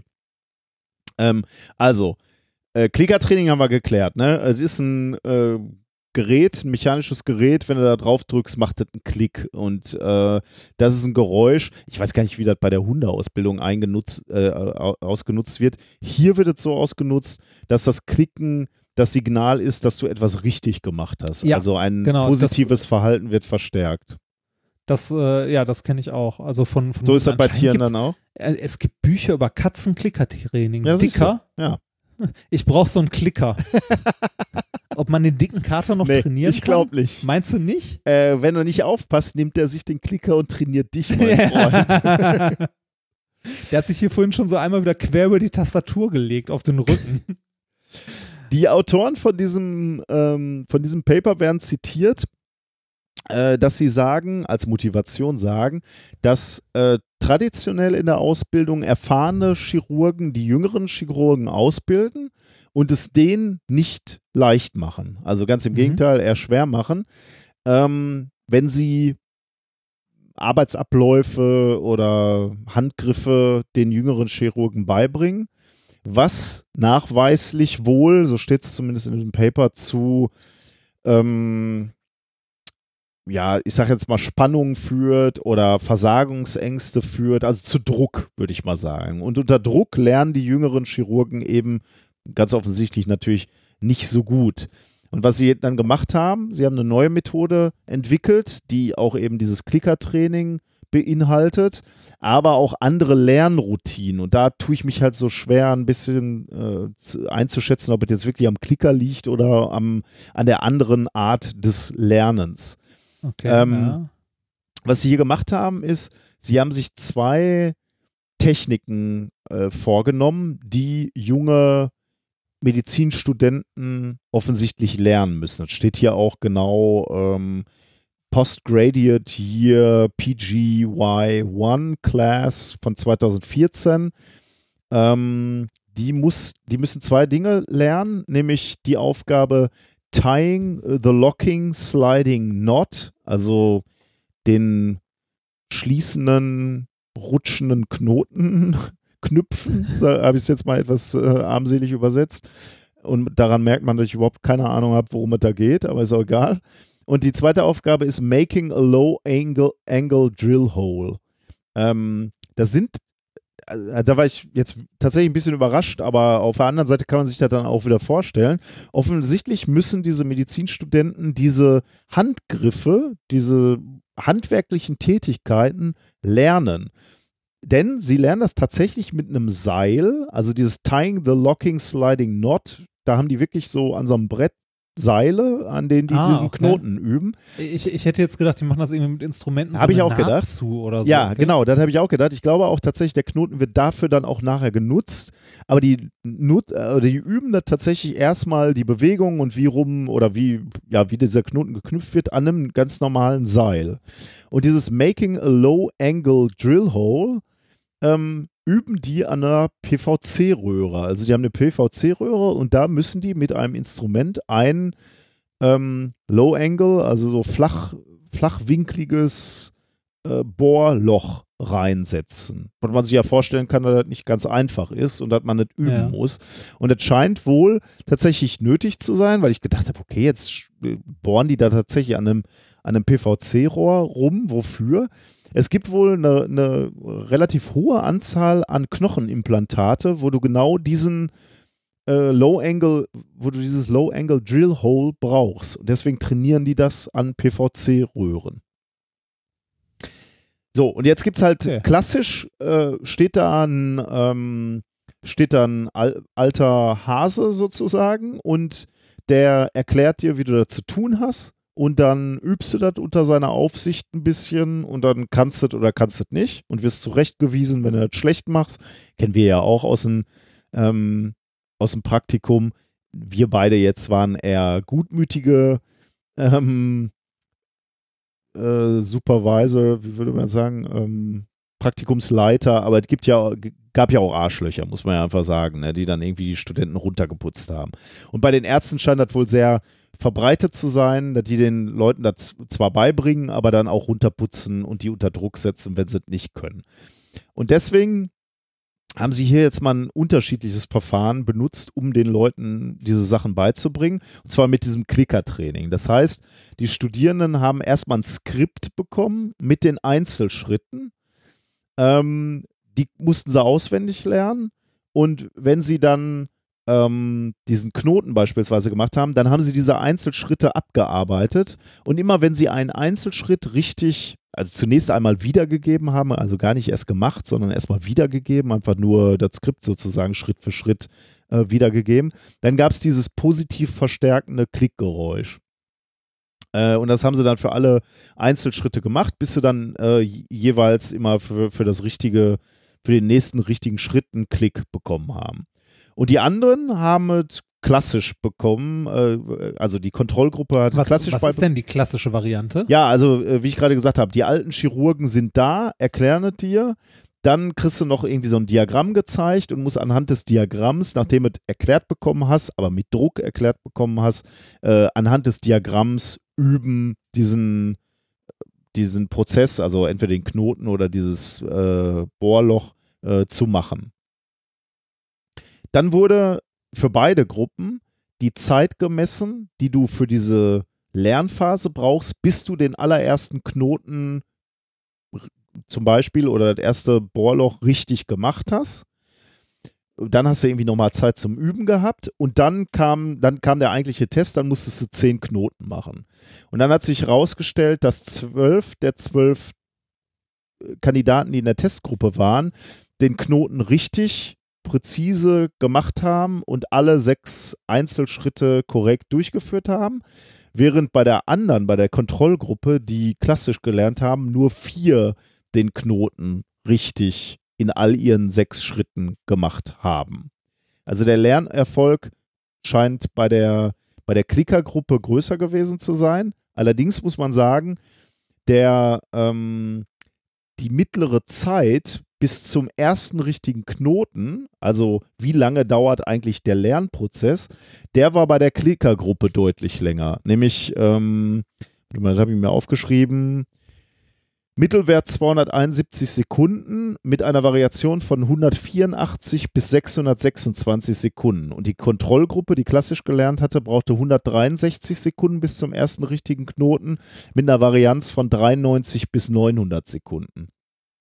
Ähm, also könnte man jetzt sagen, diese Klickergruppe lernt etwas langsamer, aber dafür gründlicher und erfolgreicher. Ähm, diese Studie wurde dann irgendwie veröffentlicht, auch in der Fachzeitschrift Clinical Orthopedics and Related Research 2015. Äh, und seitdem ist, glaube ich, auch dieses, äh, dieses Clicker-Training irgendwie da an dieser Hochschule im Einsatz. Ähm, Paper heißt Is Teaching Simple Surgical Skills Using an Operant Learning Program More Effective Than Teaching by Demonstration? Ähm, veröffentlicht 2016. Ich, also das war's. Ich, ich, ich, ich finde es krass. Also ich bin immer noch ver verwundert und verwirrt, dass jemand auf die Idee gekommen ist. Ich, aber ich finde, ich finde das so ein bisschen komisch, weil ähm, Operant Learning. Ja, also du kriegst ein Signal durch dieses Klicken, ne? aber das Kli ist denn das jetzt wirklich das Klicken wirklich die, das Alleinstellungsmerkmal dieser Methode oder, oder ist es die Art und Weise, dass du den Leuten sagst, hier Ja, ist ein Skript ich- mit Einzelschritten, guck dir erstmal jeden einzelnen Schritt an. Ich, ich glaube, dass, äh, also das was, was man, wenn man es wirklich genau untersuchen wollte, nochmal trennen müsste, Hm. oder? Kann sein, ja. Ich bin ein bisschen, ja, ich finde es ein bisschen komisch, weil dann, also zumindest in der Presse wurde dann natürlich stark auf Klick Klickertraining abgehoben. Kann man dann wiederum auch verstehen, ne, weil das ist natürlich ein Riesengag. So wie du Hunde trainierst, trainierst du auch Chirurgen, haha. Aber ich denke, das geht eigentlich mehr um diese, ja, um dieses ganze Skript und diesen, diesen, dieses, dieses systematische und, und Schritt für Schritt beibringen von diesen, von diesen Einzelschritten und nicht so sehr ums, ähm, ums Klicken. Aber vielleicht habe ich es auch nicht verstanden, muss ich ganz ehrlich sagen. Also das fand ich, ja, fand ich interessant, aber jetzt auch nicht so den Brüller für IG Nobelpreis. Ich, äh, ich, ich fand's witzig. also, ich, Was hast ich du fand denn das, äh, Ähm, was habe ich denn noch? Äh, den Physiknobelpreis, Oh. den kennen wir aber eigentlich schon. Wir beide? Ja, den kennen wir beide schon, weil Ach. der, der ging damals, der ging gut durch die Presse vorher. Also schon lange vor dem äh, IG Nobelpreis. Und zwar ging der in die USA, Taiwan, Australien, New Zealand, Schweden und UK. Und zwar äh, an verschiedene Leute for studying how and why wombats make cube-shaped poo. Ah, okay. Würfelförmige. Genau, würfelförmige Scheißhaufen vom Wombat. Wa warum das so ist, äh, also wie der es macht und warum er es macht. Ach, stimmt, irgendwie, irgendwas klingelt da in mir. Ja, das, das, das, das, ging, als das Paper rauskam, das von 2018, äh, und zwar 18. 20. November, also auch noch Ende 2018. Da ging das gut durch die Presse und auch durch alle Wissenschaftsblogs und so. Ähm, das, das Interessante, also äh, eine kleine Nebenbemerkung äh, an dieser Stelle, ähm, das ist der zweite IG Nobel, also für zwei der Preisträger, für Patricia Young und David Hu, ist das der zweite IG Nobelpreis, den sie bekommen. oh, Also äh, die Was war denn beiden der und noch erste? zwei andere Kollegen, ähm, die haben 2015 den, auch den Physik-IG-Nobelpreis bekommen. Ähm, da erinnerst du dich vielleicht sogar noch dran. Äh, for testing the biological principle that nearly all äh, mammals empty their bladders in about 21 ah, seconds. ja, natürlich, klar. Hm. Plus or minus äh, Ja. 13 seconds. Ja. Genau. Ja, den, den hatten wir auch äh, damals und äh, die haben tatsächlich zum zweiten Mal da den Krass. Nobelpreis, also den IG Nobelpreis gewonnen. Und sie sind ja so, irgendwie gefühlt sind sie ja in dem gleichen, äh, Äh, genau, äh, im gleichen gle- Bereich äh, geblieben, genau, Ausscheidung. Genau. Es, geht weiterhin um Scheiße. ähm, Der letzte Mal war, äh, war ja äh, Blase, ne? äh, ja, stimmt. Pipi. Stimmt, stimmt, stimmt. Aber, ne, äh, ja. Äh, was haben die rausgefunden? Die haben raus, also nein, rausgefunden nicht, sondern man weiß, dass äh, Wombat, äh, kleine, niedliche, kuschelige Tiere, äh, würfelförmig kacken. Und zwar wirklich so viereckige äh, Würfel mit einer Kantenlänge von, ich weiß nicht, irgendwo habe ich mir aufgeschrieben, ich glaube so zwei Zentimeter oder so. Okay. Also so äh, klein und würfelförmig. Ähm, äh, woran liegt das? Erstmal, warum können die das? Wombats haben teilweise eine sehr langsame Verdauung wohl, manchmal bis zu zwei Wochen. Ui, okay. Und in den letzten 8% des Darms, also vorher ist, äh, ist die Kacke flüssig, aber in den letzten 8% des Darms wird die halt verdickt und dort gibt es unterschiedlich elastische Teile, äh, also unterschiedlich elastische Darmwände mit Muskeln, so dass sich tatsächlich äh, Würfel formen, wenn die die ausscheiden. Von diesen Klötzchen, also von diesen Kackklötzchen, hinterlassen die Tiere täglich 80 bis 100 Stück, um ihr Revier abzustecken und über den Duft miteinander zu kommunizieren. Also das Also ist die- der Sinn, äh, warum die auch würfelförmig sind, damit die Nee, der, der, Sinn, der Sinn kommt gleich. Okay. Äh, also die, die markieren damit ihr Revier ne, Mhm. und äh, errichten damit Duftmarken, so wie äh, Hunde irgendwie überall hinpinkeln, machen die halt so äh, Kackhaufen überall hin. Und äh, diese Häufchen aus den Klötzchen machen die oft an gut einsehbare Orte, also relativ, also möglichst hoch und bauen dann auch einen großen Scheißhaufen. Denn äh, je besser der platziert ist und äh, je größer der ist, desto deutlicher macht der halt, äh, ne, hier ist mein Revier, verpiss dich. Und, ähm, und der ist würfelförmig, damit er nicht wegrollt.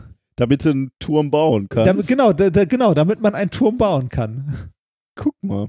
Bauklötze, n- natürliche Bauklötze sozusagen. Ja, genau, die scheißen Bauklötze. Das ist ernsthaft der Grund? Also das ist Das wirklich... Das ist, das ist der Grund, ja, das äh, haben die Forscher herausgefunden, das ist wohl der Grund. krass. Da bringt Ja. die Natur sowas hervor. Ja, ist hart, ne? das ist, äh,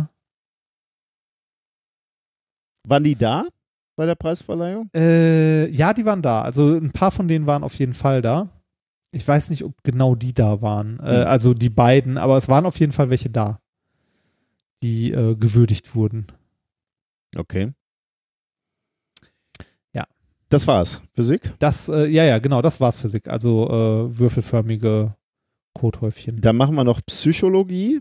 Da gab es nämlich auch einen Preis und der ist äh, für uns auch wichtig, denn ging an einen Deutschen von der Universität Würzburg, der emeritierte Sozialpsychologe Fritz Strack hat den Preis bekommen. Ähm, der hat ihn bekommen für seine Entdeckung, dass ein Stift, den man im Mund hält, einen lächeln lässt, was einen glücklicher macht. Okay. Und Äh, für die spätere Entdeckung, dass das nicht stimmt. Okay. ähm, allerdings muss man dazu sagen, äh, das ist eine stark verkürzte Widmung.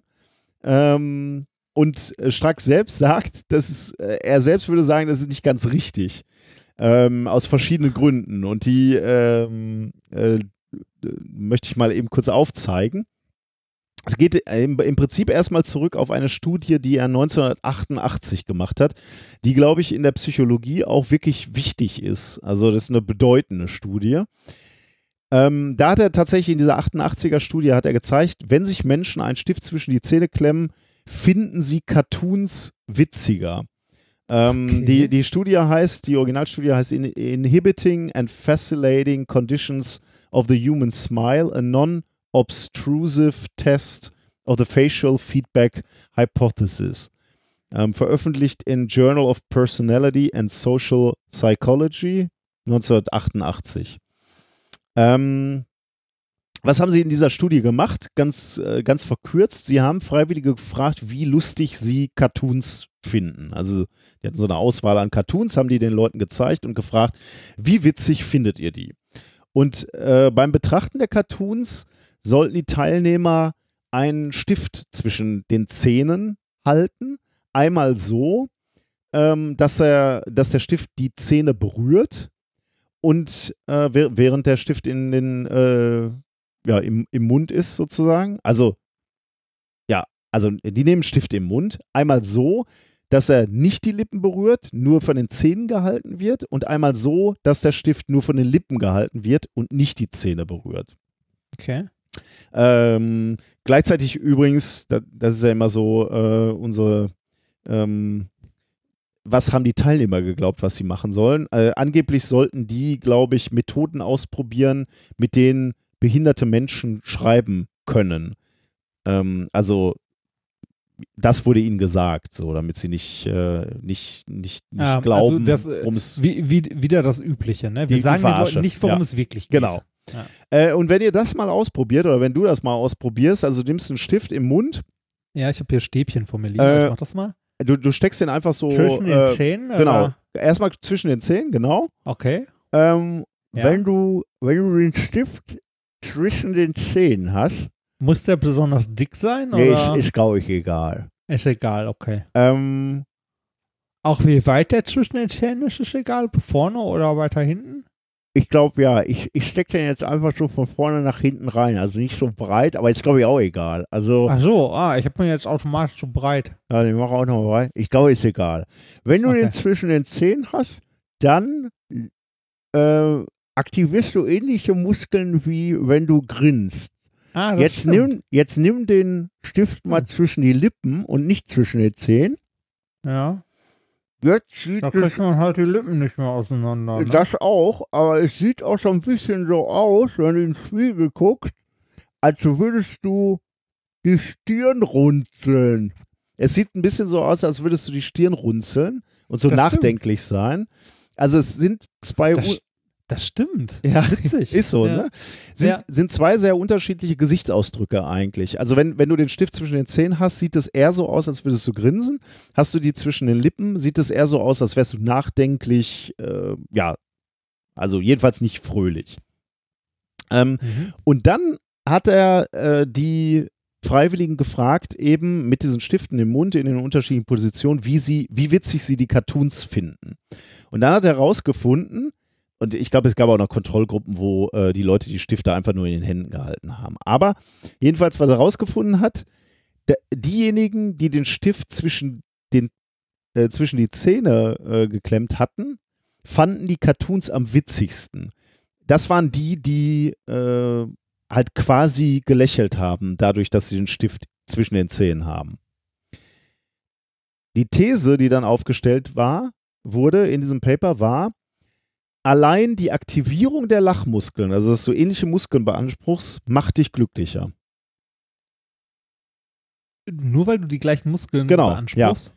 I- Ist ja auch sowas, okay, was dann. Mal, warte mal, ich, ich, ich, ich versuche mal, ich versuch mal eine Parallele zu finden. Was benutze ich denn für Muskeln, wenn ich Sport mache? Und macht dich das glücklich oder nicht? nein, nein, nein, nein, nein. Ich überlege gerade, ob ich irgendwas anderes tun kann, was dann die gleiche Wirkung wie Sport hat. Jetzt verstehe ich's. Nee, aber äh, das, das ist ja tatsächlich eine bekannte äh, Studie insofern, als dass man ja auch, es gibt ja auch diese Leute, die sagen, stell dich morgens mal vor einen Spiegel und lächel erstmal ein bisschen. Äh, ja. das würde dann ja genauso funktionieren. Wahrscheinlich siehst du dich dann auch lächeln, das ist wahrscheinlich noch ein weiterer Feedback.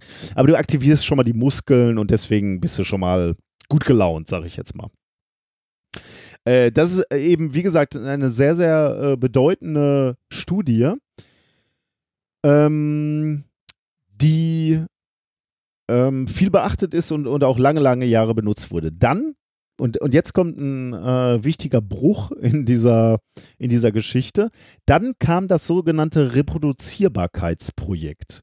Ähm, das ist wohl etwas, wo ähm, in der Psychologie Leute gesagt haben, lasst uns mal schauen, wie viele dieser bedeutenden Studien, und sie haben sich, glaube ich, wenn ich das richtig äh, verstanden habe, äh, haben sich da 270 Autoren auf 100 veröffentlichte experimentelle äh, Studien gestürzt, also bedeutende Studien und diese Studie von Fritz Strack gehörte dazu, um zu gucken, können wir eigentlich diese Ergebnisse, die wir seit vielen Jahren für gegeben hinnehmen, können wir die eigentlich reproduzieren? Können wir diese Ergebnisse nochmal machen? Und 2016 war dann eben genau diese, diese Messreihe, über die ich gerade gesprochen habe, von, von dem Herrn Strack auch dran. Ähm, dieses Experiment, dieses lächelnde Experiment wurde in 17 Laboren auf der ganzen Welt versucht nachzumachen. 2000 Freiwillige haben Stifte in den Lippen gehabt und zwischen den Zehen. Ähm, Forscher haben alles Mögliche probiert, also Notizen gemacht, die, die Probanden gefilmt und haben dann die Ergebnisse ähm, gesammelt und haben sich angeguckt, was kommt raus. Und das Ergebnis war ein Riesenflop. Denn das, was Strack ursprünglich mal rausgefunden hatte, konnte nicht reprodu reproduziert werden. Strack hatte ähm, so eine, so eine, du, du hattest gerade auch schon über so willkürliche oder quasi willkürliche Skalen gesprochen bei diesem Jucken. Und Strack hatte das auch gemacht. Er hat nämlich gefragt, wie witzig findest du den Cartoon von 0 bis Ah. 9? Ja. Ähm, und Strack hatte ursprünglich mal einen sehr signifikanten Wert im Unterschied gefunden, also je nachdem, ob du den, den, den Stift in den Zähnen hattest oder in den Lippen, von 0,8 auf dieser Skala von 0 bis 9. Also die, die äh, gelächelt haben, fanden den Cartoon äh, 0,8 Punkte witziger auf dieser Skala. Also schon Ja. signifikant. Ne? Das sind ja fast 10 Prozent 10 oder so. Prozent, ja. Jetzt bei diesem Reproduktion, äh, Re Reproduktionsexperimenten hat man nicht mal einen Unterschied von 0,1 gefunden. Krass, da muss doch irgendein systematischer Fehler dann drin Genau. sein, oder? Äh, das war natürlich ein Riesenproblem, ne? Weil, und, und äh, wenn, ich, wenn ich das richtig verstehe, äh, wir sind da keine Experten, aber äh, führte das zu einer richtigen Krise auch in der Sozialpsychologie, weil Leute halt gesagt haben, äh, äh, was ist hier eigentlich los? Also manche Leute haben natürlich gesagt, äh, diese ganzen Wissenschaftler, diese, diese Reproduzierbarkeitsprojekte anführen, diese, diese Experimente einfach nur nachmachen, sind schlechte Wissenschaftler. Äh, denn Ja, wenn du ein guter Wissenschaftler wärst, würdest du dir selber Experimente an, äh, ausdenken. Wenn du nur irgendwas nachmachst, bist du eh schon mal schlecht. Deswegen kannst du, bist du auch nicht gut genug, um Experimente nachzumachen. Ähm, und äh, ja, Das ist aber schon. Das ist äh, arm, ja, klar. Das ist arm. das ist keine, Also, keine, ja. keine Frage, ja. Ja. Ähm, andere haben halt äh, wirklich, also dieses Fachgebiet wohl offensichtlich auch in eine gewisse Krise geführt, weil sie gesagt haben, okay, möglicherweise ist diese Sozialpsychologie wirklich ähm, verrottet. So, äh, also äh, ein Riesenproblem. Also möglicherweise sind, sind Menschen zu komplex oder die, die Experimente viel zu wenig verstanden, möglicherweise viel zu wenig reproduziert, dafür, dass wir ja unser Handeln oder unser, unsere wissenschaftliche Vorstellung auf ein paar wenige Experimente haben fußen lassen. Andere wiederum haben sich gefragt, ob die, denn die Replikation vollkommen ist. Also ob die Experimente wirklich auch vollständig repliziert worden sind oder ob vielleicht Fehler gemacht wurden. Und insbesondere hier bei dieser Studie ähm, gab es natürlich Fragen, die man sich gestellt hat. Zum Beispiel waren die Cartoons, die man gezeigt hat, mittlerweile möglicherweise zu alt geworden, weil sie, glaube ich, offensichtlich auch diese alten Cartoons benutzt haben. Und ähm, man, man hat halt in Erwägung gezogen, dass sich der Humor einfach geändert hat, ne? Und dass die Cartoons einfach per se nicht mehr witzig waren, ähm, weil sich in Zeiten der Internet-Memes halt ähm, der Humor völlig gewandelt hat. Ja. Ähm, ja wer kennt es nicht, das Witzebuch, das die Eltern im Regal ja, stehen oh haben. Himmel, Ne? ja. Hat's- Auf der auch, Skala oder? 0 bis 9, 0. oder? Also vielleicht Ja, mal eine die- die schwache meisten. 1, aber oh, Witzebücher, Alter. Ja. Wobei meine Eltern äh, sowas ganz Schlimmes nicht hatten. Die hatten Loriot-Bücher, die waren gut eigentlich. Ah. Das war schon ganz gut. Wir, wir hatten so ein, äh, so ein äh, Witze-Sammelband. Puh, Ja, genau. Erstaunlich, was aus dir geworden ist. Ja, Wahnsinn, ne? Ja. Also, äh, Ich wurde auch katholisch erzogen und trotzdem ist aus mir kein guter Katholik geworden. Tja. Ähm, also sind vielleicht die Cartoons nicht mehr witzig? Oder ähm, war das ursprüngliche Experiment so bekannt, dass du dem Menschen, also den Testpersonen, nicht mehr erzählen konntest, äh, es geht hier nicht darum, dass du grinst oder nicht grinst? Hätte ja auch sein können. Ja. Strack selbst hat sich gefragt, ob die Videokamera vielleicht einen, äh, einen Unterschied gemacht hat, weil jetzt gab es modernere Studien und eigentlich jedes Experiment wurde Video überwacht. Aha. Äh, und er hat sich gefragt, ob das vielleicht einen Unterschied gemacht hat. Und, und um das auszuschließen, hat er, oder ich weiß nicht, ob er das initiiert hat, aber jedenfalls haben israelische Forscher das Experiment nochmal gemacht und haben verglichen Menschen ähm, oder ja, Testpersonen, die wo, wo, eine, wo eine Videokamera sichtbar mitgelaufen ist und Testpersonen, wo eben keine Kamera dabei war. Und ähm, da hat sich herausgestellt, dass Strack recht hatte. Die Teilnehmer, die wussten, dass sie gefilmt wurden, haben offensichtlich ihr Aussehen, dieses Lächeln oder Nicht-Lächeln, bewusst gesteuert und beeinflusst. Und damit natürlich das Ergebnis verfälscht. Ähm, und dann natürlich auch das, äh, die Cartoons nicht witziger eingestuft. Aber wenn die Kamera nicht dabei war, dann hat es wieder funktioniert. Also wenn du die, Ah, die Kameras ausgeschaltet ja. hast oder beziehungsweise gar nicht benutzt hast, dann kamst du ähm, wieder auf das Ergebnis, was damals 88 Strack hatte. Und zwar mit einer ähnlichen Größe, also wieder so 0,8 oder ein bisschen weniger ähm, äh, Punkte auf dieser 0 bis 9 Skala. Dann war tatsächlich die, äh, die Kamera so ein starker Genau. Faktor. Ja, ja. Krass. Okay, Und was lernen wir krass. jetzt daraus? Wir lernen dazu, dass Sozialpsychologie wirklich schwierig ist. Also ein faszinierendes Gebiet, wir können viel lernen, aber es ist extrem schwierig, denn bereits kleine Variationen oder kleine Manipulationen in so einem Experiment haben riesen, riesen Auswirkungen auf das Verhalten von Menschen. Und hier äh, hat man eben auch was über diese sogenannte Replikationskrise gelernt, ne? über die wohl in der Psychologie extrem viel diskutiert wurde äh, weil man halt äh, wirklich aufpassen muss, dass wenn man Experimente nachmacht, wirklich auch wirklich bis ins kleinste Detail ähm, sich an, an das hält, wie, wie, wie das Experiment äh, damals dann durchgeführt wurde. Und Strack sagt jetzt so, also, äh, also die, wie, wie war die Laudatio war ja, äh, ich, ich zitiere nochmal eben, für seine Entdeckung, dass ein Stift, den man im Mund hält, einen lächeln lässt, was einen glücklicher macht und für die spätere Entdeckung, dass das nicht stimmt. Deswegen war er, glaube ich, etwas unglücklich mit dieser Formulierung, denn äh, Strack selbst sagt ja, dass jetzt die neuen Ergebnisse von 2018 bzw. 2019 eigentlich genau das zeigen. Ne? Ähm, äh, denn äh, es wurde ja wieder gezeigt, dass die Ergebnisse von 1988 zu reproduzieren sind. Ähm, und genau deswegen, weil er, weil er darauf eigentlich hinweisen wollte und weil es halt äh, auch wirklich ja eine gewisse Bedeutung hat für dieses Fachgebiet, äh, diese, dieser, diese Äh, Geschichte. Also das ist eigentlich das Drumherum interessanter als Ja, die in ja. Anführungszeichen Erkenntnis Absolut, mit dem ja. Stift. Ne? Mhm. Also die Erkenntnis ist dann ja nicht eigentlich die Sache mit dem Stift, sondern die Sache mit der Kamera. Ja, Ne? Also äh, äh, schreibt er darüber jetzt noch ein Paper oder?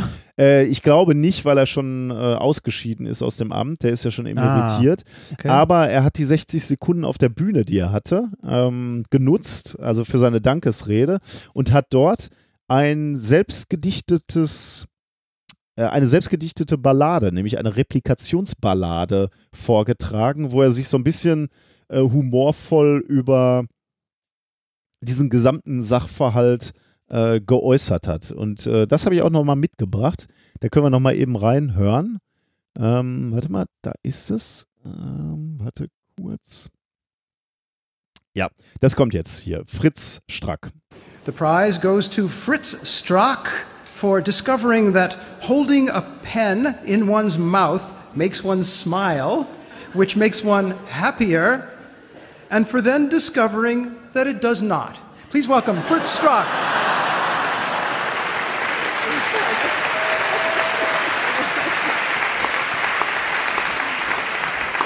The replication ballad, not an opera, just a ballad. A study once found that a pencil is a valuable research utensil. The procedure was used to make people amused and to show that a smile is extensile. Years after this shocking result, no reason was left to exult. Trying to replicate, why, why, some why. failed to get it straight. But after some serious thinking, the literature gave an inkling. A cam caused a sham, producing much spam, and the proof was pretty convincing. Coda, if this story has a moral, it is to end a useless quarrel. To claim a finding is not real has a lot of sex appeal. But rather than insinuate, return to science and debate. Thank you.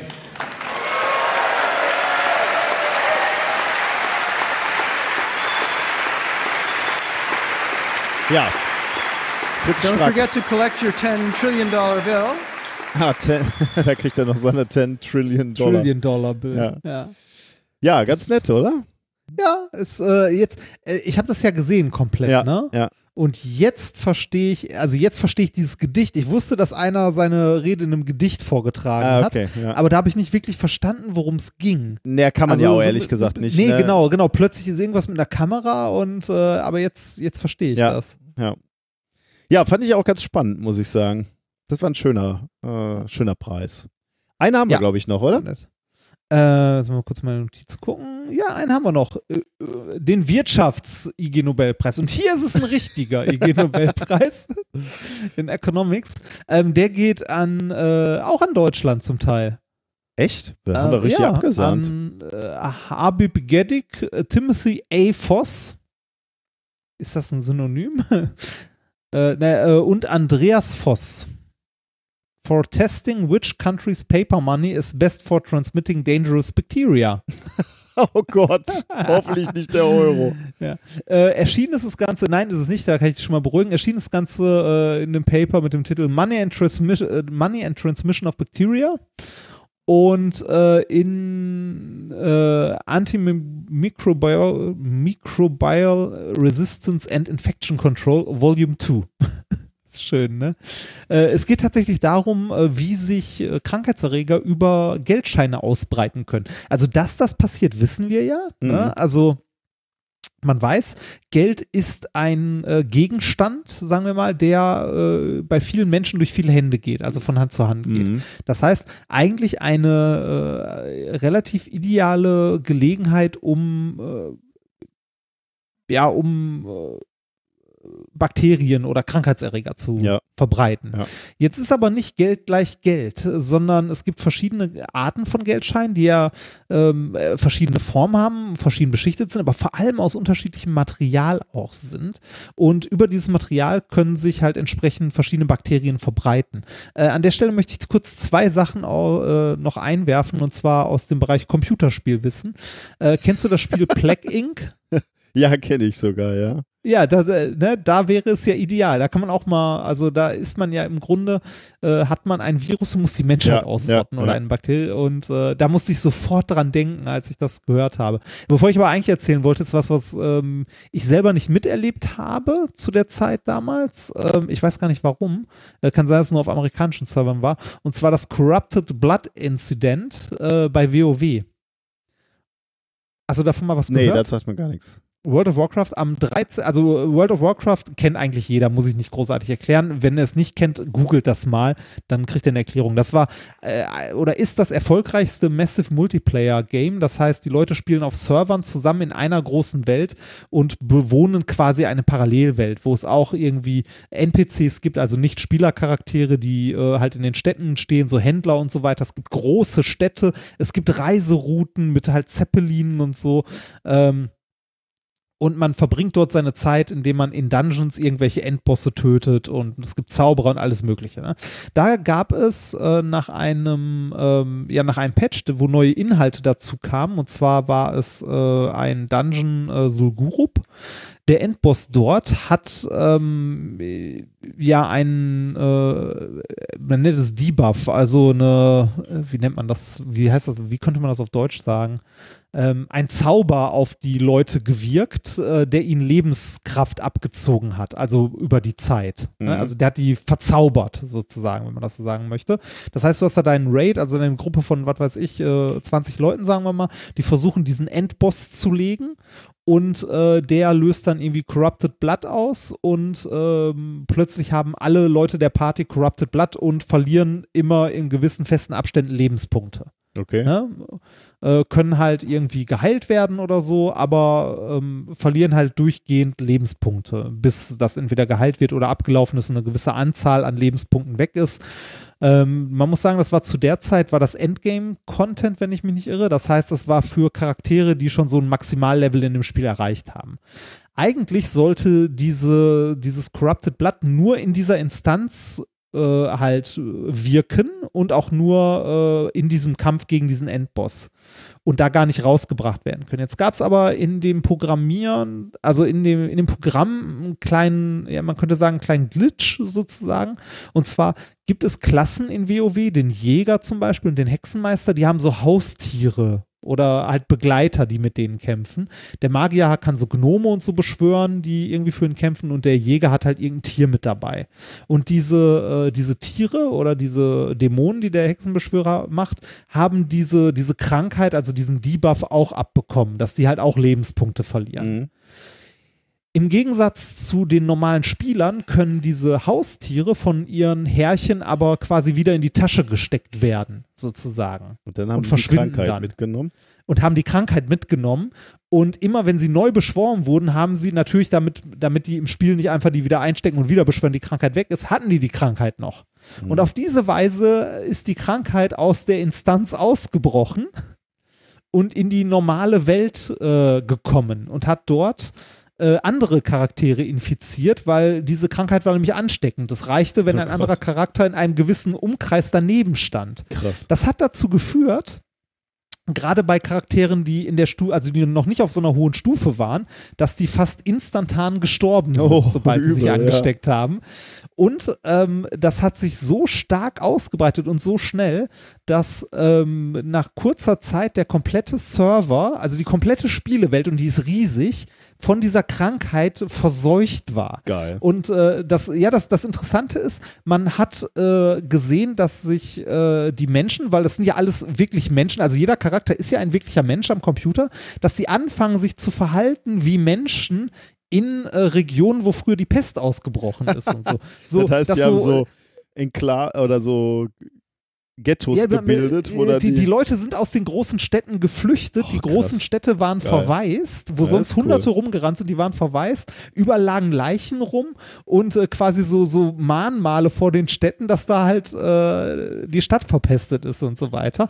Ähm, das ist nämlich gerade in den Städten ein großes Problem geworden, weil diese Krankheit konnte von Spielern auf äh, NPCs, also auf Nicht-Spieler-Charaktere Mhm. übergehen, also so auf Händler und so. Und die sind unsterblich, die können nicht sterben. Das Aha. heißt, die haben durchgehend die Krankheit und verbreiten die immer weiter. krass.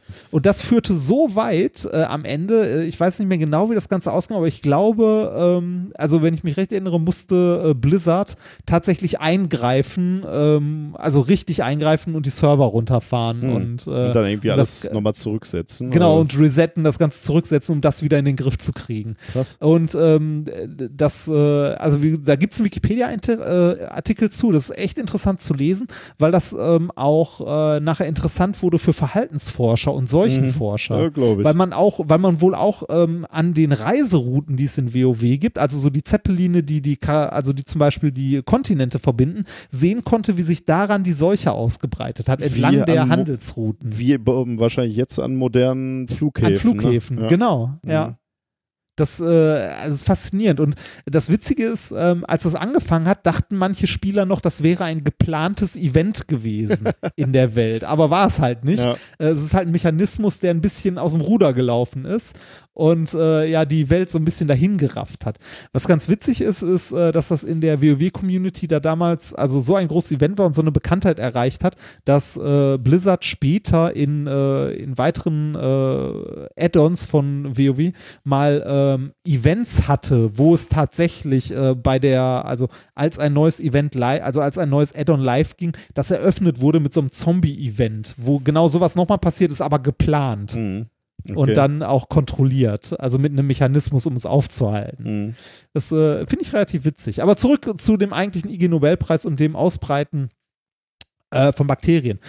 Wie schon gesagt, äh, was wird in unserer Gesellschaft am meisten rumgereicht? Bargeld. Ähm, die Forscher haben sich also angesehen, wie verschiedene Banknoten, also vor allem das Material verschiedener Banknoten, Bakterien übertragen kann, beziehungsweise wie lange Bakterien darauf überhaupt überleben. Also wenn man ne, so Bakterien aufbringt auf so einen Geldschein, wie lange die da überleben. Ähm, es scheint so, ähm, dass nicht nur die hygienischen Umstände dabei eine Rolle spielen, also wie gut das äh, übertragen wird und so weiter, also ob es in dem Land eher sauber oder eher dreckig ist und so weiter, sondern auch die Art tatsächlich des Papieres, aus dem das Geld gefertigt ist. Sie haben mehrere, mehrere Banknoten untersucht und ähm, am schlechtesten abgeschnitten hat der rumänische Loi. Was?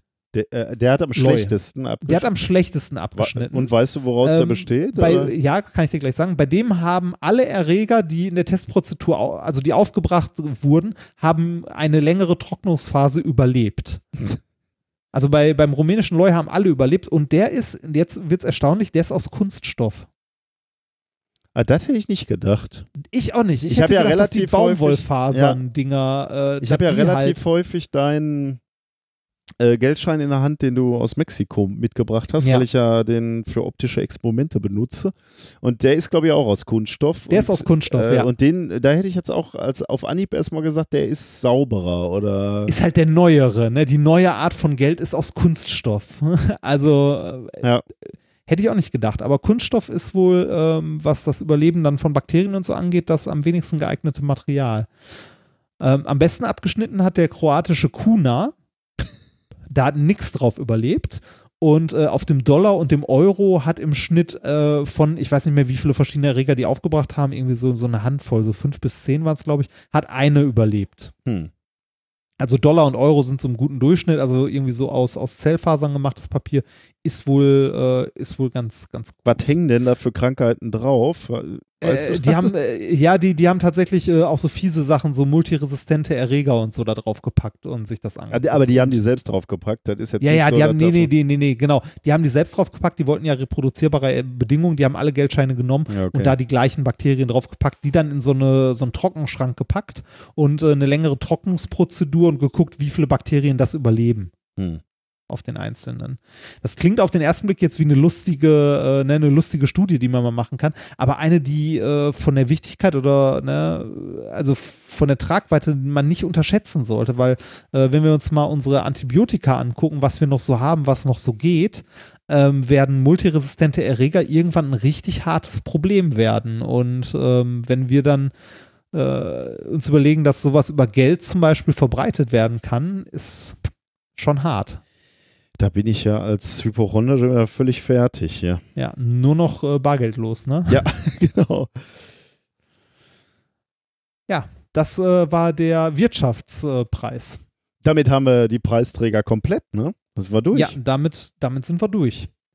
Sehr gut. Ich würde jetzt fragen, welche Preise wurden denn jetzt verliehen? Ne? Aber ich glaube, das können wir uns diesmal das sparen. äh, lassen wir uns diesmal, ja. Das, Ja. Äh, das brauchen wir, glaube ich, diesmal nicht. Ähm, wir haben aber noch einen äh, kleinen Schwurbel der Woche, den nehmen wir noch mit, Ah, ähm, weil der noch äh, wieder ganz nett ist und ah. den haben wir natürlich auch wieder als Service für euch. Ah, Ich will noch nicht zu viel verraten. Also, äh, vorgeschlagen von unserem Freund Lars Naber. Zumindest hatte ich mir das so notiert. Ich hatte ihm das nochmal angedeutet, Oh, dass sein, ja. seine Sache kommt und äh, er konnte sich selber nicht mehr daran erinnern. Also falls es mir jemand anders geschickt hat, korrigiert mich nochmal. Aber es geht um die Silent Healing CD, also eine CD mit ähm, Silent Still, da ist nicht Stille drauf, oder? ähm, ich lese mal vor, was in der Produktbeschreibung steht. Silent Healing is an audio CD. Um, has been developed using advanced technology associated with analysis and balancing of the subtle energy systems of the human body.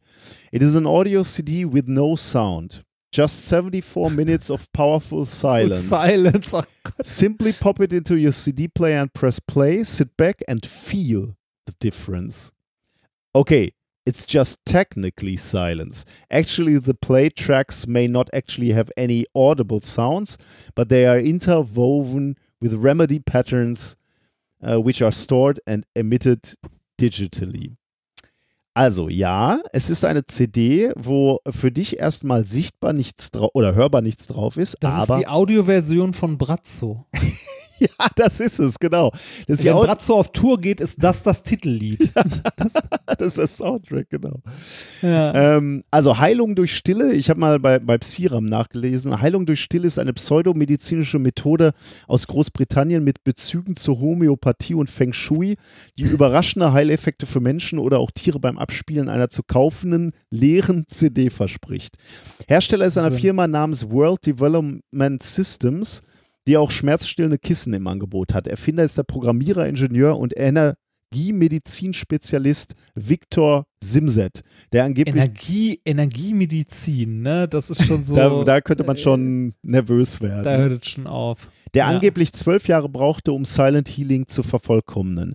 Kernstück dieser Methode ist eine 74 Mi- Minuten CD, äh, auf der der Käufer zwar nichts hört, aber der Sensitive nach spätestens fünf Minuten merken solle, dass auf ihr 34.000 unterschiedliche homöopathische Resonanzmuster gespeichert seien, die dazu geeignet seien, bestimmte gesundheitsfördernde Effekte zu bewirken.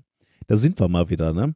Wenn du anfängst, einen Scheiß zu glauben, hast du das Problem, dass du noch den nächsten Scheiß glauben musst. Denn wenn Homöopathie funktioniert, dann kannst du hier dir gleich auch noch die Resonanzmuster anhören. Wie ist jetzt die Anwendung gedacht? Der Anwender sollte die CD in ein Abspielgerät einlegen und die Lautstärke zu zwei Drittel einstellen, sodass gerade noch kein Rausch oder Brummlaut zu hören ist. Je höher der Lautstärkeregler eingestellt ist, umso intensiver ist die Wirkung, verlautbart der Hersteller. Auch wird empfohlen, den Player auf Endlosbetrieb einzustellen, da Kunden von verblüffenden Effekten durch wochenlanges Dauerabspielen der CD berichtet hätten. Bewährt habe sich auch die mobile Anwendung während der Fahrt zur oder von der Arbeit. Pferdebesitzer berichten auch von einer beruhigenden Wirkung auf Pferde. Ist gut, ne? Bei Psiram äh, steht auch der, der schöne Satz, eine schlaffördernde Wirkung, wie sie vom Hersteller angegeben wird, erscheint plausibel. Weil halt nichts drauf ist. Diese, diese Firma, ne, WDS, die machen auch Bioresonanz. Mhm. Ja, ja, die, die haben einiges im Angebot. Ich habe unten gerade mal auf ein, zwei Links geklickt, die. Alter, ist das kaputt. Ähm, Warum, warum sind die immer direkt so drüber? Warum?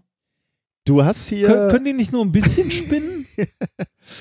Also, äh, was bringt jetzt diese Stille für dich als Anwender? Schutz gegen Elektrosmog, denn die 34.000 Resonanzmuster auf, CD, auf der CD sollen durch Resonanz elektromagnetische Felder ausbalancieren. ja. Schützt dich gegen negative Energien von Personen, Fernsehgeräten, Computern und Internet. Denn wir wissen, das Internet ist böse.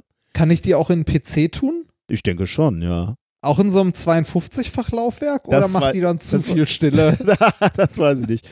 Ermöglichung klaren Denkens, Unterstützung von Feng Shui-Effekten und Selbstheilung von Krankheiten. das kauft doch niemand so einen Quatsch, oder? Pass auf, du musst es auch nicht kaufen, weil sie bieten eine 5 Minuten Hörprobe an.